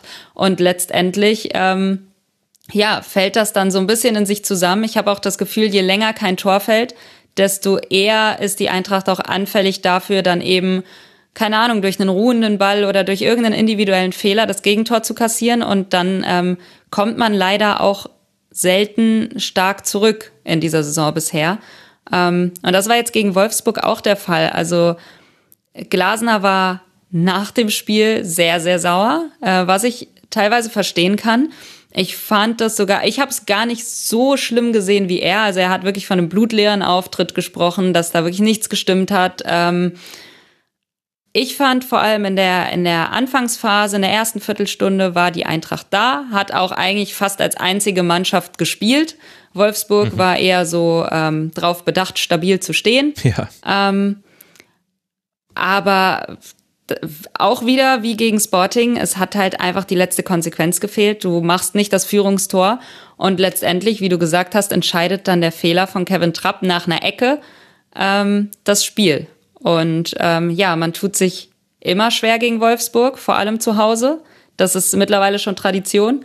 Äh, und das ist auch diesmal wieder so gewesen. Ähm, ja, was, was soll man machen? Ich fand, Wolfsburg hatte die, hatte die besseren Chancen sogar in der ersten Halbzeit. Nicht viele, aber die besseren. Und die Eintracht hat eigentlich das Spiel gemacht, aber es kam halt nichts bei rum. Und das beschreibt es, glaube ich, ganz gut, wie das äh, aktuell generell läuft bei der Eintracht. Leider. Die Eintracht, die zweite Mannschaft an diesem Spieltag, die keinen Schuss aufs Tor zustande gebracht hat. Auch wenn da mancher jetzt widersprechen möchte, aber nein, der Pfostenschuss von Jakic, der zählt nicht als äh, Schuss aufs Tor, denn er wäre ja nicht reingegangen, wenn der Torhüter nicht äh, da gewesen wäre. Das ist die Definition. Also das beschreibt so ein bisschen in einer Statistik das, was du gerade besprochen hast. Kevin, wir haben bei beiden Teams interessante Geschichten. Also gleich soll uns Patricia unbedingt auch nochmal kurz erzählen, wie es denn so war, das erste Champions League-Spiel von Eintracht Frankfurt. Beim VfL Wolfsburg haben wir auch eine Geschichte. Max Kruse stand nicht im Kader. Nach dem Spiel wurde bekannt gegeben, seine Zeit in Wolfsburg sei vorbei. Er hätte nicht das gebracht, was man sich erwartet habe. Max Kruse hat sich dann zu Wort gemeldet und hat gesagt, ich entscheide selber, wann meine Zeit vorbei ist. Also jetzt geht es dann so quasi in Wolfsburg Tag und Nacht äh, Gefilde. Das ist dann, das können wir alle mitverfolgen, aber hat jetzt mit dem Spiel nichts mehr zu tun. Aber wie hat dir denn die Ausrichtung des VfLs gefallen? Patricia hat es ja gerade schon angesprochen. Erstmal abwartend, äh, standen gegen den Ball so in einem 4-4-2. Je nach Position des Balles haben sich entweder ein Matcher oder Breckerlo fallen lassen, um eben da gar nicht die Anspielstation zu bieten. Man kann jetzt natürlich nach einem 1 0 sagen, alles perfekt äh, gelaufen. Man könnte jetzt aber natürlich auch auf die 37% Ballbesitz verweisen und äh, auf das wenig Konstruktive, was Wolfsburg ja dann trotz aller Chancen hervor, hervorgebracht hat. Also waren ja auch nur sieben Schüsse für Wolfsburg. Wo stehst du denn da? Ja, also auf keinen Fall gut für den VfL Wolfsburg, muss man ehrlich sagen. Und ich glaube, dass diese Ausrichtung auch dem Saisonstart geschuldet ist. Man läuft da auch, mhm. ähnlich wie, wie Leverkusen, den eigenen Ansprüchen auf jeden Fall hinterher. Und auch Nico Kovac steht meiner Meinung nach schon sehr unter Druck beim VfL. Und da jetzt ein bisschen abwartender zu agieren, zu versuchen, mehr Stabilität hinzubekommen, weil ich glaube, das war das, was die ersten Spiele auf jeden Fall gefehlt hat, Stabilität. Gegen Eintracht Frankfurt, die zu Hause ähm, eigentlich immer das Spiel machen wollen, halte ich für den richtigen Weg. Man sollte jetzt nicht in Jubelstürme verfallen beim VfL Wolfsburg, wenn man jetzt 1 zu 0 bei einem Champions League äh, Teilnehmer gewonnen hat. Das ähm, war definitiv nicht der Weisheit letzter Schluss, dieses Spiel. Also es fehlte immer noch an Kreativität, es fehlte immer noch an Geschwindigkeit an vielen Stellen auch. Es fehlte ja auch so an, einer DNA. Ich habe noch nicht das Gefühl, dass der VfL Wolfsburg und Nico Kovac sich gefunden haben. Das erinnert mich so ein bisschen an die Anfangszeit von Marc van Bommel, ähm, als noch nicht so wirklich klar war, in welche Richtung sich das jetzt entwickeln soll, was jetzt genau der Plan ist, was ist der Wolfsburger Weg mit diesem Trainer. Und ich bin gespannt, ob er die Zeit bekommt, wenn du so Nebenkriegsschauplätze wie mit Max Kruse hast und dich so öffentlich äußerst, wie es der Trainer gemacht hat. Und ich finde es gut, dass er das gemacht hat, aber trotzdem öffnest du Tür und Tor für einen Twitch-Streamer wie Max Kruse, dass er sich ähm, mit seiner latent unprofessionellen Art auch weiterhin äußern wird. Ja? Und damit bringst du natürlich auch ein Stück weit Unruhe in den Verein rein.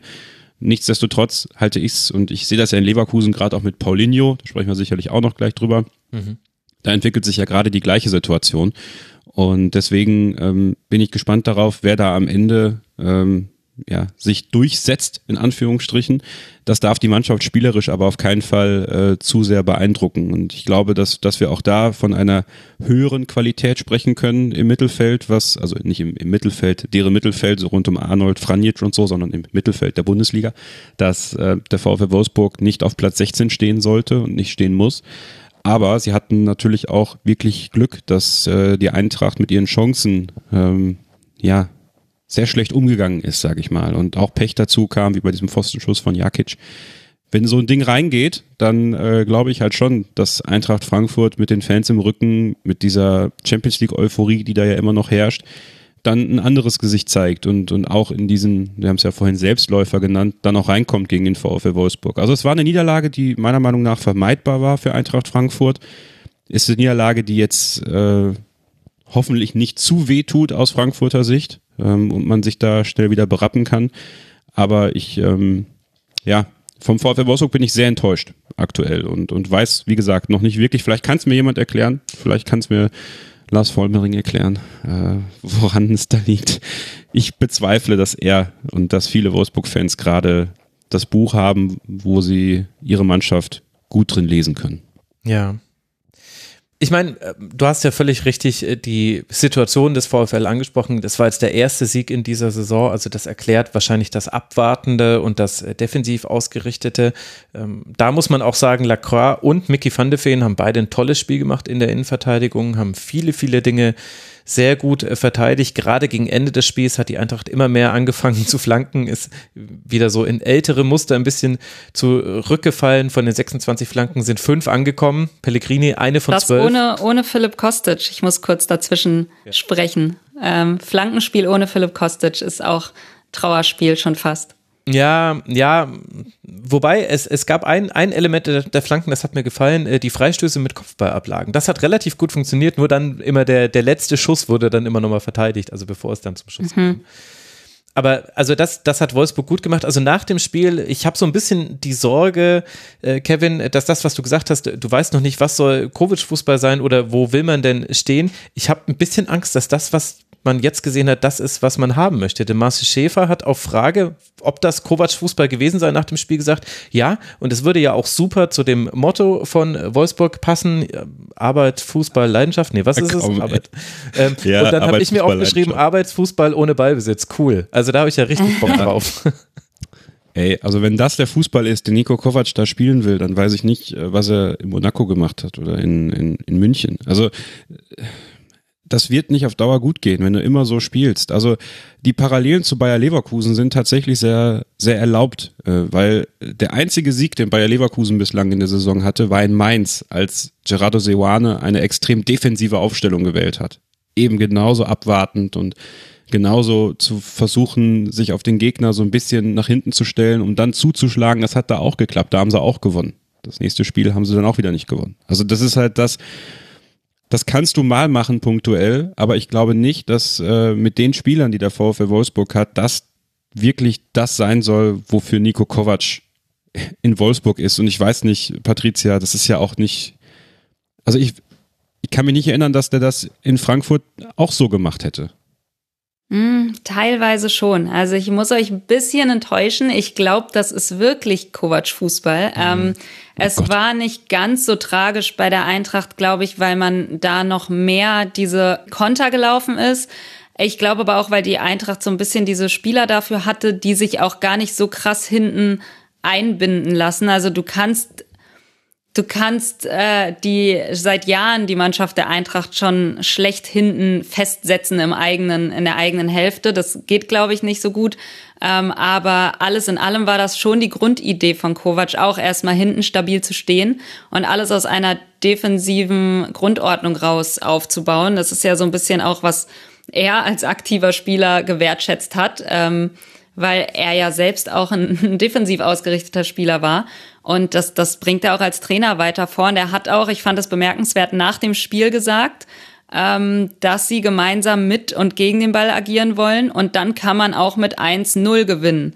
Und das ist, ich finde das fast ganz gut zusammen, dass da wirklich im Vordergrund steht, erstmal sicher zu stehen, das Spiel des Gegners ein Stück weit auch zu zerstören und, und dann selbst mit einem Nadelstich in Führung zu gehen und dann den Sieg mitzunehmen. Und, und das ist halt wirklich so ein bisschen das, worüber Kovac kommt und auch damals schon bei der Eintracht gekommen ist. Ähm, ich kann mich da gar nicht, ich glaube, ich bin nicht wirklich in der Position, ähm, mich darüber zu beschweren, einfach weil die Eintracht damals auf jeden Fall im Abstiegskampf davon profitiert hat, mhm. ähm, aber sich jetzt halt durch die durch die neuen Trainer etc. Ähm, weiterentwickelt hat und da bin ich bei Kevin. Das ist auch nicht das, was ich vom VfL Wolfsburg sehen will oder erwarte, weil da steckt viel dahinter, auch, auch eine große Finanzkraft.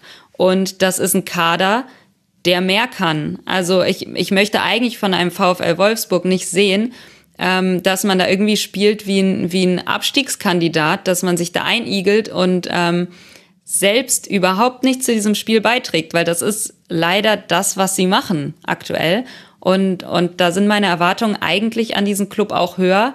Hat sich aber in den letzten Jahren auch gezeigt, dass das ähm, ja nicht immer, okay, unter Glasner war das ganz gut, aber ähm, das ist ja bei Wolfsburg generell das Gefühl, dass äh, was, was immer das Problem ist, dass man erwartet, dass da viel kommt auch, auch mit dem Kader, weil die eigentlich Spieler haben, die auch, äh, die auch was können, aber da einfach nicht so viel kommt, wie man sich wünschen würde. Und, und das sehe ich auch als Problem und deswegen, das hat mich auch gestört an dem Spieltag, muss ich sagen. Vielleicht auch mit ein bisschen aus Eintracht-Sicht, ähm, dass man sowieso nicht zufrieden ist, wenn man dann 1-0 verliert gegen den VfL Wolfsburg, aber auch, ähm, dass mir dieser Auftritt von Wolfsburg einfach nicht gefallen hat und dass das nicht das ist, was ja ich von einer Mannschaft mit den Möglichkeiten erwarte.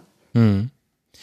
Aber dann lass noch kurz über die Eintracht sprechen, wenn wir dich jetzt schon hier haben. Denn bei der Eintracht ist ja das Interessante, beim VfL Wolfsburg war es zuletzt so, die haben auch schon mal versucht, ihre komplette Philosophie umzuschmeißen von Glasner zu Marc van Bommel. Und da konnten wir aber nicht beobachten, wie sich das entwickelt hat, denn das geschah in der Saisonvorbereitung und dann war es halt ganz schlecht und dann wurde Marc van Bommel entlassen und dann, naja, ging es halt so weiter, wie es äh, letzte Saison weiterging. Bei der Eintracht ist es so, dass man diese spielerische Weiterentwicklung und Neuausrichtung, die passiert im laufenden Spielbetrieb. Und da finde ich, kann man die letzten zwei Spiele als super Beispiel nehmen. Also du hast zweimal ein 4-2-3-1, einmal gegen Sporting. Da spielt Lenz als Linksverteidiger, Jakic als Rechtsverteidiger, Ebimbe auf der Doppelsechs, Lindström vorne drin. Und du hast jetzt ein 4-2-3-1 gegen Wolfsburg. Da spielt Pellegrini den Linksverteidiger, Knauf auf rechts, Jakic rückt dafür auf die Doppelsechs, hat manchmal allerdings auch für Knauf abgesichert. Das hat fand ich ganz gut funktioniert. Weiß nicht, ob das schon daran lag, dass er jetzt weiß, was ein Rechtsverteidiger alles so machen muss. Ich habe das Gefühl, bei der, bei der Eintracht ist es gerade so, am, am spielenden Objekt versucht gerade Oliver Glasner, das neu auszurichten. Wo steht denn da die Eintracht? Wie hat dir das gefallen und wie war das erste Champions League-Spiel? Ähm, ja, du hast recht. Das ist irgendwie so, das passiert jetzt gerade in der laufenden Saison alles. Ähm, die Viererkette ist ja recht neu. Ähm, man hat sich ja lange dagegen gesträubt, beziehungsweise es hat auch Hütter schon ähm, teilweise versucht. Das hat nie geklappt. Man hat es schon fast aufgegeben, dass Eintracht Frankfurt eine Viererkette spielen kann, was äh, ein bisschen bitter klingt, aber es war einfach irgendwie nicht möglich. Und letztendlich hat einfach die Dreierkette auch besser funktioniert. Ähm, jetzt ist das vielleicht auch geschuldet de des Personalmangels, den man aktuell in der Abwehr hat. Also es gibt einige verletzte Spieler dort. Ähm, ist man dann auf die Viererkette umgestiegen, ähm, auch nach dem Saisonstart, der, wo man wirklich Vogelwild hinten stand. Also da war man wirklich viel, viel zu offen und hat auch viele mhm. Tore kassiert. Ähm, mit der Viererkette hat sich das, finde ich, stabilisiert ein Stück weit. Ähm, das hat mir schon besser gefallen. Ähm, ist, glaube ich, auch ein bisschen dem geschuldet, dass man dann Kostic verloren hat. ähm, aber dafür Pellegrini dazu bekommen hat, der aber halt eher so ein Außenverteidiger ist. Den kannst du glaube ich, eher nicht als Schienenspieler Kostic-Ersatz einsetzen. Und dann hat sich so das alles in, ein bisschen. Das ist so lustig. Entschuldigung, wenn ich da dazwischen gehe. Aber wenn man einfach noch weiß, wie Eintracht Frankfurt gespielt hat und dann sieht man einen Linksverteidiger oder Linksaußen, der nach innen zieht und zwar die ganze mhm. Zeit. Das ist, das ist so bizarr. Aber, aber es hat ja auch wirklich für schöne Verlagerungen gesorgt gegen Wolfsburg. Ja, es ist sehr, sehr, es ist sehr ungewohnt auch noch. Aber ich finde, also Pellegrini gefällt mir generell sehr, sehr gut. Ähm, aber ja, letztendlich muss man sagen, Viererkette hat schon Gutes mitgebracht. Ich finde es stabiler, aber es ist natürlich auch noch neu, ähm, dass jetzt Jakic den Rechtsverteidiger gibt. Äh, beziehungsweise gegeben hat, ist, ist auch neu. Ähm, der kommt ja aus dem zentralen defensiven Mittelfeld, hat das aber, finde ich, macht das sehr ordentlich auf seiner Rechtsverteidigerposition jetzt. Ähm, gegen Wolfsburg hat man da jetzt auf Knauf gesetzt. Das ist, glaube ich, auch dem geschuldet, dass Jakic wieder ins zentrale defensive Mittelfeld rücken musste, weil Rode ja ausfällt. Ähm, Rode ist wieder verletzt und ähm, neben So auf der Doppelsechs ist da halt die Stelle jetzt frei, weil auch Ebimbe der es auch sehr gut gemacht hat gegen Sporting, noch nicht 90 Minuten gehen kann und erst recht nicht äh, alle drei Tage. Von daher glaube ich, hat man ihm da eine Pause gegönnt. Vielleicht sehen wir ihn gegen Marseille jetzt ähm, unter der Woche wieder. Ähm, aber ja, dementsprechend hat man umgestellt und Knauf auf die Rechtsverteidigerposition gestellt. Das ist alles so ein bisschen gerade ja, es wird ein bisschen hin und her geschoben, weil man wirklich Probleme hat, vor allem auf der Rechtsverteidigerposition. Touré ist als Innenverteidiger und Rechtsverteidiger verletzt.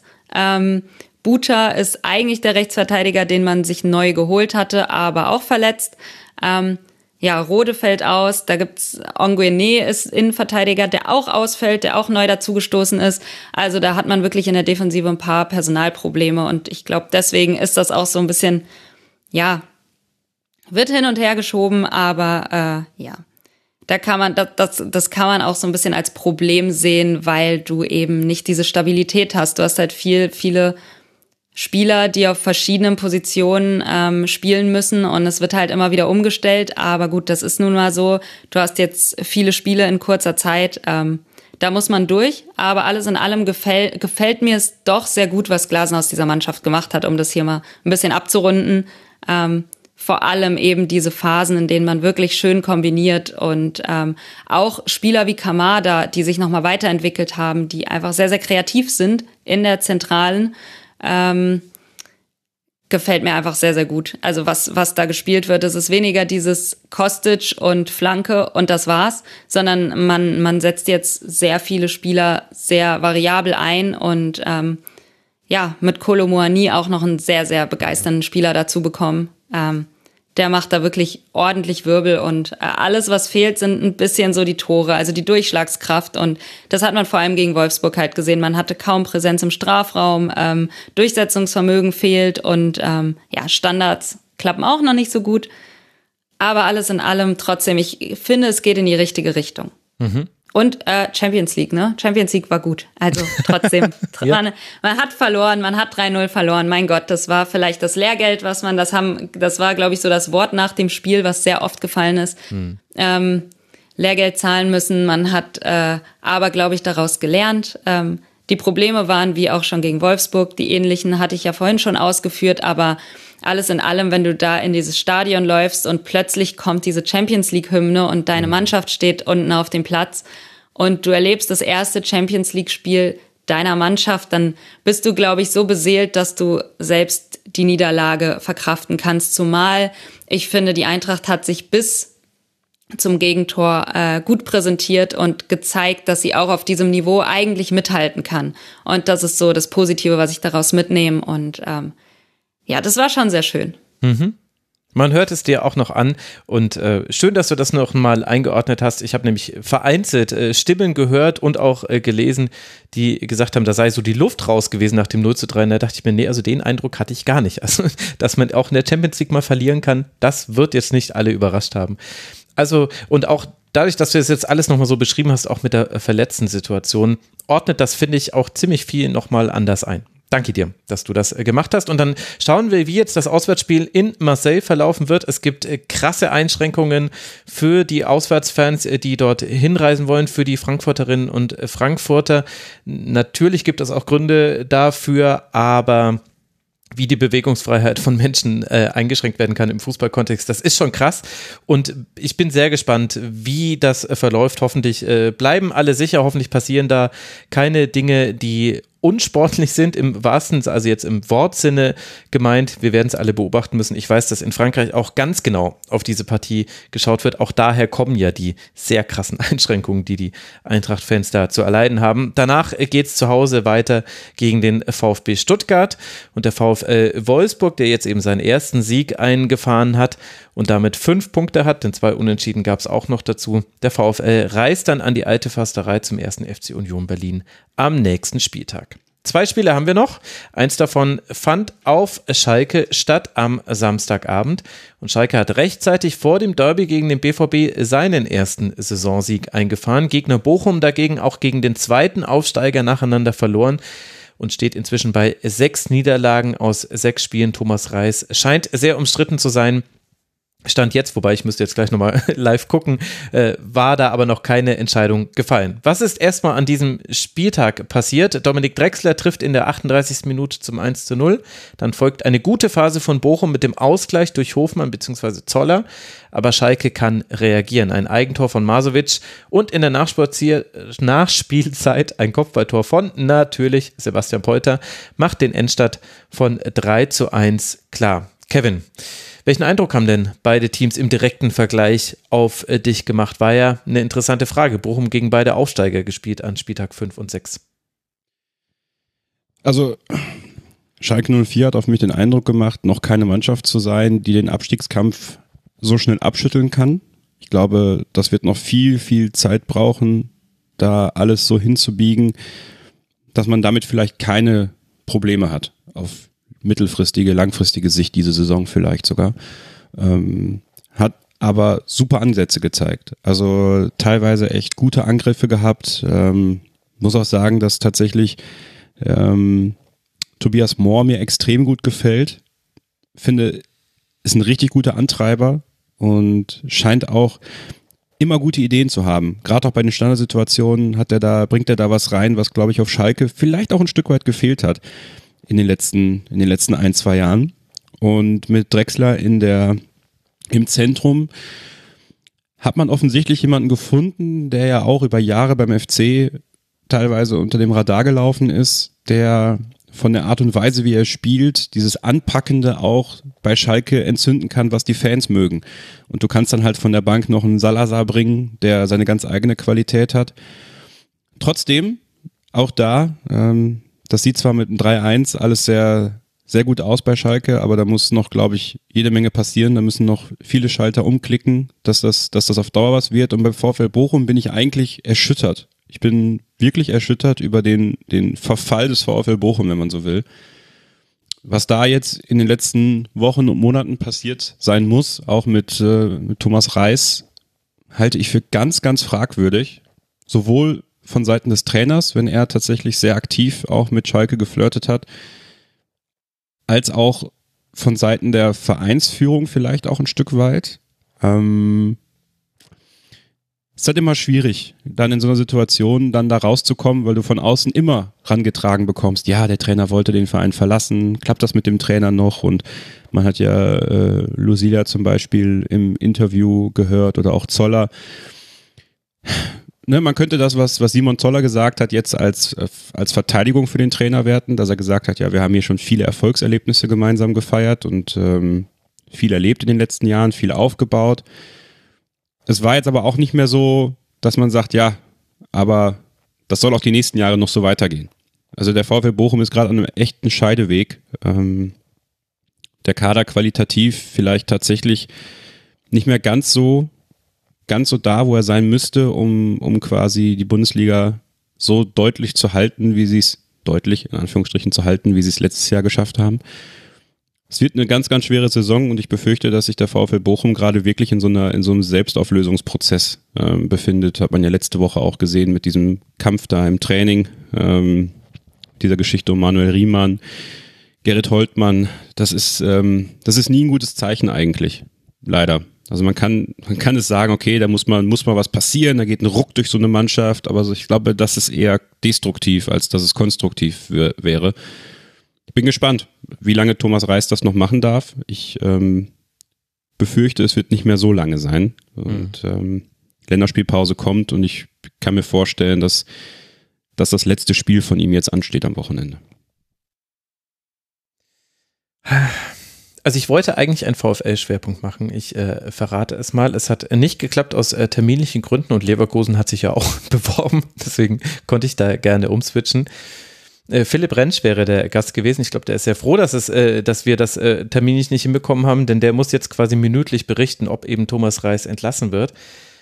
Also, wenn, wenn wir jetzt schon so im Allgemeinen sind, ich würde da ganz gerne ein bisschen den Kontrapunkt setzen. Also du hast zwar mit ganz vielen Dingen recht, die du sagst, auch wenn da so zum Teil natürlich auch Dinge aus Hörensagen mit dabei sind. Also Thomas Reis hat das sehr klar dementiert mit Schalke 04. Was da war, wissen dann tatsächlich nur wenige Beteiligten genau. Aber dass es die Diskussion gibt, das ist natürlich unbestritten und dass das auch einen Effekt haben kann.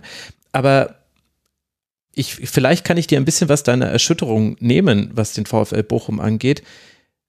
Denn was soll denn passieren, wenn man seine komplette, also fast die komplette Abwehr umstellen muss? Also der VfL hat extrem wichtige Spieler verloren und das gehört zum VfL mit dazu. Es ist aber zum Teil sehr spät geschehen. Das heißt, sie müssen sich, die müssen sich jetzt auch so ein bisschen im laufenden Spielbetrieb darauf anpassen.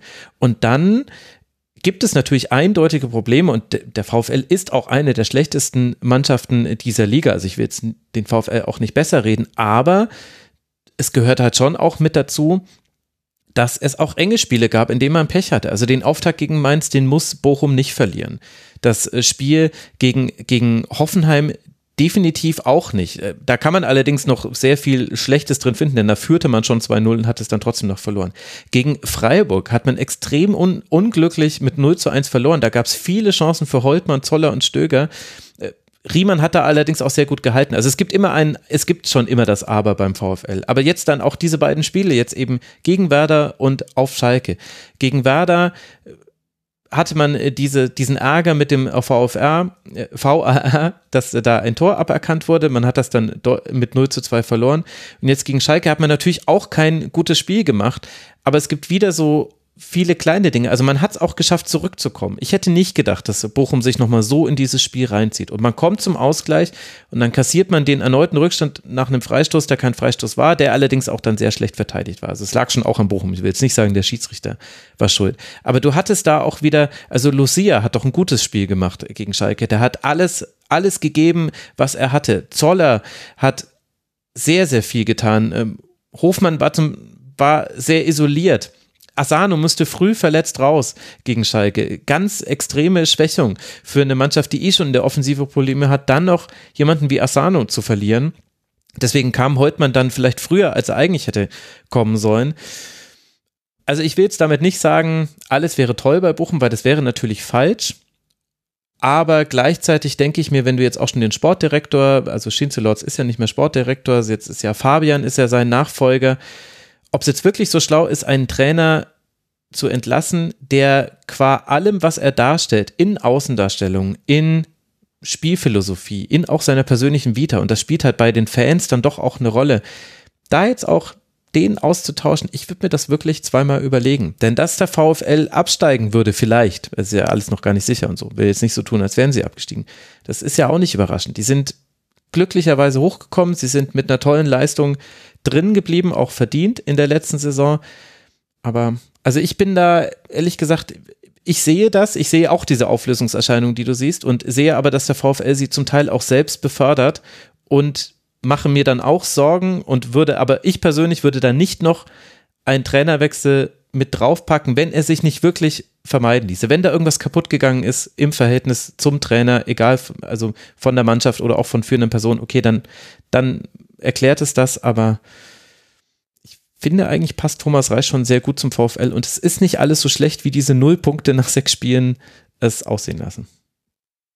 Tja, jetzt habe ich. Ja, dann hoffe ich, hoffe ich auf eine, auf eine, auf eine Ergebnisverbesserung, sage ich mal. Ne? Ich meine, das sind alles richtige Punkte und du hast auch recht und das ist jetzt auch nicht so, das ist halt der VfL Bochum am Ende. Ja, also das ist halt jetzt in der Bundesliga. Wir haben jetzt nicht mehr diese ganz klaren Abstiegskandidaten diese Saison dabei. Das ist halt anders als die letzten Jahre, wo teilweise schon mit Fürth zum Beispiel einer dabei war, wo wir gesagt haben, ja, der ist auf jeden Fall mit unten dabei und also eigentlich müsste es meiner Meinung nach nicht der VfL Bochum sein. Nicht zwingend zumindest.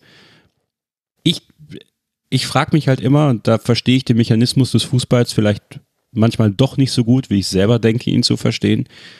Wenn sowas rauskommt, wie mit diesen Gesprächen, die Thomas Reis mit Schalke 04 gehabt haben könnte, ich bilde mir immer ein, so ein bisschen Wahrheit ist da schon dran.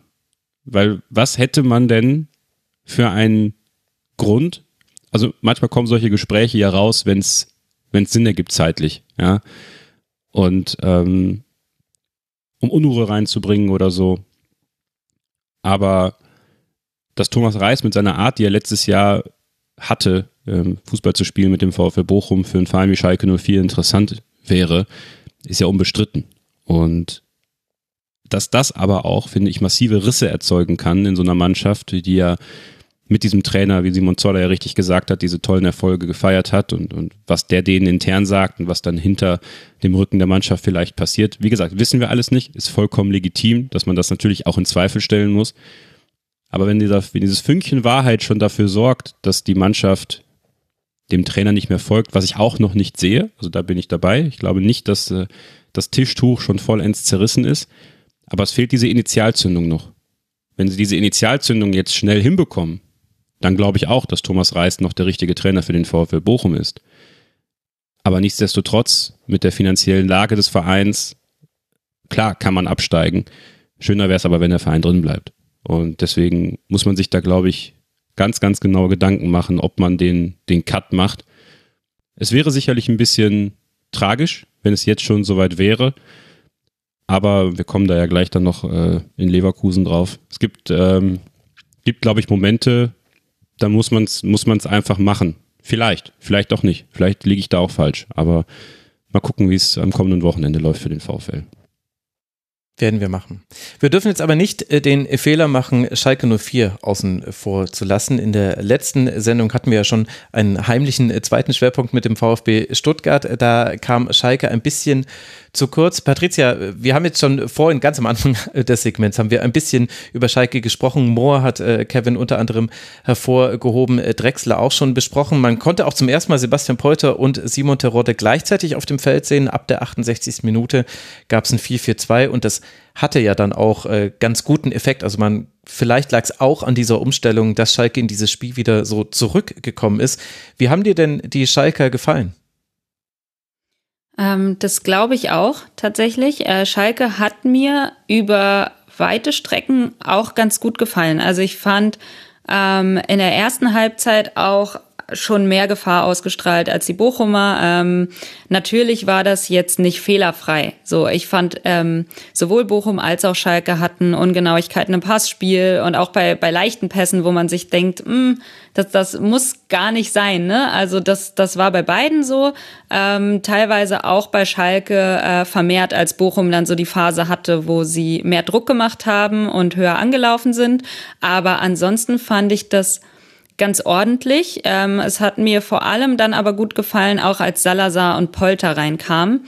Ähm, ich finde, das hat das Spiel belebt. Ähm, und mhm. alles in allem war das ein ordentlicher Auftritt, muss ich sagen. Ähm, ja, äh, ich fand auch die Führung in der ersten Halbzeit auch nicht unbedingt unverdient. Also man hat, wie gesagt, das Spiel schon ähm, dominiert und, und mehr Gefahr ausstrahlen können. Ich fand das in einem Spiel, was auch vom Kampf geprägt war, muss man auch so sagen, ähm, trotzdem ganz gut von Schalke.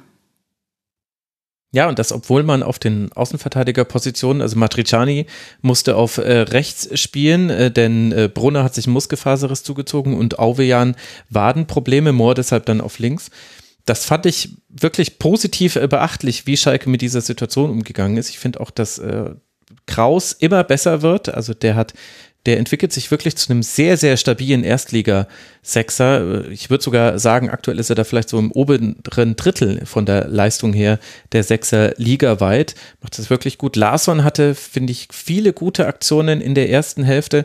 Und dann genau das, was ihr beide schon angesprochen habt, dass dann ein Team wie Schalke 04 bei all den finanziellen Restriktionen, die man hatte und die ja auch dazu geführt haben, dass sich der Kader schon anders liest als bisher. Also ich will das jetzt nicht äh, komplett äh, schön reden, aber dass man dann eben Salazar und Polter einwechseln kann und damit wirklich nochmal dieses Spiel dreht, sich den Spielverlauf zurückholt. Also nach dem 1 zu 1 hatte Schalke 11 zu 1 Schüsse. Es war eindeutig dann pro Schalke und selbst wenn die Entstehung der Gegentore für Bochum nicht, also Bochum da ein bisschen mitgeholfen hat, so möchte ich äh, das sagen, war es aber folgerichtig oder es schien folgerichtig, dass Schalke dieses Spiel noch gedreht hat, also es für sich entscheiden konnte. Also sie haben ja vorher geführt, gedreht ist falsch, aber es quasi auf seine Seite ziehen konnte.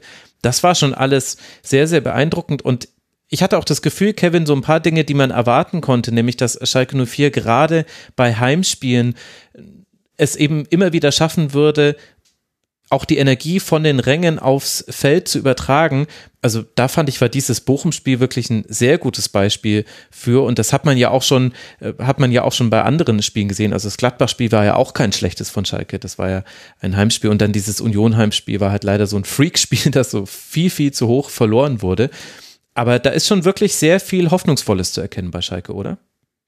Total. Und ich glaube auch, dass das gefehlt hat. Ich glaube, dass diese Energie, die Schalke 04 ähm, nun mal zweifellos durch die Fans auch zieht, gefehlt hat für diese Spieler auf dem Platz auch teilweise. Und vielleicht kam dieses Union-Heimspiel sogar zum richtigen Zeitpunkt. Ne? Das war genau so ein Moment, wo du mal so richtig auf die Nase fliegst und dann aber merkst, okay, es bringt jetzt nichts, irgendwie draufzuhauen oder so, sondern gemeinsam mit der Mannschaft da die nächsten Schritte zu gehen und zu wissen, okay, wir sind jetzt voll da, das passiert jetzt, aber wir müssen diesen Entwicklungsprozess mit der Mannschaft gehen. Und das ist ja immer, das ist ja immer eine wechselseitige Beziehung. Wenn die Mannschaft auf dem Platz den Fans schon was gibt, in Vorleistung tritt mit, mit Einsatz, mit Kampf, mit Laufbereitschaft, und die hat Schalke 04 zweifelsohne, dann gibt das diese Kraft, die dann in so einer Arena auf Schalke auch äh, ja, entfacht werden kann. Und das war, finde ich, ein tolles Beispiel, dieses Spiel gegen Bochum. Es war natürlich ein Derby, das kommt da begleitend hinzu.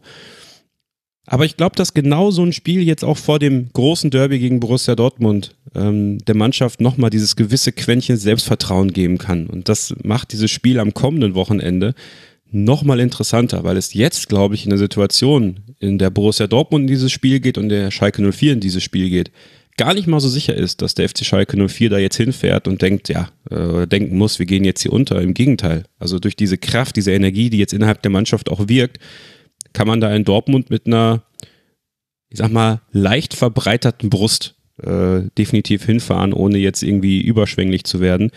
Ich finde das schon, finde das schon toll. Ich finde, das ist so, wir haben jetzt ja viel in dieser Sendung schon über Wege der Vereine gesprochen. Der Hoffenheimer Weg, der Wolfsburger Weg finde der Schalker Weg über diese, diese Galligkeit, dieses, dieses, ja, dieses Malochertum. Das ist, finde ich, das hat in der Bundesliga auf jeden Fall gefehlt. Ich bin froh, dass sie wieder da sind und ich glaube, dass, äh, dass der FC Schalke 04 sich auf dem richtigen Weg befindet. Auch da immer geduldig bleiben, immer auch äh, die jungen Spieler mit einbeziehen und ich glaube, das macht Frank Kramer schon sehr gut und das passt schon gut zusammen und das war am Wochenende gegen Bochum auch durch die Atmosphäre, glaube ich, was ganz Besonderes für die. So wirkte es. Also jetzt dann gegen Borussia Dortmund und dann zu Hause gegen Augsburg. Das sind die nächsten beiden Spiele für Schalke, die ja auch erst äh, zweimal verloren haben. Also drei Unentschieden, ein Sieg. Man kann, wenn man möchte, bei den letzten fünf Spielen auch erkennen, dass sie nur einmal verloren haben. War dann sehr deutlich gegen Union. Aber hm, ich meine das jetzt gar nicht äh, nur als Witz. Also Schalke ist eine stabile Mannschaft. Das war jetzt auch nicht immer so. Hängt definitiv auch mit den Innenverteidigern äh, zusammen. Also schauen wir uns das Revierderby einfach ganz in Ruhe an. Und beim VfL Bochum werden wir dann ein Heimspiel gegen den ersten FC Köln sehen, mit welchem Trainer auch immer an der Seitenlinie. Wir werden gespannt nach Bochum blicken und das dann erfahren. Jetzt kommen wir zum Schwerpunkt dieser Sendung. Erst jetzt kommen wir zum Schwerpunkt dieser Sendung und das sagt uns äh, zweierlei. Zum einen sagt uns das, nachdem ich ja nach der Tabellenkonstellation hier durch die Sendung gegangen bin, dass Leverkusen wirklich sehr schlecht dasteht, nämlich aktuell auf Tabellenplatz 17. Jetzt wollen wir den Tabellenplatz nicht überbewerten, aber nur ein Sieg, ein Unentschieden und vier Niederlagen, das ist dann doch schon sehr deutlich. Und äh, zum anderen zeigt uns das aber auch, dass Leverkusen auch das Spiel bei Hertha BSC nicht gewinnen konnte. Dann wären sie nämlich ein bisschen früher dran gewesen. Und wir haben auch schon mehrfach auf dieses Spiel referiert, vor allem auf eine Szene, über die auch im Nachgang viel gesprochen wurde. Es gab einen nicht gegebenen Handstrafstoß, nachdem Kosunu aus kurzer Distanz mit wenig Reaktionszeit an den angewinkelten Arm den Ball bekommt. Ich würde da doch von angewinkelt sprechen, also zumindest war er äh, seitlich neben dem äh, Körper. In einem Spiel, in dem aber eigentlich viel mehr passiert ist, ist diese Szene eingebettet. Es geht fröhlich hin und her mit Chancen für beide. Kerem Demirbay trifft in der 49. Minute mit einem wunderbaren Freistoß zum 1 zu 0. Suat Sada kann ausgleichen, bevor Marco Richter mit einem ebenso wunderschönen Distanzschuss seine Rückkehr nach Krebserkrankung vergoldet, trifft schon wieder. Patrick Schick kann wenig später ausgleichen und erst dann kommt es zu dieser Szene, auf die so im Nachhinein das Spiel ein bisschen reduziert wird. Natürlich auch, weil ein äh, Strafstoß mit 75-prozentiger Wahrscheinlichkeit zu einem Tor geführt hätte und eventuell Hertha dann das Spiel gewonnen hätte. Kevin, ist es denn aber richtig, dieses, also sagt nicht das, was wir vor diesem Handelfmeter gesehen haben, noch mehr aus über die beiden Teams? Inwiefern?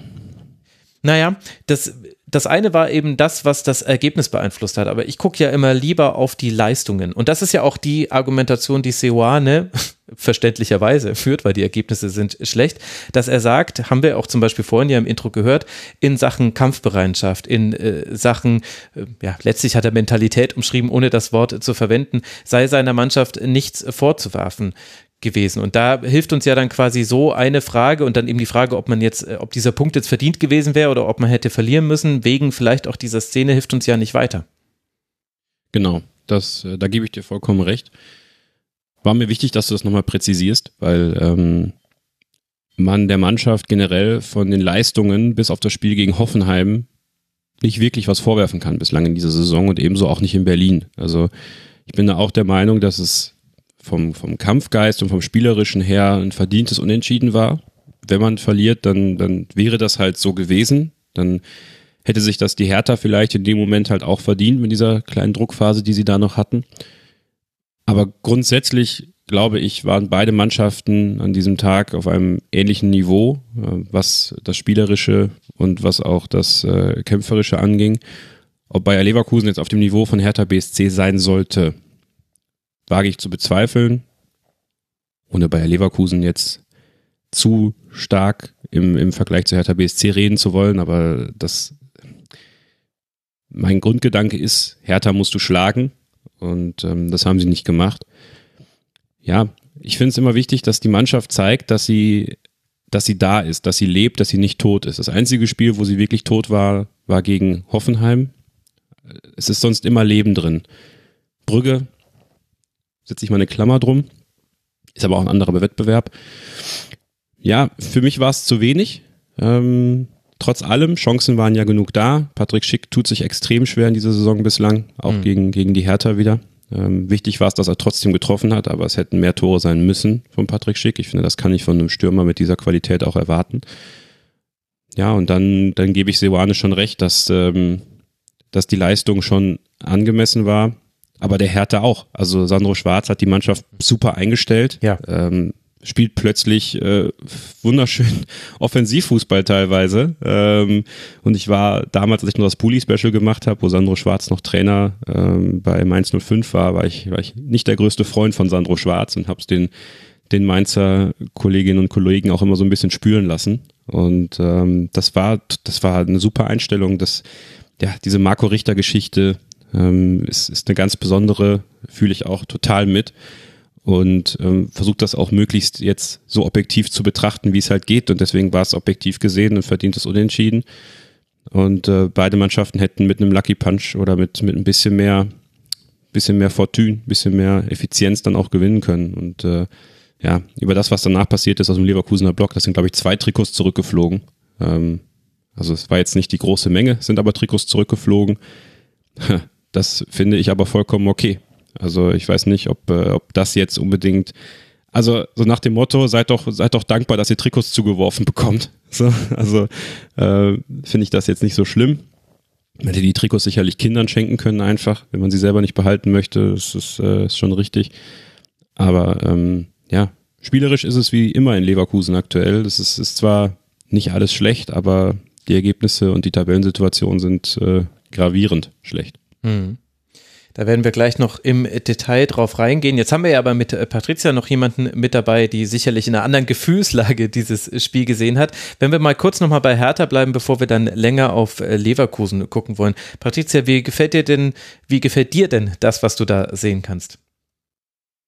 Ähm, ich finde das sehr gut, muss ich sagen. Also was heißt sehr gut? Aber wenn man die Hertha ja die letzte Saison verfolgt hat, äh, sieht man da jetzt schon einen deutlichen Fortschritt. Und ich glaube, das ist schon mal ein Schritt in die richtige Richtung. Ähm, schon allein, wenn man sagen kann, dass das Spiel eigentlich offen war und, und beide Teams letztendlich ähm, ja Chancen auf, auf die Führung beziehungsweise auf den Sieg gehabt hätten, letztendlich aber auch ein Remis in Ordnung geht, finde ich, äh, muss man das schon der Hertha auch zugute halten. Ähm, klar, ich sehe das wie Kevin, dass Leverkusen schon der Favorit ist, alleine wenn man sich den Kader anschaut, dass man da sagen muss, ähm, wenn Leverkusen auf dem Niveau von Hertha BSC ist, ist das vielleicht nicht ganz das Ziel. Aber man muss auch betrachten, dass äh, das nicht die Hertha ist, von der man vielleicht redet. Wenn man, wenn man Hertha hört, hat man ein Bild im Kopf aufgrund der letzten Saison, das jetzt, finde ich, nicht mehr ganz so gravierend ist. Also ich finde, das hat sich schon ähm, gezeigt, dass äh, vor allem in der Offensive, ich fand, äh, Ejuke war ein sehr, sehr ähm, ja, lebendiger Spieler. Ich finde auch Frimpong hatte immer wieder Probleme gegen ihn. Ähm, auch mit Konga hat man da jetzt einen, einen Stürmer drin, der für Gefahr sorgen kann. Ähm, aber auch im Mittelfeld fand ich, dass Leverkusen vor allem in der ersten Halbzeit so ähm, ja ein bisschen Probleme hatte gegen die Körperlichkeit von von Hertha mit Toussaint oder auch Serda. Serda fand ich zum Beispiel sehr sehr präsent. Ähm, ja, und, und alles in allem hat, hat man auch verstanden, den Spielaufbau von, von Leverkusen zu unterbinden, gerade im Mittelfeld. Äh, Serda hat das, wie gesagt, gut gemacht. Ähm, wenn, wenn von Leverkusen dann was kam, dann aber über Demir bei. Also den muss ich auch nochmal hervorheben. Der hat mir auch sehr, sehr gut gefallen. Ähm, wenn, dann war das die treibende Kraft äh, bei den Leverkusenern. Aber alles in allem ein offenes Spiel. Also, also beide Seiten hätten da siegreich rausgehen können. Aber wie gesagt, ich glaube, da, das Unentschieden geht in Ordnung und das ist, glaube ich, vor allem, wenn man, wenn man härter betrachtet, ein, ja, ein, ein Grund zur, zur, zur Freude für die Berliner, weil mhm. das nicht selbstverständlich ist, dass man mit Leverkusen mithalten kann, auch wenn die gerade schwächeln. Aber wie wir es jetzt auch schon angesprochen hatten, es ist ist ja nicht so, dass sie unbedingt schlecht spielen und ihre Spiele nicht gewinnen könnten. Also es ist jetzt nicht so, dass man da Leverkusenern gegenüberstand, ähm, die man hätte schlagen müssen, weil sie so schlecht waren. Das ist eben nicht der Fall. Und von daher finde ich, ist es eine gute Entwicklung von Hertha. Mhm. Ja, definitiv. Vielleicht hilft ein kleines Gedankenbeispiel, das noch zu verdeutlichen. Also Marco Richter kommt wieder rein, spielt etwa eine halbe Stunde, kreiert da sehr viel, hat äh, drei Schüsse und eben unter anderem auch das Tor. Welchen Spieler würde man denn jetzt eigentlich dann rausnehmen, wenn man sagt, Mensch, äh, jetzt hätte sich Marco Richter doch mal einen Startelf-Einsatz verdient? Und dann merkt man, hm, Juke macht eigentlich immer ganz gute Spiele. Konga hat definitiv eine Rolle, die kann jetzt gerade kein anderer übernehmen. Lüke Bacchio hat jetzt zwar bei seinen typischen Aktionen, die er immer so hatte, jetzt diesmal kein Abschlussglück gehabt, aber schlecht schlecht war er auch nicht. Toussaint und Sada haben beide ein sehr gutes Spiel gemacht und da merkt man, ha, da hat sich ja wirklich was verändert bei Hertha BSC. In der letzten Saison war es ja noch ganz oft so, war natürlich auch ein bisschen trainerbedingt. Gerade Taifun Korkut hat da, fand ich, immer relativ fluide aufgestellt, um das mal so zu sagen. Aber da, wenn es einen Matchwinner gab, dann hat er auf jeden Fall im nächsten Spiel äh, stand er in der Startelf und da hat sich schon etwas so am Grundniveau von Hertha BSC verändert, was man auch in diesem Spiel sehen konnte. Auch Plattenhardt hat er definitiv mitgeholfen auf der linken Seite. Total, müsst ihr mal drauf achten. Es gibt ja Pressing-Auslöser, also sprich ein, ein gewisser Pass, den der Gegner spielt und dann läuft die komplette gegnerische Mannschaft an, weil man das eben sich ausgerechnet hat. Das ist oft der Pass irgendwie auf den Sechser oder wenn jemand mit dem Rücken zum Tor annimmt bla bla bla. Äh, es gibt auch einen, es gibt einen Sprintauslöser, der gilt nur für Lukas Toussaint und das ist, wenn Marvin Plattenhardt auch nur, also wenn man erkennen kann, jetzt gleich flankt er, dann wow, geht er in den Strafraum. Das war echt lustig zu sehen gegen Leverkusen. Das hat er sehr, sehr gut gemacht, hat ja auch für Gefahr gesorgt.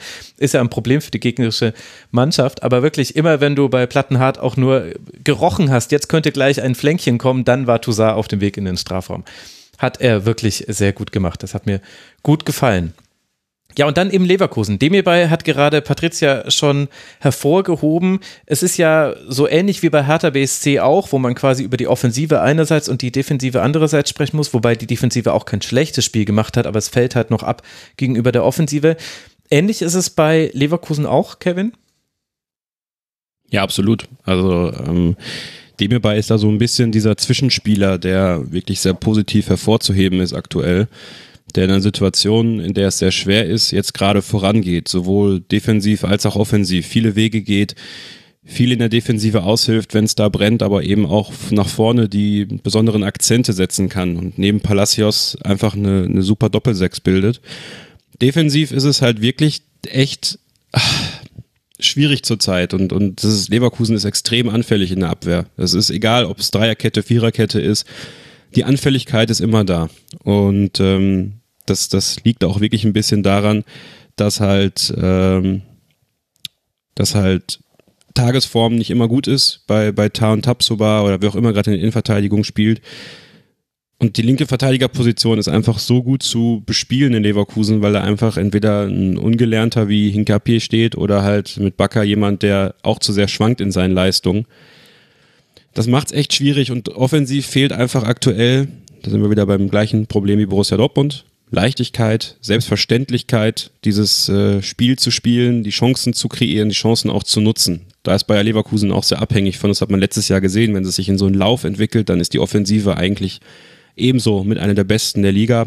Aber die Diskrepanz ist meiner Meinung nach einfach noch viel, viel zu hoch. Und deswegen ist es nicht nur die, der Unterschied zwischen Offensive und Defensive, sondern dass das Gesamtgefüge aktuell nicht so stabil ist, wie es sein müsste, um erfolgreich zu sein und eben auch nicht in Berlin zu gewinnen. Und welchen Anteil haben da taktische Ausrichtung und welchen Anteil hat eben der Saisonverlauf, den du den Spielern anmerkst? Also ich finde, äh, durch die Verpflichtung von Callum Hudson-Odoi hat man jetzt nicht nur einen interessanten Spieler, sondern man sieht eigentlich auch gerade ganz gut, wie jemand spielen würde, der, ich sage mal, in Anführungszeichen unbelastet in dieses Leverkusener Team reinkommt. Ich, äh, ich glaube da zumindest zu erkennen, vielleicht ist es, vielleicht überinterpretiere ich auch, dass der eben noch eine ganz andere Haltung manchmal in den Offensivaktionen hat, viel mutiger ist, äh, auch den Kopf nicht hängen lässt, wenn, wenn eine Chance vergeben wird, sondern sich denkt, naja, dann spielen wir jetzt halt die nächste heraus. Also diese Probleme, die man da beobachtet, hat, das auch tiefer liegende taktische Gründe oder ist es jetzt eben vor allem damit zu begründen, also neben dem, dass natürlich Wirtz fehlt, das ist klar, aber dass eben Patrick Schick die Tore nicht macht, die er in der letzten Saison äh, gemacht hat, dass man dadurch auch zum Teil unglücklich Spiele verloren hat. Also gegen Dortmund hätte man nicht äh, verlieren müssen, gegen Augsburg hätte man nicht äh, verlieren müssen. Das lag eigentlich sehr viel auch an Giekewitz, dass man da verloren hat und mit Ausnahme, du hast es ja schon gesagt, also Hoffenheim war wirklich schlecht, aber ansonsten waren die Leistungen ja okay, würde ich jetzt mal sagen, wenn auch dann im Endergebnis eben nicht zufriedenstellend. Wo liegen da jetzt dann die Gründe? Ich glaube, es ist eine Mischung. Ich glaube, dass ähm, sich der Saisonverlauf aus den taktischen Entscheidungen von Gerardo Seoane aus der Saisonvorbereitung her bedingen. Denn der Kader ist ja grundsätzlich zusammengeblieben das ist ja eigentlich das, was ich als große Stärke ausgemacht habe von, von Bayer Leverkusen zu mhm. Beginn der Saison, dass eben kein großer Wechsel stattfand, dass kein großer Umbruch war. Klar, Florian Wirz fehlt uns, aber ich dachte mir, okay, der Kader ist so stark, dann hast du dich punktuell noch mit Loschek zum Beispiel verstärkt, dann ist ja ähm, Asmun im Grunde genommen auch noch ein halber Neuzugang. Und dann ging ich davon aus, okay, im Grunde musst du ja gar nicht viel verändern, weil das Konstrukt steht, die Spieler kennen sich, der Trainer funktioniert, aber plötzlich wollte Seoane was ändern. Seoane wollte, ich glaube, diese Streak, die man aufgebaut hat im letzten Jahr, mit den in den ersten 15 Minuten äh, ein Tor zu schießen, früh das Spiel in die Hand zu nehmen, vielleicht auch mal früh den Zahn zu ziehen, das, das wollte man zu sehr. Man hat zu Beginn der Saison gemerkt, dass die, dass die taktische Ausrichtung eben dadurch, dass auf der Sechserposition halt auch mal durchgewechselt wird, dann hast du mal einen Arangis mit dem Palacios, dann hast du mal einen Debebay mit dem Palacios, dann hast du, ne, es gibt ja viele verschiedene Möglichkeiten, das zu spielen, dass man so schnell es geht quasi das Zentrum überbrückt, um die ähm, Außenspieler in Szene zu setzen. Mhm. Bedingt dadurch, dass natürlich das Zentrum besetzt ist von einem Spieler, der aktuell kein gelernter Zehner ist. Weil der einzige gelernte Zehner, den wir haben, ist im Grunde genommen Florian Wirz und der ist nicht da.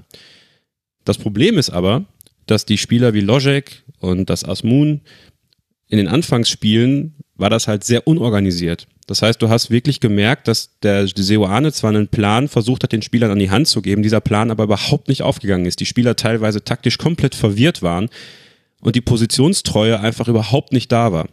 Und dann hat man wirklich gesehen, wie teilweise die Außenpositionen komplett verwaist waren. Also Diaby klebt ja auf Außen. Das ist ja vollkommen gut. Aber plötzlich siehst du halt einen Logic, der sich mit dem Asmun im Zentrum auf den Füßen steht, bei, bei, bei einem Spiel zu Beginn der Saison. Und die Seite, auf der Logic eigentlich stehen soll, oder Asmun gerade, die ist einfach frei. Und dadurch sind natürlich Räume für den Gegner da. Die können dann genau über die Seite kommen. Das ist dann meistens leider die linke Seite, ironischerweise. Und kommen dann in der eigenen Überbrückung der Leverkusener Defensive sehr schnell voran. Und das sorgt dann, dann dafür, dass wenn der Gegner effizient spielt, die Chancen reingehen für den Gegner und du selber einfach zu viele brauchst. Und diese Selbstverständlichkeit, die du letztes Jahr im Spiel hattest, durch, die, durch das Wissen auch, Spieler X steht an Stelle X. Klar gibt es ein bisschen Rochaden innerhalb der Partie, das ist völlig normal und das ist auch gut so. Aber es war eine grundsätzliche, ein grundsätzliches Konstrukt da. Das ist das, was in dieser Saison, finde ich, ein bisschen abhanden gekommen ist. Es ist hektisch. Der Spielaufbau ist teilweise viel, viel zu hektisch. Es ist einfach kein Vertrauen in die eigene Qualität da teilweise. Und das macht es halt schwer, dass dann einfach nicht mal der Ball gehalten wird. Also gerade so diese ersten Minuten im Spiel, da will man immer schnell die Tore machen. Und das ist halt was, das ähm, sorgt dann dafür, dass wenn das nicht passiert, das Frustlevel bei manchen Spielern halt steigt. Und ähm, dann der Gegner mit wenigen Mitteln in der Lage ist, Bayer Leverkusen so gefährlich zu werden, dass Gegentore fallen. Und dann wird es umso schwieriger, wenn sich diese Gegner dann plötzlich irgendwie ein bisschen defensiv stabiler hinstellen. Dann haben wir wieder die gleichen Probleme wie die letzten Jahre eigentlich auch schon. Dann tun wir es eh schon ein bisschen schwerer. Und dann kommt natürlich dazu, dass ein Patrick Schick einfach äh, ja noch gar nicht in Tritt ist. Ähm, ja, und, und dann einfach, einfach die Chancen. Du brauchst zu viele Chancen, um die Tore zu machen. Und wie gesagt, diese taktische, diese taktische Vision von Seoane bedingt im Grunde genommen den Saisonverlauf. Und das in der Mischung ist halt äh, teilweise ganz, ganz äh, ekliger Cocktail. Würde dieser taktische Mix besser klappen, vielleicht, wenn Robert Andrich mehr zur Verfügung stünde. Also es ist jetzt eine sehr oberflächliche Betrachtung, aber vielleicht auch nicht komplett falsch. Also beim einzigen Sieg gegen Mainz 05, das war das einzige Spiel, wo Robert Andrich über 90 Minuten auf dem Feld stand. Ansonsten konnte er noch keine einzige Partie komplett spielen. Ist er vielleicht so der X-Faktor, der eben da dann fehlt? Ähm, ja, ich glaube auch, dass Robert Andrich als Leader auf dem Platz fehlt in so einem Moment. Mhm. Als jemand, der den Spielern Sicherheit vermitteln kann. Es ist eigentlich ganz interessant, dass wir über Robert Andrich sprechen in dieser Position. Robert Andrich, ein Spieler, der jahrelang bei Mittelfeldteams gespielt hat und bei dem gar nicht klar war, dass der in, in einer Spitzenmannschaft, wie es Bayer Leverkusen sein möchte, diese Rolle einnehmen kann. Als der Wechsel bekannt wurde, war mir der Hintergrund aber bewusst, weil es braucht ja einen Ersatz für Julian Baumgartlinger. Julian Baumgartlinger durfte ja noch mal ein Jahr länger bleiben nach seiner schweren Verletzung. Es war aber allen klar, dass es das letzte Vertragsjahr sein würde. Julian Baumgartlinger war eigentlich genau derselbe Typ Spieler, kam von Mainz 05 damals, war auch nicht klar, dass der sich so entwickeln würde, diese Führungsrolle übernehmen würde und auch eine wichtige Rolle innerhalb der Mannschaft übernehmen kann durch eben seine ganze Art und Weise. Und da ist Robert Andrich eigentlich auch hingekommen, relativ früh, viel früher als ich gedacht habe. Und ja, es ist schon auffällig, dass wenn Robert Andrich nicht auf dem Platz ist, so ein bisschen der Bezugspunkt der Spieler fehlt, weil Robert Andrich einer der wenigen ist, der kommt rein, man hat es gegen Berlin gesehen, der kommt rein, haut ja. erstmal einen um. Ja. Das ist halt so ein Moment, das, das brauchst du halt mal. Das muss jetzt nicht dauerhaft passieren, aber das muss mal diesen Moment geben, wo einer dazwischen haut und sagt, ey Leute, werdet mal wach, lass mal hier nochmal aufbäumen. Und wenn der fehlt, dann fehlt eben auch der Leader auf dem Platz, weil Demirbay ist das nicht. Demirbay ist sehr still, sehr zurückhaltend, Radetzky ist für mich die völlige Fehlbesetzung als Kapitän. Da können wir gerne gleich nochmal drüber sprechen. Und dann wird es schon schwer. Jonathan Tah ist für mich ein Alibi-Leader. Nicht umsonst gab es eine Dokumentation bei The Zone, die 99 Prozent heißt. Ich finde, als Leader musst du auch 100 Prozent geben können. Das, äh, naja, es ist halt schwierig. Und vorne sind halt Spieler, die nicht in diese Rolle kommen können. Also Diaby ist kein, kein Leader per se. Schick ist mit sich selbst beschäftigt. Und da hat Robert Andrich genau im Zentrum diese Schlüsselposition. Und klar, wenn, wenn der fehlt, dann, dann fehlt halt eben auch, auch nicht nur spielerisch was, sondern auch mental was auf dem Feld. Und das hast du in den paar Minuten, die er dann gegen Berlin gespielt hat, gesehen. Da fing dann nochmal was an. Da passierte nochmal was in der Mannschaft. Und ja, es wäre sicherlich ein, ein Faktor. Und der größte Faktor, äh, ich glaube, das ist klar, Florian Wirz. Ähm, es ist befremdlich, wie abhängig du dich von einem so jungen Spieler machen kannst, aber es ist so. Es ist einfach so. Er ist der, ich fand es ganz nett, ich habe letztens einen Tweet gelesen von einem aus der Leverkusen-Timeline, er ist ein Pure Baller und das fehlt. Es fehlt, dass er sich den Ball hinten nimmt und sich mit seiner Geschwindigkeit und seiner Finesse da durchdribbelt, den, den, die, die Spielaktion initiiert, sie ausführt, vielleicht sogar das Tor am Ende macht oder die Vorlage gibt. Das fehlt extrem, weil alle Spieler, die jetzt auf der Position ausprobiert werden, Lojek, Asmun, äh, sicherlich auch Hudson O'Doy mal, diese Klasse, die Florian Wirz hat, die ist einzigartig und die kannst du nicht kopieren und das ist ähm, ja ein Fluch und Segen, dass du von diesem Spieler abhängig bist, weil das braucht noch Monate, bis der wieder da ist. Das braucht auch noch Monate, bis der wieder in Form ist und ich habe Angst, dass der wiederkommt und sofort hoffen alle wieder, boah, Florian Wirtz ist wieder da. Jetzt muss sofort wieder alles super, super sein. Jetzt wird's alles gut. Ja. Jetzt wird's alles gut. Ähm, aber das wird noch lange dauern und da muss man, muss man was finden. Da muss Seoane was finden, meiner Meinung nach, um äh, die Stärken der Spieler, die zweifelsohne da sind, wieder mehr in den Vordergrund zu bringen. Und das passiert leider gerade aktuell nicht. Also da ist viel Verwirrung, viel Not. Ich finde, es ist wirklich viel Not zu sehen teilweise auf dem Feld auch. Ähm, und auch Seoane macht nicht den Eindruck, dass er immer die Lösung gerade parat hat. Ähm, mal gucken, ja. wird noch viel Zeit brauchen.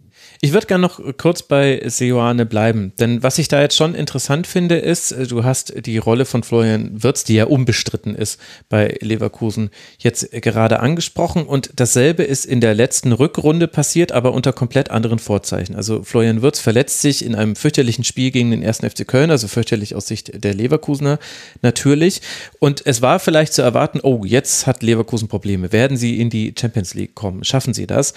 Und dann hat Leverkusen eine beeindruckende Serie gestartet. Und ich erinnere mich noch sehr genau, ich weiß leider aber nicht mehr, nach welchem Spiel es war, aber irgendwann wurde dann Ceoane nämlich dann auch auf der Pressekonferenz gefragt, können Sie mal erklären, wie haben Sie denn das geschafft, dass ihr, da hat, glaube ich, Leverkusen sogar ein Spiel noch gedreht.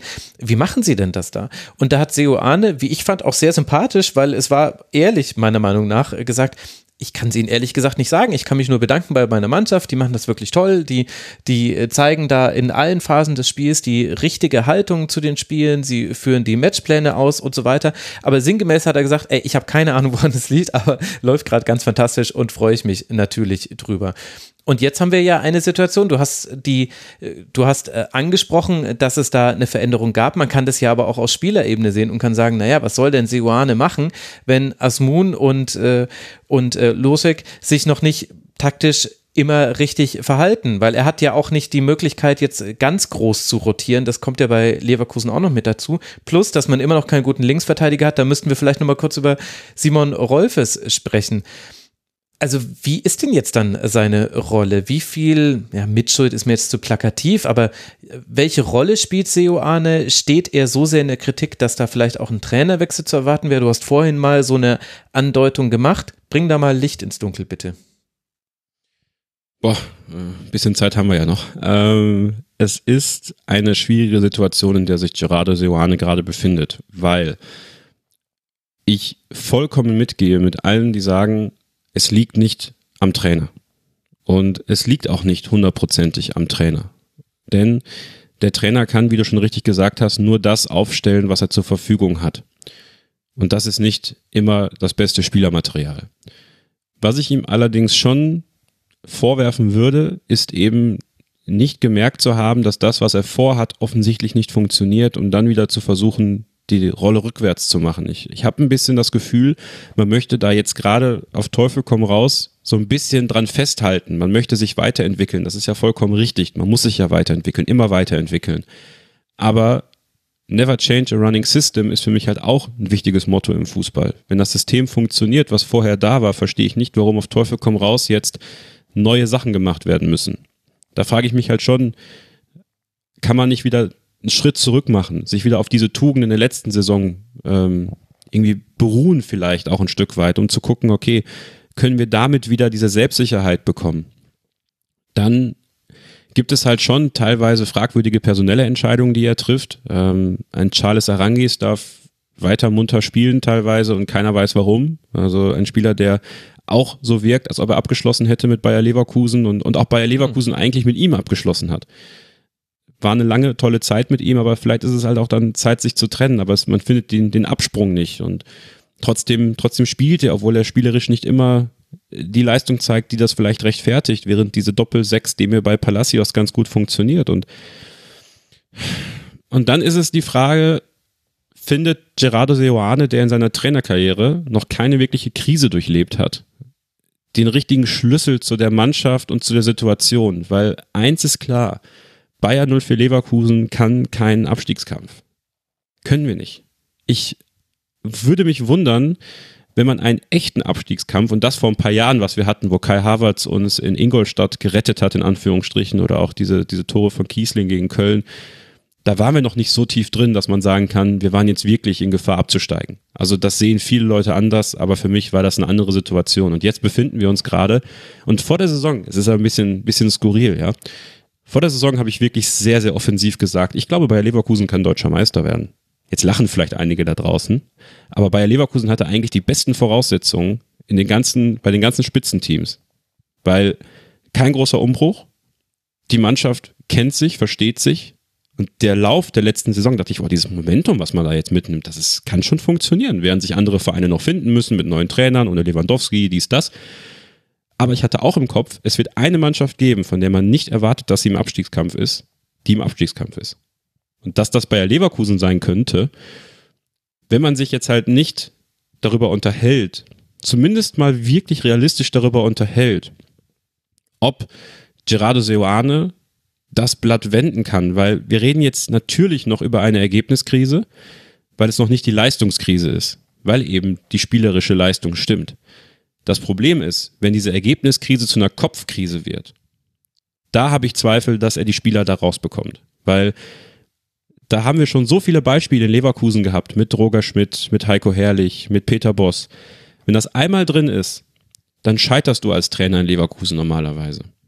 Das Problem ist, wenn wir tabellarisch dann so tief drinstecken, dass es dann noch schwieriger wird, für den neuen Trainer das Ganze umzukehren. Und über Alternativen muss man natürlich erstmal sprechen, welche Alternativen da in Frage kämen.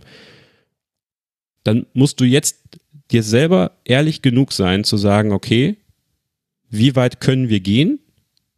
Wann müssten wir eine neue Lösung finden? Ich möchte nochmal klarstellen, wenn mir das ganz, ganz wichtig ist. Ich möchte nicht, dass Gerardo Seoane entlassen wird. Ich möchte keinen Trainerwechsel. Ich möchte ihn wirklich nicht.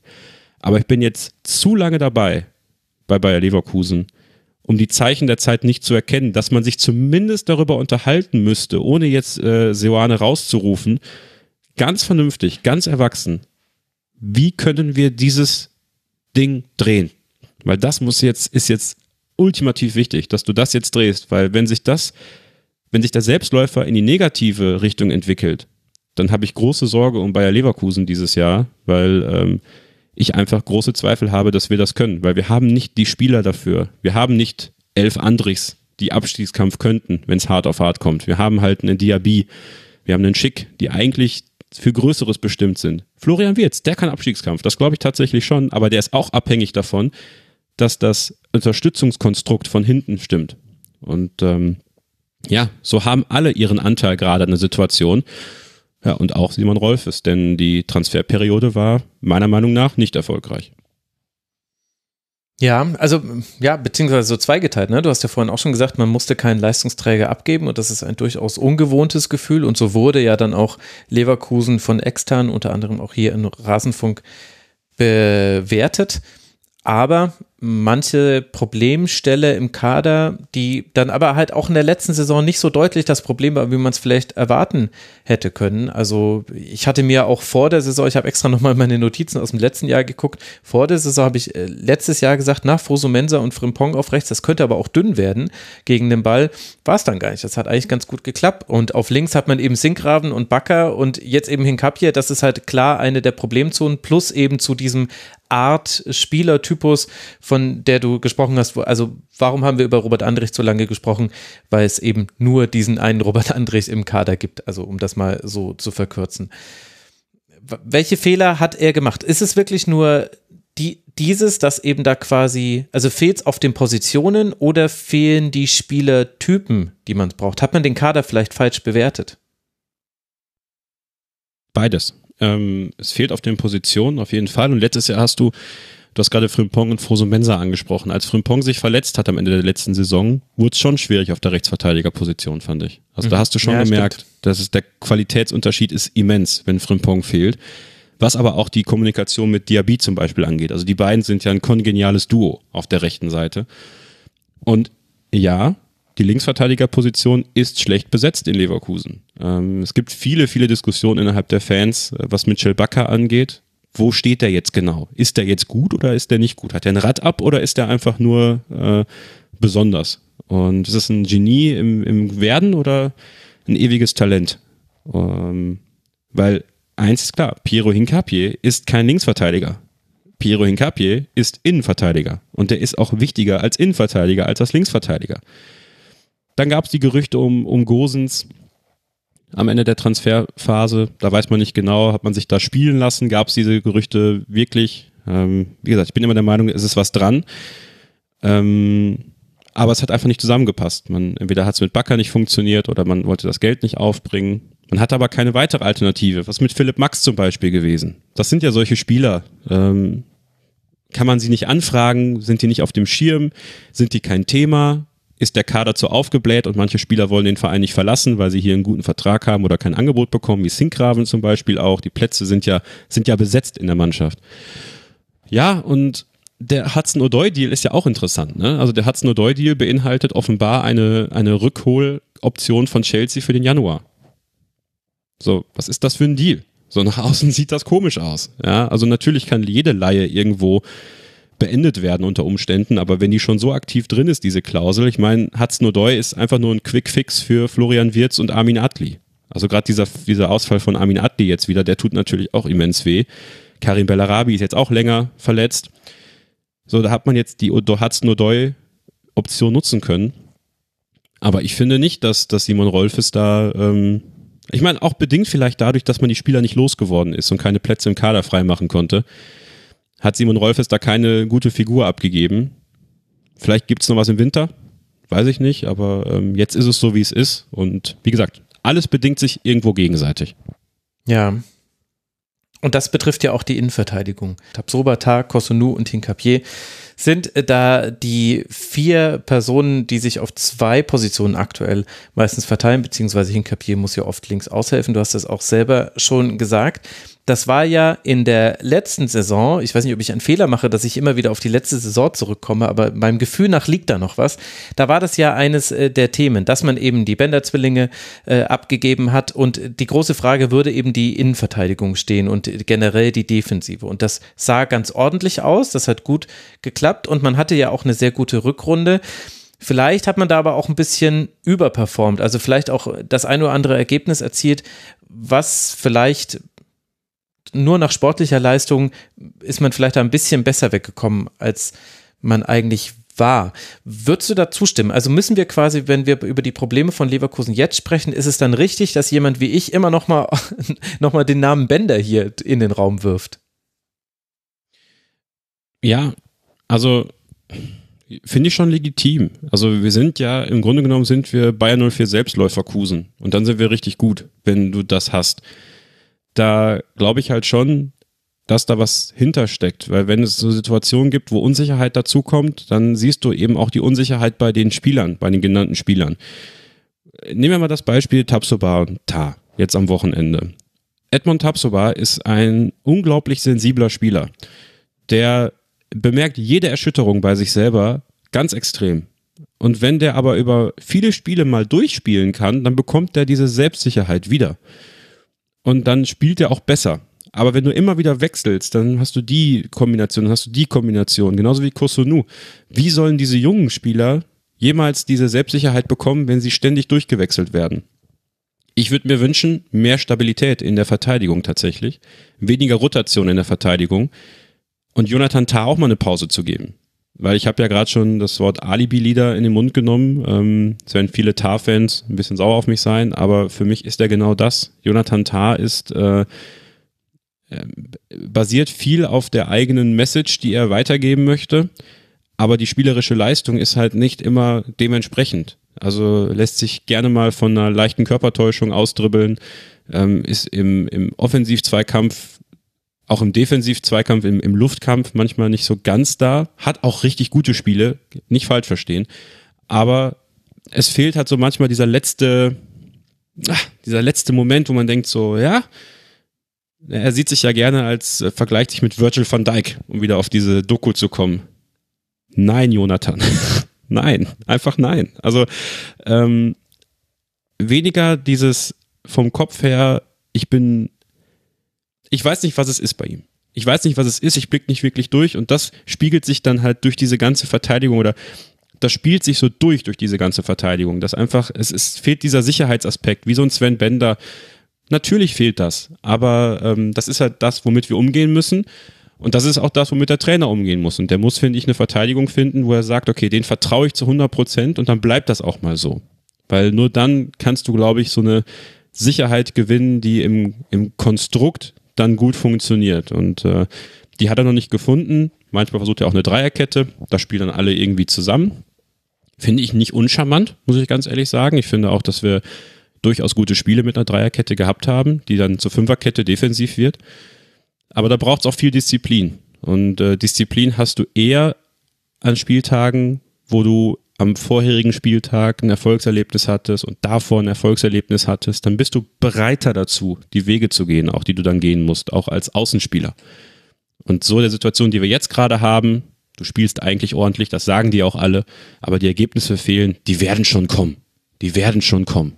Und ähm, da müssen sich, glaube ich, alle, auch die jungen Spieler, die erfahreneren Spieler, gemeinsam mal zusammentun, um dann auch sowas wie die Defensive stabiler zu halten und auch die Verteidigung stabiler zu halten. Das ist ein Problem, das stimmt.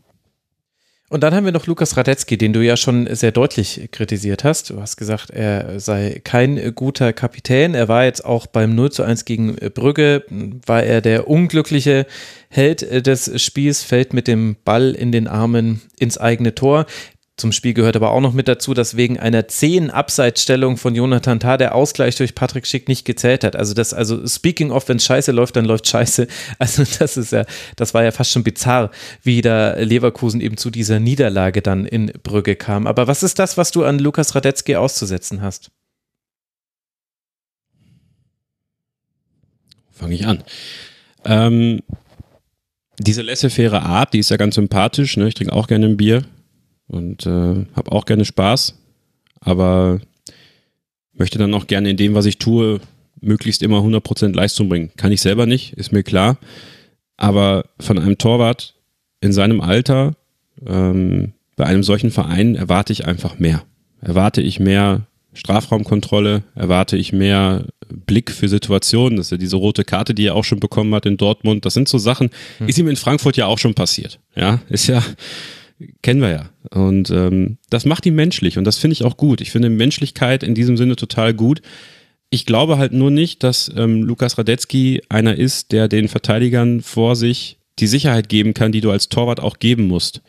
Das konnte man zu Zeiten von Sven Bender noch kaschieren, daher, dass Sven Bender sehr viel Verantwortung übernommen hat in so einer Abwehrreihe.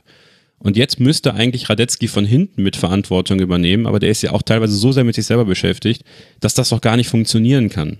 Und äh, deswegen, mir wäre es lieber, wenn ein Robert Andrich zum Beispiel Kapitän wäre, der auf dem Feld das Heft in der Hand hat, an die sich die Spieler wenden können. Und äh, dass man nicht abhängig ist vom Torwart, der meiner Meinung nach eine unverhältnismäßig lange Verlängerung bekommen hat, bis 2026.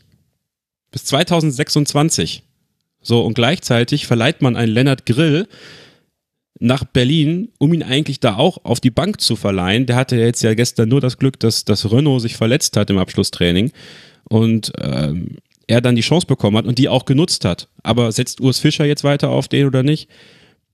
Ich denke, es wäre eine gute Möglichkeit gewesen, diesen Vertrag nicht zu verlängern mit Lukas Radetzky und zu sagen, okay, wir setzen jetzt mal auf ein bisschen Zukunft, auf einen Moment. Ne? Ich meine, jetzt wäre es halt so gewesen, wie damals, als Butt äh, die rote Karte gegen Frankfurt bekommen hat im Heimspiel, wegen Handspiel außerhalb des Strafraums. Es wäre so ironisch gewesen. Dann kam René Adler gegen Schalke äh, ins Tor damals und ja, die, der Rest ist Geschichte. So, das hätte auch Lennart Grill sein können in Leverkusen. Und ähm, ja, es gibt, glaube ich, Momente, da ist so eine Geschichte einfach auserzählt. Und meiner Meinung nach ist die Geschichte von Radetzky und Leverkusen für mich persönlich auserzählt. Ich weiß, dass es viele gibt, die, die das nicht so sehen. Ähm, klar, er ist auf der Linie immer noch richtig gut und hat Momente, wo man denkt so, boah, dass er den noch rausbekommen hat, richtig, richtig stark. Da kriegt er auch, finde ich, den völlig verdienten Applaus. Aber so Slapstick-Einlagen wie in Brügge zum Beispiel, was natürlich auch alles passieren kann. Aber auch fehlerhafte Behandlung des Balls am Fuß, dass man immer die Sorge hat, boah, wenn der jetzt über den Ball tritt, ich meine, das kann ja, kann ja auch mal passieren. Aber ähm, das sind halt auch so Sachen. Vielleicht die Torwartposition auch so eine Position, die dich dann halt von Borussia Dortmund mit Kobel mhm. ähm, schon durchaus unterscheidet, weil Kobel ist, äh, ist ein Top-Torwart und Radetzky ist halt, ist halt ein Mittelklasse-Torwart, finde ich, wenn man den Vergleich ziehen kann. Patricia, du hast ja Radetzky bei Eintracht Frankfurt auch erlebt. Erkennst du was wieder in dem, was da Kevin erzählt oder überrascht dich das? Nee, er beschreibt ihn schon ganz gut, finde ich. Ich wusste nur tatsächlich nicht, dass er so teilweise zumindest so in der Kritik steht bei Leverkusen. Ich habe es gar nicht so mitbekommen. Ähm, aber ja, es, es, es stimmt schon. Also der ist wirklich sehr, sehr stark auf der Linie. Aber was schon angesprochen wurde, die Ballbehandlung, ist natürlich nicht immer äh, perfekt und es ist auch wirklich dieses Slapstick-Ding. Also die rote Karte haben wir so ja auch schon mal bei ihm gesehen ähm, gegen, ich glaube, es war Leipzig damals, dass er einfach außerhalb des Strafraums ähm, ja mit der Hand an den Ball geht und das, das darf dann halt nicht passieren. Ähm, aber ja, ich glaube, er wurde schon ganz gut umschrieben, hat aber ähm, zum Beispiel bei uns immer ein sehr, sehr hohes Standing gehabt. Deswegen hat mich das jetzt so ein bisschen überrascht, weil ich das gar nicht so mitbekommen hatte, dass es da so Diskussionen drum gibt und auch ähm, ja um, um diese Kapitänsrolle, weil die Diskussion gibt es tatsächlich bei der Eintracht auch, nur ist es, glaube ich, hier nicht so krass, weil Kevin Trapp offensichtlich ein guter Kapitän für die Eintracht ist ähm, mit die beste Wahl zusammen mit Rode. Ähm, aber ja, dieses, diese Diskussion, dass ein Torwart der Kapitän ist, der halt wirklich dann hinten steht und letztendlich gar nicht mehr die restliche Mannschaft erreicht, außer halt seine Abwehrreihe. Ähm, die Diskussion gab es bei uns auch schon. Also ob das überhaupt, ob überhaupt ein Torwart die richtige Wahl als Kapitän ist. Also das kann ich teilweise schon nachvollziehen, ja. Ja gut, ich glaube, es ist auch die Frage, wer steht sonst noch auf dem Feld. Weißt du, wenn, wenn Kevin Trapp Kapitän ist, aber trotzdem Gibreso im Mittelfeld spielt, dann hast du ja, also da ist dann vielleicht die Kapitänsbinde weniger wichtig als bei einem Team, ja. wo wir wo Kevin äh, schon äh, festgestellt hat, naja, da fehlen eben genau die Andrichs, die da so. Ja, wobei ich generell auch sagen muss, ich habe ja jetzt hier aufmerksam gelauscht und es gibt einige Parallelen. Also ich kann das ganz gut nachvollziehen, was Kevin hier bei Leverkusen bemängelt, beziehungsweise wor worüber man sich Sorgen macht, weil das ähm, ähnliche Diskussionen sind, die wir auch bei der Eintracht kennen. Also, dass so ein Leader-Typ fehlt auf dem Platz, das, das haben wir auch viel. Also bei uns wird halt gesagt, wenn Rode nicht auf dem Platz ist, wen hast du da? So ist nicht wirklich der laute Spieler, der vorangeht. Und ähm, die anderen Spieler halt eigentlich auch nicht, die auf dem Platz sind. Da hast du wirklich Kevin Trapp, den du hervorheben kannst. Und äh, man hatte ähm, ja mit Hinteregger zum Beispiel einen, einen Abwehrchef, den man jetzt auch nicht mehr so klar hat. Also natürlich hat man mit Tuta und Indika gute Innenverteidiger, aber ne, es fehlt einfach diese Leaderposition. Mhm. Ähm, man braucht zu viele Chancen, um Tore zu machen. Auch das kennen wir. Äh, Probleme gegen tiefstehende Gegner. Die Diskussion, ob der Kader überhaupt ausreichend zusammengestellt ist für die Aufgaben, die einem gestellt werden. Ähm, ob überhaupt Baustellen richtig angegangen wurden. Bei uns ist das jetzt die Sechser-Diskussion. Ähm, oder auch immer noch die Rechtsverteidiger-Diskussion. Das ist alles, das kommt mir sehr, sehr bekannt vor und erklärt für mich auch so ein bisschen, wo denn diese ja, diese fehlende Konstanz vielleicht herkommt bei Leverkusen, weil ich habe es mich auch von außen betrachtet immer gefragt, was ist denn da eigentlich los, weil da steckt so viel Potenzial eigentlich in der Mannschaft. Und phasenweise sieht man das ja auch, also was für begeisternden Fußball die spielen können. Und ähm, die haben ja auch immer so so Phasen, wo sie richtig richtig Punkte sammeln. Und und irgendwie jedem Gegner überlegen sind. Und dann kommen halt eben auch wieder diese Downphasen. Und ich habe mich immer gefragt, woran das liegt, aber das, äh, da das jetzt so Parallelen sind, kann ich mhm. das so ein bisschen besser greifen nach diesem Segment. Also fand ich sehr, sehr informativ. Kevin, was so, sollte denn jetzt deiner Meinung nach bei Leverkusen passieren? Wir haben hier auch ein Team, das logischerweise wegen Champions League das jetzt im laufenden Betrieb irgendwie rumreißen muss. Also es geht jetzt gleich weiter mit zwei Heimspielen, einmal gegen Atletico, speaking of gut organisierte, oft tiefstehende Mannschaften und dann äh, zu Hause gegen Werder Bremen. Da wird man dann wahrscheinlich eher ein bisschen höher angelaufen werden und weniger Zeit im Spielaufbau haben, vermutlich zumindest. Was glaubst du, werden jetzt die kommenden Spiele bringen müssen für Leverkusen? Neben dem, dass sie natürlich gewonnen werden sollten, das ist ja klar. Genau das. äh, ja, was ich glaube, was, was man sehen muss oder was man sehen sollte, ist, dass, der, dass die grundsätzliche Entwicklung zwischen Mannschaft und Trainer weitergehen kann. Und dass man nicht das Gefühl bekommt, dass das Ding jetzt komplett bricht oder sowas. Ich glaube, das ist das Wichtigste dass wir nicht wirklich in eine aktive, akute Trainerdiskussion kommen müssen. Gegen Atletico Madrid zu spielen, ist undankbar zum jetzigen Zeitpunkt. Kann aber auch ein Vorteil sein, dass du zu Hause spielst. Das, wir haben Atletico Madrid auch schon mal geschlagen zu Hause. Das äh, kann man schaffen. Aber das nächste Spiel ist eigentlich das viel wichtigere Spiel gegen Werder Bremen. Und da sind wieder so Faktoren dabei, die ähm, durch die Länderspielpause, die danach kommt, auch ziemlich nach hinten losgehen können. Und dann müssen wir schauen, also ob Gerardo Seoane ähm, dann nicht doch in eine Diskussion verfällt, wenn du das Spiel gegen Bremen verlierst. Ähm, weil man muss sich, glaube ich, mit allen Szenarien jetzt ernsthaft, ähm, ernsthaft auseinandersetzen. Ich wünsche mir selbstbewusstere Leistungen. Ich wünsche mir den, den nächsten Schritt. Vielleicht wieder auch mal so ein Spiel, wo vielleicht mal alles läuft wo einfach die Spieler sich wieder in ein Selbstvertrauen schießen können, wo, wo Spielsituationen besser laufen, wo du auch ein bisschen Glück hast, äh, dass ein Ball mal reinfällt und nicht an die Latte geht oder sowas. Und dass man diesen Turnaround gemeinsam schaffen kann.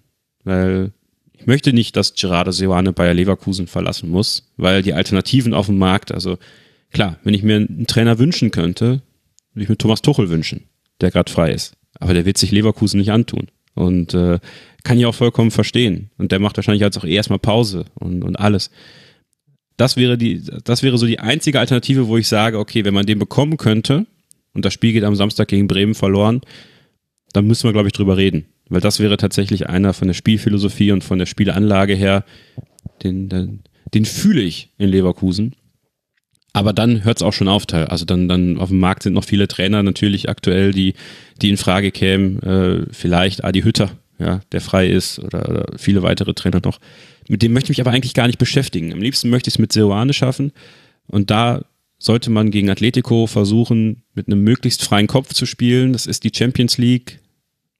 Ne? Also nimm das frei an. Die Spieler sollen sich ein bisschen frei spielen können. Und dann gegen Bremen. Da zählt's dann aber. Und da müssen alle zusammenstehen. Dann müssen die Fans ruhig bleiben.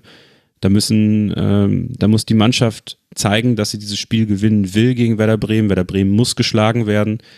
Und dann glaube ich, kann man in Leverkusen auch das gemeinsam schaffen und so schnell wie möglich da unten rauskommen. Weil das muss passieren. Wir müssen so schnell wie möglich da unten raus. Weil wenn wir da einmal drin stecken, habe ich wirklich Sorge, dass wir da viel, viel zu lange drin bleiben und das wäre sehr gefährlich. Ja, vor allem möchte man das internationale Geschäft nicht verpassen. Es ist in jedem Fall. Das kommt noch dazu, ja. Oh Gott, da kriegt er richtig Schnappatmung, der Kevin. Komm, ja, nächste, das kommt noch dazu. Halt so. alles ja, wird gut. Du, das wird schon. Ja, das ist halt, ne, das sagt man so leicht. Ja, alles wird gut und sechster Spieltag und, und hier und da. Und das hat man bei Schalke auch gedacht vor ein paar Jahren. So, sechster Spieltag, das wird noch alles gut. Ähm, ja, nee, aber Schalke hatte zu diesem so Zeitpunkt auch schon den ersten Trainer wieder rausgeschmissen und ja. äh, mit, äh, jetzt habe ich gerade den Namen ich vergessen, weiß, äh, Christian Groß jemanden geholt, bei dem man zumindest die Frage stellen konnte, was jetzt genau ihn dazu befähigt hat, zu kommen. Also da, also, wenn ich mir dagegen angucke, dass ich äh, von Fernando Caro de Prada jetzt gar nichts gehört habe zuletzt und weiß nicht, ob das jetzt nur daran liegt, dass ich zu weit weg bin von Leverkusen und ich von Simon Rolfes jetzt auch noch nichts gehört habe, wo ich das äh, Gefühl hatte, da ist jemand, weiß überhaupt nicht, was er tun soll und wird jetzt gleich in Panik-Move eben eine Trainerentscheidung oder sonst was treffen. Also ich habe schon das Gefühl, es ist noch quasi, äh, also Leverkusen ist auf 17, Bochum ist auf 18. Wir haben über Bochum anders gesprochen als über Leverkusen. Ja, absolut. Also gar keine Frage. Nur, ne, mir ist es lieber, ich bin jetzt einmal zu äh, Klar. zu hart, was das angeht, also als das so laufen zu lassen, weil das bin ich nicht. Und da habe ich lieber jetzt ein bisschen mehr Angst und möchte lieber dass man, dass man da schon frühzeitig den Schalter umklickt äh, und dann noch besser da rauszukommen, ja, und dann vielleicht einen Lauf zu starten und dann das noch mehr feiern zu können, als dass man jetzt sagt, ja, es ist sechster Spieltag, Kevin, beruhig dich mal. Ja, ja, so hast ja auch recht. Also, Präventivpessimismus ist ja den Fans immer gegeben. Eine Wortschöpfung von Basti Red. Herzliche Grüße an der Stelle.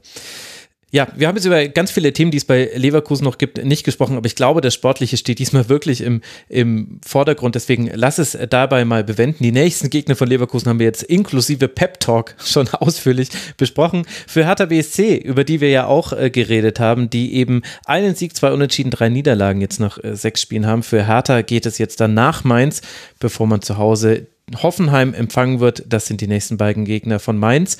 Und damit sind wir am Ende dieser Sendung angekommen. Wir haben diesen ganzen sechsten Spieltag ausführlich besprochen. Ich danke euch beiden sehr, sehr herzlich. Zum einen Patricia Seibert von Fußball 2000 und dem Eintracht Podcast at Patricia auf äh, Twitter. Danke dir, dass du mit dabei warst, Patricia. Ja, danke für die Einladung. War sehr schön mal wieder. Ja, es war wie immer ein Vergnügen, mit dir eine Sendung zu machen und dasselbe kann ich zurückgeben an Kevin Scheuren, der freier Sportjournalist ist, viel auch im Formel-1-Bereich macht. Hört mal Starting Grid, wenn ihr mögt. Kevin-Scheuren ist da auf Twitter, dort könnt ihr ihm folgen und dann könnt ihr nachverfolgen, wie sich seine Gemütslage jetzt dann entwickelt haben würde für die nächsten Wochen. Danke dir, lieber Kevin, dass du hier warst. Ja, danke euch. Es hat sehr viel Spaß gemacht und äh, immer wieder schön hier im Rasenfunk zu sein. Ja, ich finde es auch schön, dich hier zu haben und das hat auch wieder großen Spaß gemacht, über diesen sechsten Spieltag der Männerbundesliga zu sprechen. Ihr, liebe Hörerinnen und Hörer, ihr könnt natürlich jetzt dann als nächstes die Frauenbundesliga-Vorschau hören, die in der Nacht auf Dienstag erschienen sein wird. Ihr könnt allerdings auch noch zwei andere Podcasts hören, die ich euch ans Ohr legen möchte. Zum einen hat Wohlstand für alle ein spektakuläres Spezial mit Friederike Spieker gemacht. Wenn ihr mal ja so ein bisschen die die Grundsätze, warum wir jetzt uns in einer Inflation befinden und vor allem, warum es so schwer für Deutschland ist, etwas dagegen zu tun ist. Wenn ihr das ein bisschen nachvollziehen wollt, mal aus einer anderen Perspektive heraus, hört unbedingt diese Folge. Fand ich sehr, sehr gewinnbringend. Und auch, wenn ihr euch für US-Politik äh, interessiert, empfehle ich euch Hacks on Tap, The Midterm Sprint. Und ansonsten hören wir uns hier wieder im Rasenfunk. Macht's gut. Ciao. Das war die Rasenfunk-Schlusskonferenz